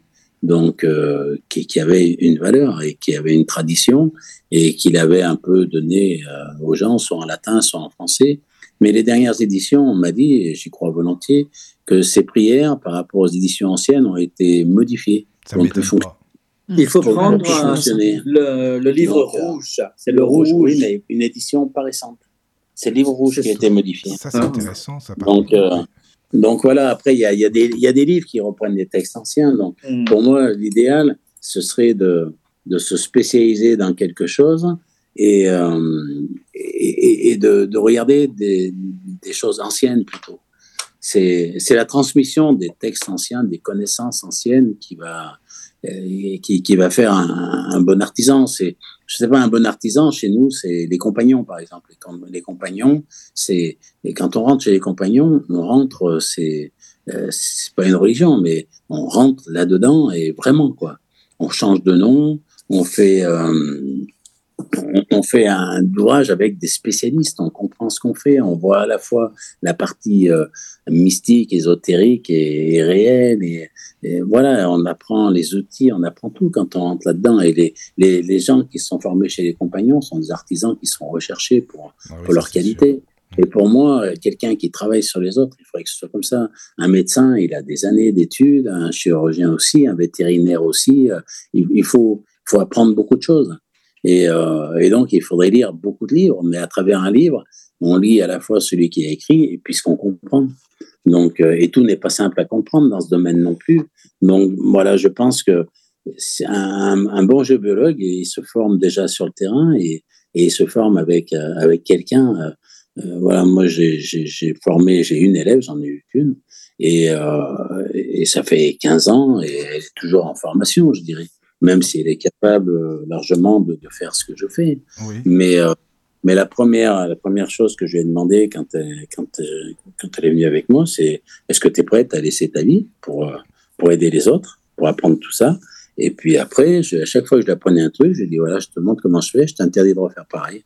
Il faut que tu trouves ta propre méthode. Ouais, c'est ça. Ah, ça, c'est voilà. super. oui, oui, et, euh, bah, et, et c'est ça qui est important. Et comme il disait Léonard de Vinci, euh, euh, si un élève dépasse pas son maître, c'est soit un mauvais élève, soit un mauvais maître. Mais l'élève doit dépasser le maître. Sinon, tout le français va être perdu. Et pour ça, il faut, on peut pas faire ça à, travers un livre ou un écran. Ou, pour, pour, moi. Hein. Non, mais je comprends hein, ce que tu veux dire, parce que c'est vrai qu'il y a tellement, il y a tellement de bouquins. Alors attends sur le chat, je sais pas si tu peux lire Bernard, il y a Robert qui te dit. Euh... Ouais, pour Georges Pratt, ouais.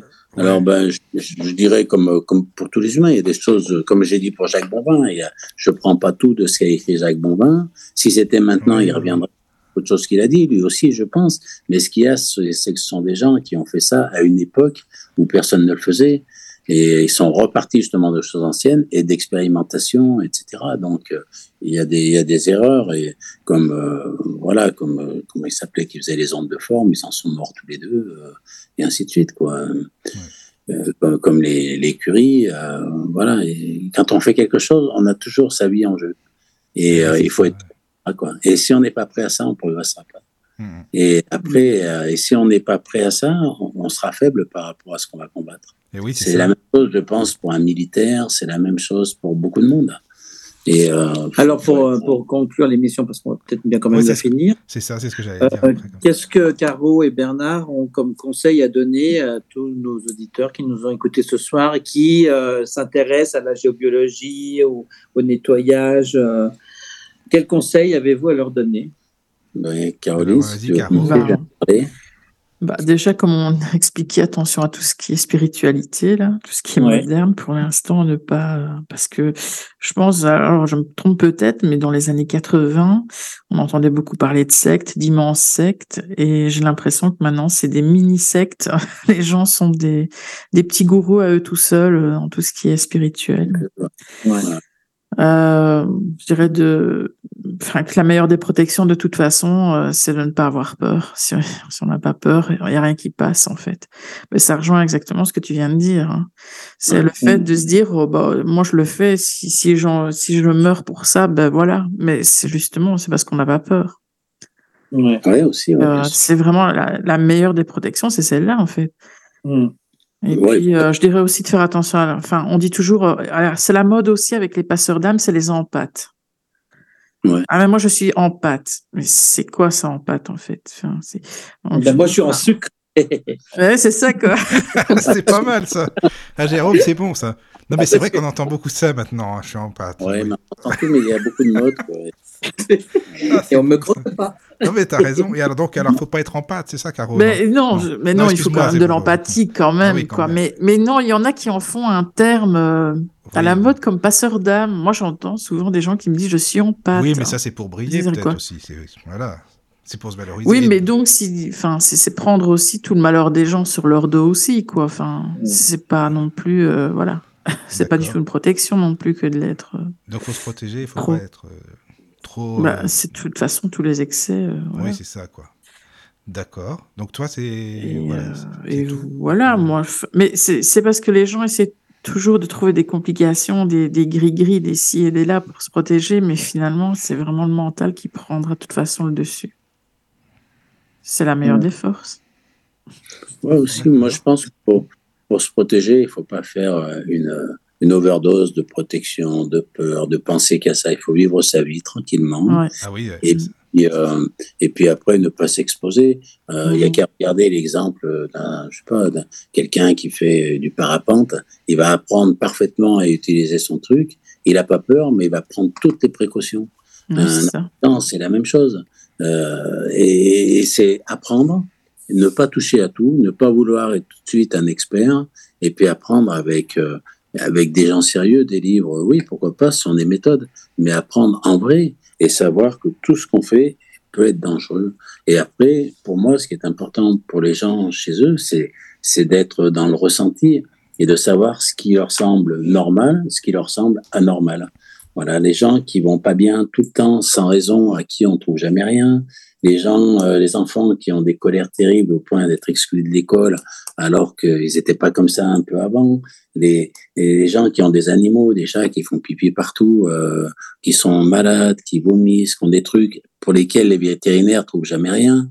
Enfin, tout ça, ce sont des signes qu'il faut écouter.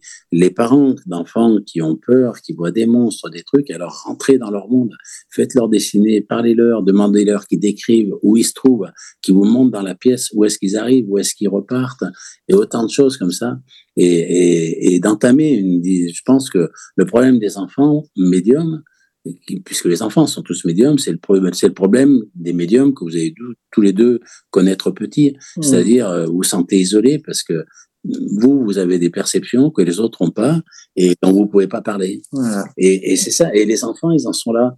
Et après, les enfants qui ont peur comme ça, d'abord, ils vont, bah, ils feront plus confiance aux parents d'un autre côté. Et après, ils essayent de le dire une fois et après, ils le diront plus jamais. Et après, ils vont avoir peur toute leur vie, peur du noir, peur de si, ils auront des peurs adultes qui viennent de là. Alors que parfois, il faut, déjà, il faudrait que les gens sachent que souvent, il y a une solution à tout ça, comme la violence, comme la bipolarité, comme tout ça. Alors maintenant, tous les problèmes euh, non résolus sont des problèmes maintenant de, euh, de maladies très rares, génétiques, machin. Dès qu'on trouve plus, maintenant, c'est classé comme ça.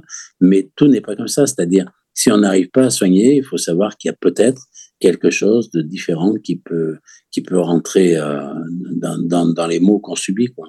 Et, euh, ben voilà, c'était le mot de la fin. Et, voilà, quoi. et ben après, ben, juste en demandant avec une photo, ben, on, peut savoir et, et dire ce qu'on sent, et, voilà, quoi. Et en, demandant ça à plusieurs, ben, vous voyez les, lesquels vous semblent les plus crédibles hein, dans les réponses. Mmh, mmh. Euh, laisser aussi son, son intuition parler, écouter son voilà, exactement. Voilà, important, et son, et Ressent, voilà. Mais je sais pas, une, mère de famille qui voit son bébé, elle sait tout de suite si le bébé va bien ou s'il va pas bien. Elle n'a pas besoin de, l'amener chez le Toby pour demander s'il va bien. tout de suite, quelqu'un qu'on aime, on va le sentir tout de suite. et il faut comme ça, chez soi, autour de soi, et, et puis, et puis ne pas être dans la, dans la peur au point de vouloir se protéger tout le temps. Quoi. Je pense que c'est ça. Et pas mettre les doigts dans la prise. Voilà. Bon, bah voilà, c'est un peu la même conclusion finalement que vous avez. Bah voilà. Bah oui, c'est Par contre, juste avant de finir, si vous voulez donner, euh, Bernard, euh, si tu as un site, parce qu'il y a des, auditeurs sûrement qui auront envie de te contacter, peut-être, euh, si tu as un site ou un mail ou une page, je sais pas, voilà, si tu veux. Ben, moi, mon adresse mail, c'est guiraud.bernard, donc c'est mon nom, mon prénom, G-U-I-R-A-U-D.bernard, tout en minuscule, outlook.com. Mon téléphone, c'est le 06 20 43 74 06. Euh, donc, euh, je suis contactable aussi par Facebook. Hein. Bernard Guiraud, géobiologue, ou Bernard Guiraud tout court.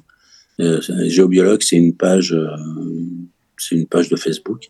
Et autrement, avec Jérôme, on a une chaîne vidéo où on, a, on a attaqué il n'y a pas très longtemps qui s'appelle Au-delà des mondes. Allez-y, faites un tour, hein, c'est très bien, vraiment. Voilà. Et, euh, Jérôme, alors si tu veux, ah, Jérôme, si tu veux donner ton site ou ta page, je sais pas si tu. Si, ça déjà tellement de monde. Non, non, non. non, toi, non, là, non, c'est pas la peine. Bon. Il a déjà tellement de monde. Ah oui, bon, Caro, tu veux donner aussi plus pendant 200 demandes par jour. Et... Ah oui, c'est énorme. Caro, si tu veux donner aussi pour les auditeurs. Bah, mon adresse mail, c'est essentiel, donc essence, E2S-E-N-C-E-C-I-E-L 777 gmail.com. J'ai une page sur Facebook qui s'appelle Karma, mais ça va être compliqué parce qu'il y a beaucoup de gens qui ont le même nom de page. Mais de toute façon, c'est sur la page de Radio du Lotus. Voilà, donc vous trouvez facilement. Voilà. Très bien. Attends, je vais finir l'animateur de Radio du Lotus. Alors, on vous retrouve euh, demain soir avec Michael et Caro en direct de Miami pour une interview exclusive de Madonna. Ah, c'est bien ça. C'est sympa. Oh, elle a beaucoup changé, la Madonna. Oh là là. Tu m'aurais dit ça dans les années 80, je t'aurais dit oui. Voilà. Les gens vont y croire. oui, ils vont y croire. Non, non, mais en tout cas, euh, Bernard et Jérôme, c'est quand vous voulez, euh, pour une, prochaine, pour développer, s'il y a d'autres sujets. Enfin, si Bernard, tu t'es senti à l'aise, si ça va pour toi, euh, voilà. Quoi. S'il n'est pas à l'aise, il parle pas. Donc... ah bon, donc c'est que ça va. je, suis très bavard et puis, tout ça, ça me passionne. Et puis, c'est ma bien. Donc, oui, oui, oui. Non, mais en tout cas, c'est quand tu veux, si tu veux refaire une émission, voilà, tu es bienvenu, vraiment. Eh ben, merci à toi, merci à vous deux et merci à vous tous. Bah, c'est normal. Et puis merci, bah, Jérôme, encore une fois, hein, toujours, euh, voilà. Bon, toi, on sait qu'on va refaire des émissions parce qu'on a programmé. Hein, voilà. Et Bernard, tu veux te joindre à nous, bien sûr, tu es le bienvenu. Ça, c'est sûr. Bienvenue, bien sûr. Voilà, voilà. Bah, merci. Bonne nuit à tous. Dormez bien. Bonne Voilà, et prenez soin de vous, surtout, c'est important. Entrez dans la sérénité et la paix. Bienvenue sur la radio du Lotus.